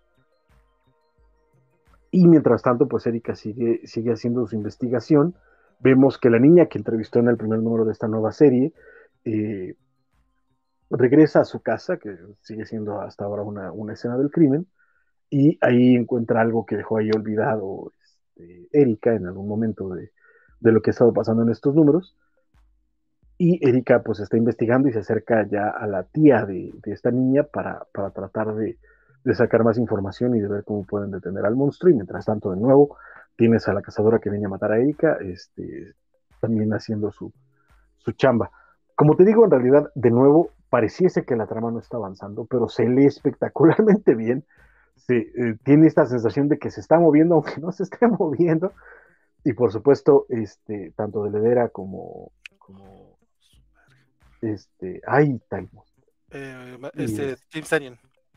Y, eh, James Tannion, pero no, eh, es de Ledera y del muerto. Ah, claro, pero, pero, pero, el trazo de color sí. Están haciendo una cosa. El, el, monstruo, la verdad es que cuando aparece, independientemente de lo que ahora spoilerosamente nos está mostrando Valentina en pantalla, Perdón. este, justo antes de esto, la verdad es que sí da un montón de miedo, sí, sí se siente sobrecogedora la escena, eh, sí te preocupan los, los, los, muchachillos. La neta es que sigue estando muy bien este maldito. Yo no sé cómo le hace Tanyan, porque además, de nuevo, insisto, eh, en realidad no pasa nada. O sea, no, no, no hay un avance de trama, y como menciono, en otros cómics es algo que, que, nos quejamos mucho. Y aquí me sigue pareciendo una lectura espectacular. De nuevo, también es una lectura de cinco minutos, no, no, no tardas mucho en leerlo. Se te va como agua, pero funciona muy bien. Y cada uno de los personajes que va presentando a lo largo de estas historias se vuelven entrañables, se vuelven eh, profundos, se vuelven eh, complejos, se vuelven interesantes. Y eso, la verdad, es que habla un montón de los sitios de James Tynion. Eh, muy bien, James Tynion, la neta. Sí, no, esta, esta splash page, digo que es algo que hacen mucho en este cómic, este, los, los, las páginas dobles. Es que no, ajá, no, no es splash page, es, es página doble, porque sí tiene narrativa y tiene, no, eh, tiene, tiene, viñetas, etc. Spread, ¿no? Spread page, o no sé si sí. Spread sí, tal vez, eh, ese te lo compro, pero Splash no, porque Splash habla de, sí, de una sola imagen. Sí, no, los Splash page básicamente son spin-offs. Sí, sí. No, Spread Page era lo que le mencionaba, pero bueno, esta, estas páginas dobles muy, muy del, del cómic. Este. No mames, está bien bonito. Bueno, o sea, no nuevamente bonita, no es la palabra. Este, está muy terrorífica. Este, Miguel del Muerto y este, neta, sí, sí, es un trabajazo, hay que reconocer. Yo este, a este no llegué, eh, pero en la, el, el cómic anterior sí me estaba quejando yo de lo lento que va avanzando. Este, yo creo que eh, como hiciste este experimento de leerte tres numeritos uh -huh de, de corrido, de seguido, sí. se disfruta mucho más. Este, no es que no haya piezas, no es que no esté avanzando la historia, pero de repente sí es como, güey, digo, yo leí los primeros 15 números de corrido, entonces cuando leí eso, creo que fue lo primero que les dije a ti, a Bernardo, güey, no sé cómo le hicieron para esperar un, el nuevo cómic cada mes, porque en serio, Something is Killing the Children es de estos cómics que es, es ¿cómo le llaman? Page, page Turner, este, page Turner sí, sí. o sea, este que, de que no puedes dejar de leerlo, o sea, le, le entras y quieres ver cómo sigue, cómo sigue, y la, el primer arco termina en el número 15, o sea, neta, es una sí, no, cuando, cuando, cuando salga el, el, el, segundo deluxe, de nuevo, así como, como con Marvel, si sacan eh, Spider-Man y, Maestro, y va a ser así, toma mi dinero así, Asestadas, a billetazos, a boom, porque la neta es que, y de nuevo, igual que, que con el primero, también me pasó lo mismo, este, sí había yo leído mensualmente, pero cuando te sientas y lo lees de una sentada, se disfruta, e, es un banquete de cómic, y este, aunque también lo estoy disfrutando en singles, híjole, cuando salga de nuevo el, segundo deluxe, voy a estar ahí pues. y lo voy a disfrutar y va a ser una lectura de. Ay. Sí, no, no, la verdad es que sí. Eh, yo estos, es de los que batallo, para decirles no lo lean mensualmente porque cada que sale uno yo lo quiero leer, aunque no haya leído este. Este, pero, pero sí creo que se disfruta más. Incluso no en TPB, sino ya cuando termine el arco. O sea, te digo, yo disfruté mucho el, cuando leí casi completo el primer arco. Este, el segundo, el segundo arquito, que es, son, es este, este, flashback a la historia de, nuestra protagonista, creo que también está, funciona muy bien. Pero este que empezó nuevo, híjole, sabemos que van a ser como 10 números más o menos por, por el estilo de Tinyon en este cómic. Este, ya los estoy disfrutando, pero, pero también ya sacan. Lo, lo, bueno es que sí son mensuales, o sea, no, no, no, no es un cómic que se retrase, eso es positivo, pero sí. lo, que hacen es que se tiran todo lo que van a publicar en, el, libro grande y es cuando hacen una pausa, ¿no? Que fue lo que pasó cuando terminaron los primeros 15 números y sacaron esta otra serie de, de, House of Slaughter. Eh, la portada también está de no mames, ¿eh? este jueguito que hacen con con que esté el brazo por delante del título y se tapa la palabra children y se está levantando la lonja para mostrar. Ah, no, está brutal, la portada está genialísima. Este Totalmente. espero que para el segundo maldito deluxe sí vengan las portadas, porque en el primer deluxe no vienen las portadas del cómic y maldita sea un te odio por eso.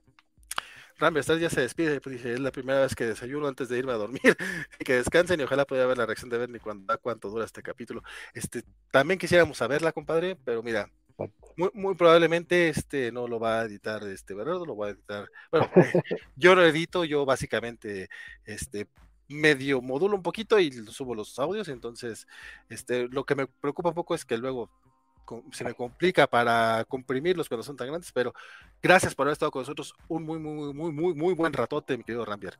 Saludotes y descansa. Este, ya no, ya no más queda un comiquito, pero igual ya descansa. Dice Elizabeth de que si es fantasía épica y me gustó.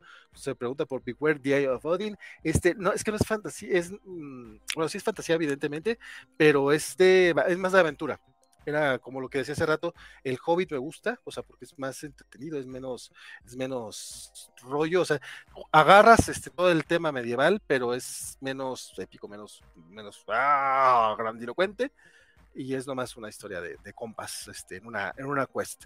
Eh, y me gustó, pero tampoco digo que sea así como que, uy, súper recomendado, aguanta y no, no hay hadas. Entonces, no sé si eso sea algo, eh, algo que sea para ti un deal breaker. Carlos Villa dice listos para ir por las picadas y luego al, al bule de Veracruz. Este, no, no, no estoy seguro de todo lo que, fue lo que dijiste, mi querido Carlos, pero yo le entro. Suena bien, suena bien. bueno, no es cierto, la verdad es que soy antisocial de lo peor, pero, pero sí, sí le entro, sabemos que no va a suceder. No tengo el teletransportador que Kiki Moniki este, nos, nos puso en las tiras covachas, que por cierto, visiten eh, Kiki Bites Tiras, digo, yo sé que ya después de seis horas ya, ya, ya pa' qué, pero nuestro querido Kiki Moniki nos está haciendo unas tiras este, por puro amor al arte, le agradezco muchísimo este, eh, que se le está dando porque a mí se me hace muy gracioso que vaya, quiera hacer tiras con, con el elenco covacho. no, y aparte ya, ya, hay, ya hay banda, este, entre sentida y esperanzada y con ganas de, ver qué va a pasar, porque por ahí este, hay quien se queja de que es un selecto elenco cobacho el que elige Kiki Moniki para las tiras, pero apenas llevamos cinco, no manchen, ¿no? Otros que, a ver si salen, este, las mellizas eh, ya quieren verse en la tira, o sea, en general la banda está reaccionando muy bien. Muchas gracias, Kiki Moniki, por las tiras. Este, la neta es que como siempre, de nuevo, yo ahí lo conocí cuando estábamos en el proyecto de mi colección. Y también nos hacía tiras, nos hacía dibujos y, era siempre muy agradable tener sus colaboraciones. Y igualmente ahora, créeme que las disfrutamos muchos. Y todos los cobachos están muy contentos y parece que todos están dispuestos a, salir en tus tiras y ser parte de las historias que nos estás contando. Entonces, pues adelante y muchísimas, muchísimas gracias. Sí, no, la- le- yo sí le agradezco muchísimo. De hecho, este, a él ya le mandé un pizzito de aniversario. Yo sé que no es este, no, es mucho, pero se lo mandé con mucho cariño, justamente agradecimiento, porque no mames, que, que, que, que- que buen, qué, bu- qué buena chamba, porque aparte creo que el, el de personajes este, nos hace favor, le quedan muy, muy coquetos. Por ahí Sí, dijo Bernardo que le, agrade- le agradeció el- la reducción de kilos. Yo no lo dije, pero yo también digo, yo estoy más panzoncito, pero, pero aún así no estoy tan panzón como en la vida real. Yo le agradezco muchísimo. No, no. Y en algún momento voy a agarrar una de sus tiras y voy a, tener como, avatar en mis redes sociales. Le aviso desde ahorita al buen Kiki Moni. Jake Ram dice: No sé si es muy tarde para cenar de nuevo o muy temprano para cenar. Yo ya traigo un hambre, compadre, que no te cuento, y un sueño. Este, ya nada, me queda un comiquito. Este, le, leemos el último. Jake Ram dice: Es por eso que me da miedo entrarle a este tipo de eventos o crossover, que toca esperar a que cada uno llegue a ese momento. Me, supongo que se refiere al Immortal X-Men. Este, y dicho lo anterior, vamos a hablar de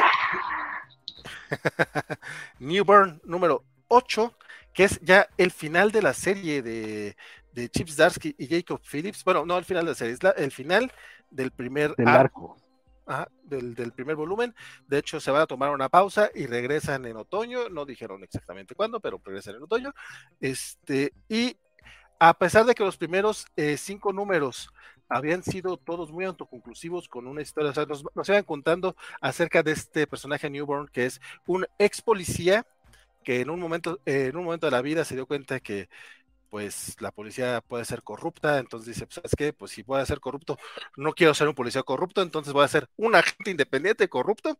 Entonces eh, se sale de la policía para empezar a hacerle trabajos a, eh, a los yakuza, a las mafias, a todas las mafias de, la ciudad, y colabora con la policía, y colabora con el gobierno, y colabora con todo el mundo. Entonces es como un agente este, bastante competente y bastante trabajador, eh, que básicamente mantiene la ciudad este, a salvo, por así decirlo, como que él trata de que, de que no se pasen de chorizo. Este, y en este último, eh, y los primeros cinco números, lo que digo, es, resultaban de cierta manera, este, aunque nos construyeron una historia a grande, se disfrutaban muy bien. Los últimos tres, ya de repente, eh, Chip Darsky dice, ah, si no se habían dado cuenta, todo venía a esto. Y cierra, la neta, por eso decía que Darsky eh, podría estar ya en otro, en otro nivel. Yo no sé si, si me, me estoy adelantando o no, pero es que en serio, eh, yo creo que a Frank Miller ya me lo está dejando muy atrás. Este, por, por, la versatilidad que tiene y no por, por, hacer una mala comparación, o sea, viene a colación de que va a trabajar en Daredevil y Batman, y si ya es muy buen Batman, neta puede estar en otro nivel. Y más que nada que siento que su Batman creo que sí va a ser eh, como muy definitorio, bueno, definitorio en el ámbito comiquero, pues, o sea, creo que sí puede aportar cosas nuevas al personaje. Ya, pero ya después hablaremos de Batman, ya hablamos mucho de Batman.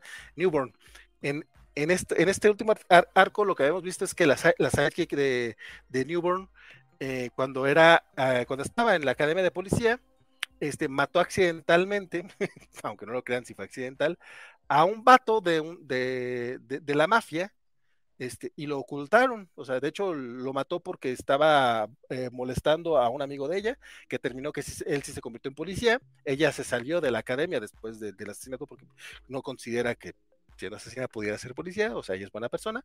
Este, él, este vato, ya dentro de la, ya dentro de la policía, años después, vende la identidad de esta chava y ya va, la mafia a, a matarla. Y toda, todo este cómic, este, creo que no cuenta llamarle Bottle Episode, pero sí sucede la mayor parte dentro de la, bueno, para empezar porque no es una serie de televisión y no es que estén ahorrando dinero, pero eh, me refiero al concepto, pero sí casi todo sucede dentro de la comisaría de policía, este, porque no, no, no, quieren dejar a Newborn pasar a verla, este, traen todo este drama burocrático, que a lo mejor si se lo estoy contando, se lo estoy contando aburrido, pero no lo es.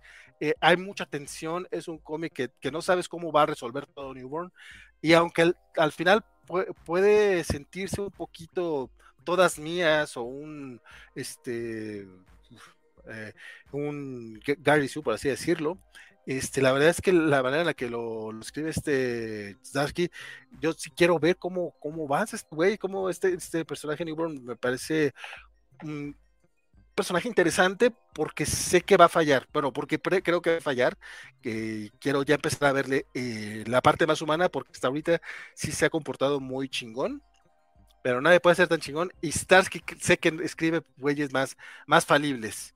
Eh, de hecho es una de las razones por las que me interesa su Batman, su Bruce Wayne no tanto, pero bueno, su Bruce Wayne Knight no tanto, su Batman sí, porque güey, yo creo que Starsky sí es capaz de llevarlos a, a cosas que otros no, se permiten. Entonces, es también eso pasa un poquito con Newborn, que es un personaje que a lo mejor ahorita parece que le sale todo muy chingón, pero está haciendo enojar a un chingo de gente. O sea, a este güey el orgullo le va a venir a, morder el trasero. Y este arco, estos ocho números son una chulada. Yo ya los veo en mi colección. La verdad es que tardé mucho en entrar en Newborn porque las portadas no me llamaron nada la atención. O sea, me parecían este, aburridonas. Este, no se dejen llevar por eso. y y es más, para que vean que no es tan aburrido, les voy a mostrar este la, contraportada, porque la. Ah, y aparte también traen un comiquito medio indie. Eh, trae dos, de hecho fueron dos cómics, este, cada, cuatro números presentaron otra historia, que esas, la verdad, no me, no me parecieron tan chingonas. Pero, les decía, el, otoño, cuando regresa el, siguiente volumen. La contraportada sí es muy divertida. Si quieres saber más acerca de los creadores de Newborn, ve a sus redes, este, ya te, dicen dónde encontrar a Chip Zarsky y Jacob Phillips. Y nos dice, o, no quieres, bueno, está bien, o sea, está bien, supongo, lo entendemos, estás muy ocupado con trabajo y la escuela y, viviendo este, estos, estos tiempos este, sin precedentes, pues bueno, tal vez, tal vez te veamos aquí este, en el otoño, cuídate. Eh, eh, se me hizo bien estúpido, perdón. A mí sí me da mucha risa. Cada que lo veo, porque vienen todos los pinches cómics, se me hace muy gracioso porque es como, sí, ven a vernos. ¿O no? Está bien tú sabes, no te vamos a obligar. Es un chiste muy pendejo que yo haría y soy fan de Chips Darsky, ya si no, si no lo ha notado. Este, y eso, Newborn, chingón. Este, yo creo que ahora sí no nos vamos a extender con chismes ni nada más. Eh, cerramos con eso. Los cómics de la semana, compadre. Ya estuvo muy largo, mucho, creo, creo que debemos de, Maratónica sesión creo, creo yo que debemos de haber dividido las noticias y el otro en dos, por lo menos, por lo menos, ya no lo hicimos, no, no se va a hacer, no lo voy a hacer yo, no lo va a hacer tú. Mira, mm. ahora sí que yo no produzco, chavo. No, no, no, estoy de acuerdo, entonces, así pasa, así sucede, pero Francisco, este, antes de que, de, de, que, de, que tú, de que tú te despidas y antes de que tú te vayas, compadre, este, vamos a escuchar cuál fue el cómic de la semana de Axel Alonso. Pues este, mi elección de la semana es el especial de Perry White.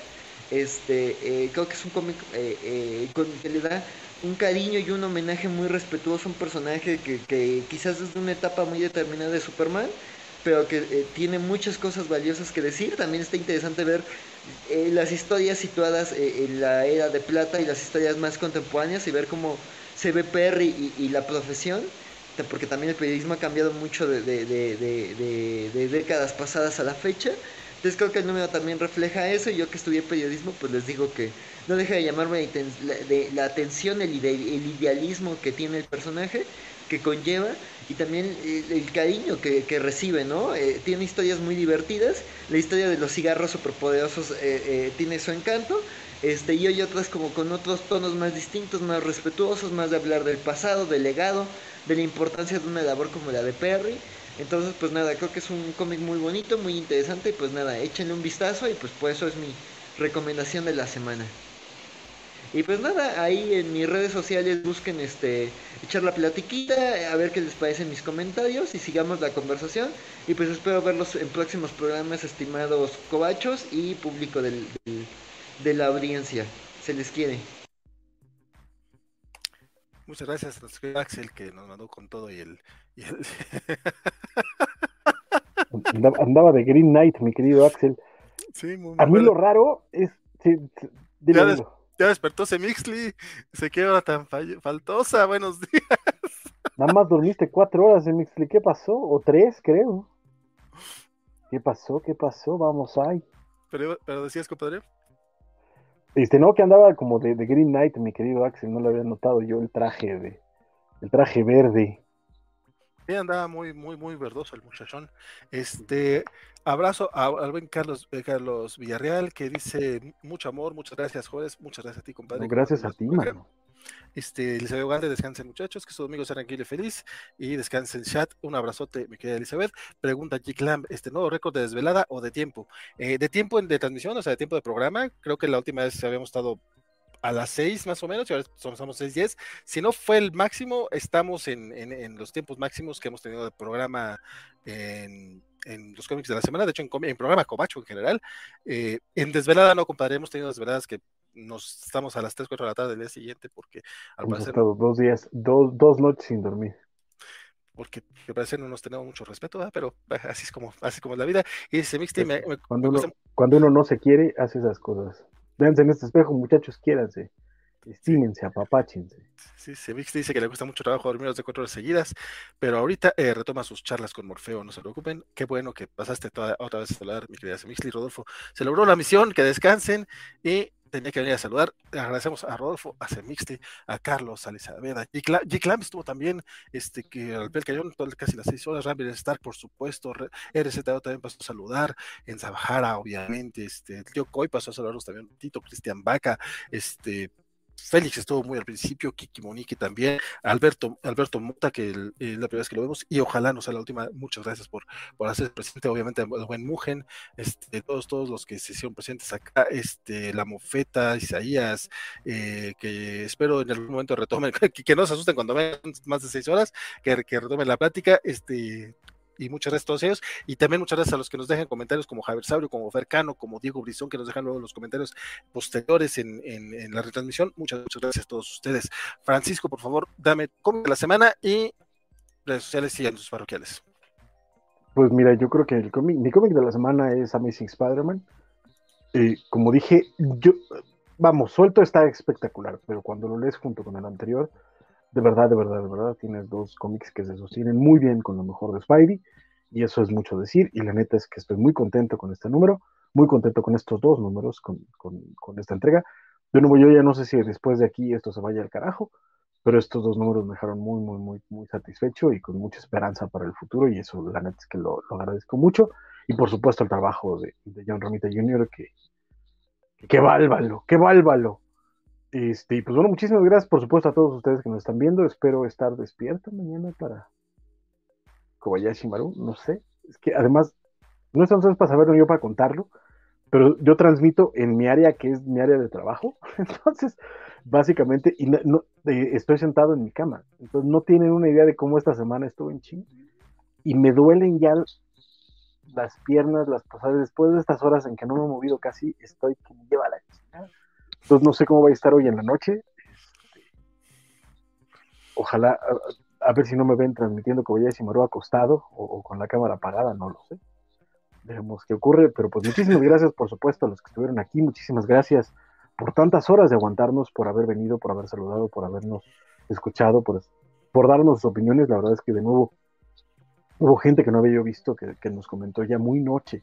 Y pues muchísimas gracias por, por estar con nosotros por acompañarnos y por seguirnos en esta, en esta locura que fue esta transmisión eh, extemporánea en sábado, en noche de, sábado, madrugada, de sábado de los cómics de la semana, que también fueron noticias, de que también hubo chisme, que también hablamos de películas, que también hablamos de un montón de cosas, y que por cierto, nada más quiero recordarles que el día de ayer fue el 40 aniversario de Blade Runner, así como de, de, de Thing, La Cosa del Otro Mundo, como lo pusieron aquí de John Carpenter, que son dos de las mejores películas más maravillosas que he visto en mi vida, entonces por favor las recomiendo muchísimo. Muchísimas gracias por todo y nos estamos viendo por aquí. Perfecto, dice Eliseo Galde que pongas las piernas en alto ahorita que te acuestes, Francisco. Y Glam dice que la edición del podcast va a estar bueno. Eh, deja tú la, la, edición este, a la hora de comprimirlo, a ver cómo, cómo lo logro comprimir. Y ya no lo voy a poder bajar de Steam, ya lo voy a tener que bajar del. O sea, sí va a ser un, sí, sí, va a ser un rollo. Aunque no le haga mucho, mucho tema de edición, sí va a ser un rollo. Este, pero no va a ser hoy. Probablemente tampoco sea mañana. Este, este, este, este, esta versión en audio va a tardar un rato, se los aviso. Dice que descansen Semixli, tú también sueña bonito. Todos los que nos estén acompañando, tenemos este, más de 15 personas este, todavía conectadas. Este, creo que muchas, muchas gracias porque yo sé que es una chinga y, y no hay manera de, de agradecerles. Créanme, créanme, créanme que se los agradecemos muchísimo y con todo el corazón pero quiéranse tantito, chavos. O sea, nosotros porque de verdad nos odiamos, ya la neta es que ya esta vida no la vemos como negocio. Ustedes quiéranse, apreciense, apapáchense, no se hagan esto, chao. Pero muchas, muchas gracias, de verdad, infinitas, infinitas. Este, sí, fíjate que pick de la semana eh, es complicado. El mes pasado, este eh, Bernardo había escogido el de Amazing 3. Le dije, no, no es para tanto. Ahorita yo estoy debatiéndome, o sea, porque en serio, estoy debatiéndome entre Immortal X-Men, este, entre el, el Maestro 4, entre Amazing Spider-Man este, 3, Newborn 8, o sea, esta semana, eh, Flash, Flash, que bueno estuvo. A mí me gustó mucho el John Justice, aunque sé que no es bueno, pero me gustó mucho John Justice. Este, yo estoy así que no sabría eh, tal cual. Me voy a ir por, el Hombre Araña porque eh, Francisco me convenció. Sí, cierto, es que sí tiene nivel para estar este, junto a otros clásicos de, de Spidey. No sé si la gente lo vaya a reconocer así, pero no le pide nada no le pide nada a muchos muy buenos cómics. Y, nuevamente, sí es cierto, teniendo los el back to back del 3 y el 4, es una pequeña historia, no, no, hermosa no es la palabra, es dolorosa, es muy dolorosa y es muy de Peter siendo Peter. O sea, y también... Se te queda, se te queda, y eso es lo que, lo que pides cuando lees una historia de Spidey. Porque a fin de cuentas creo que tú y yo tenemos al mismo personaje favorito. Y la razón por la que es nuestro personaje favorito es porque se nos quedaban sus historias. Y eso lo gana estos Sí, sí. Entonces yo creo que sí, también me voy con Amazing Spider-Man 3. Este, pero esta semana tuvimos muy, muy buenos cómics. Este, la verdad es que sí, los disfruté mucho. Había una de las razones por las que sí quería que hiciéramos este programita. Y pues nada, eh, recuerden que el próximo jueves hay especial playero en la Covacha en vivo. Va a ser, de hecho, va a ser especial de la Covacha Anime. Jorge González este, convenció a varios este, eh, millennials que sí, no, no estoy seguro cómo lo van a hacer, creo que van a poner pantalla a ver, no sé si van a, salir en traje de baño, no tengo idea de lo que quieren hacer estos muchachos, pero por ahí van, según yo, va Axel, creo que va Neto Rivera, va esta eh, Sofi, va Rafa y Jorge, según yo creo que son el equipo de cinco, que, no sé si Richie también le va a entrar, pero bueno, va esa mesa, es, es esa mesa espuria de Covacha Anime, porque no, no, van con la, no, van con la bendición de Bernardo, pero ahora sí se van a aventar ese. Entonces yo esta próxima semana descanso en eh, Covacha en vivo, pero seguramente nos estaremos viendo en, el especial de New de Locan Key que, que, debe salir en estos próximos días. Es Locan Key, la Edad de Oro, el, que, el cómic que acaba de publicar. De hecho, lo acaba de salir de Panini dos semanas después de que salió por parte de, de, IDW, mencionamos las diferencias entre los dos tomos, este, y obviamente son por casi puros elogios, porque pinche cómic está bien hermoso, pero de todas maneras, este, pues estén atentos a ello. Y el próximo viernes regresa los cómics de la semana al horario regular de nueve y media de la, de la noche. el próximo viernes no hay cobacharla, entonces yo espero que, que nuestro querido Francisco sí pueda llegar al, al, viernes. No sabemos. El, viernes, el viernes no llegué a la cobacharla. Sí, ya sé, güey.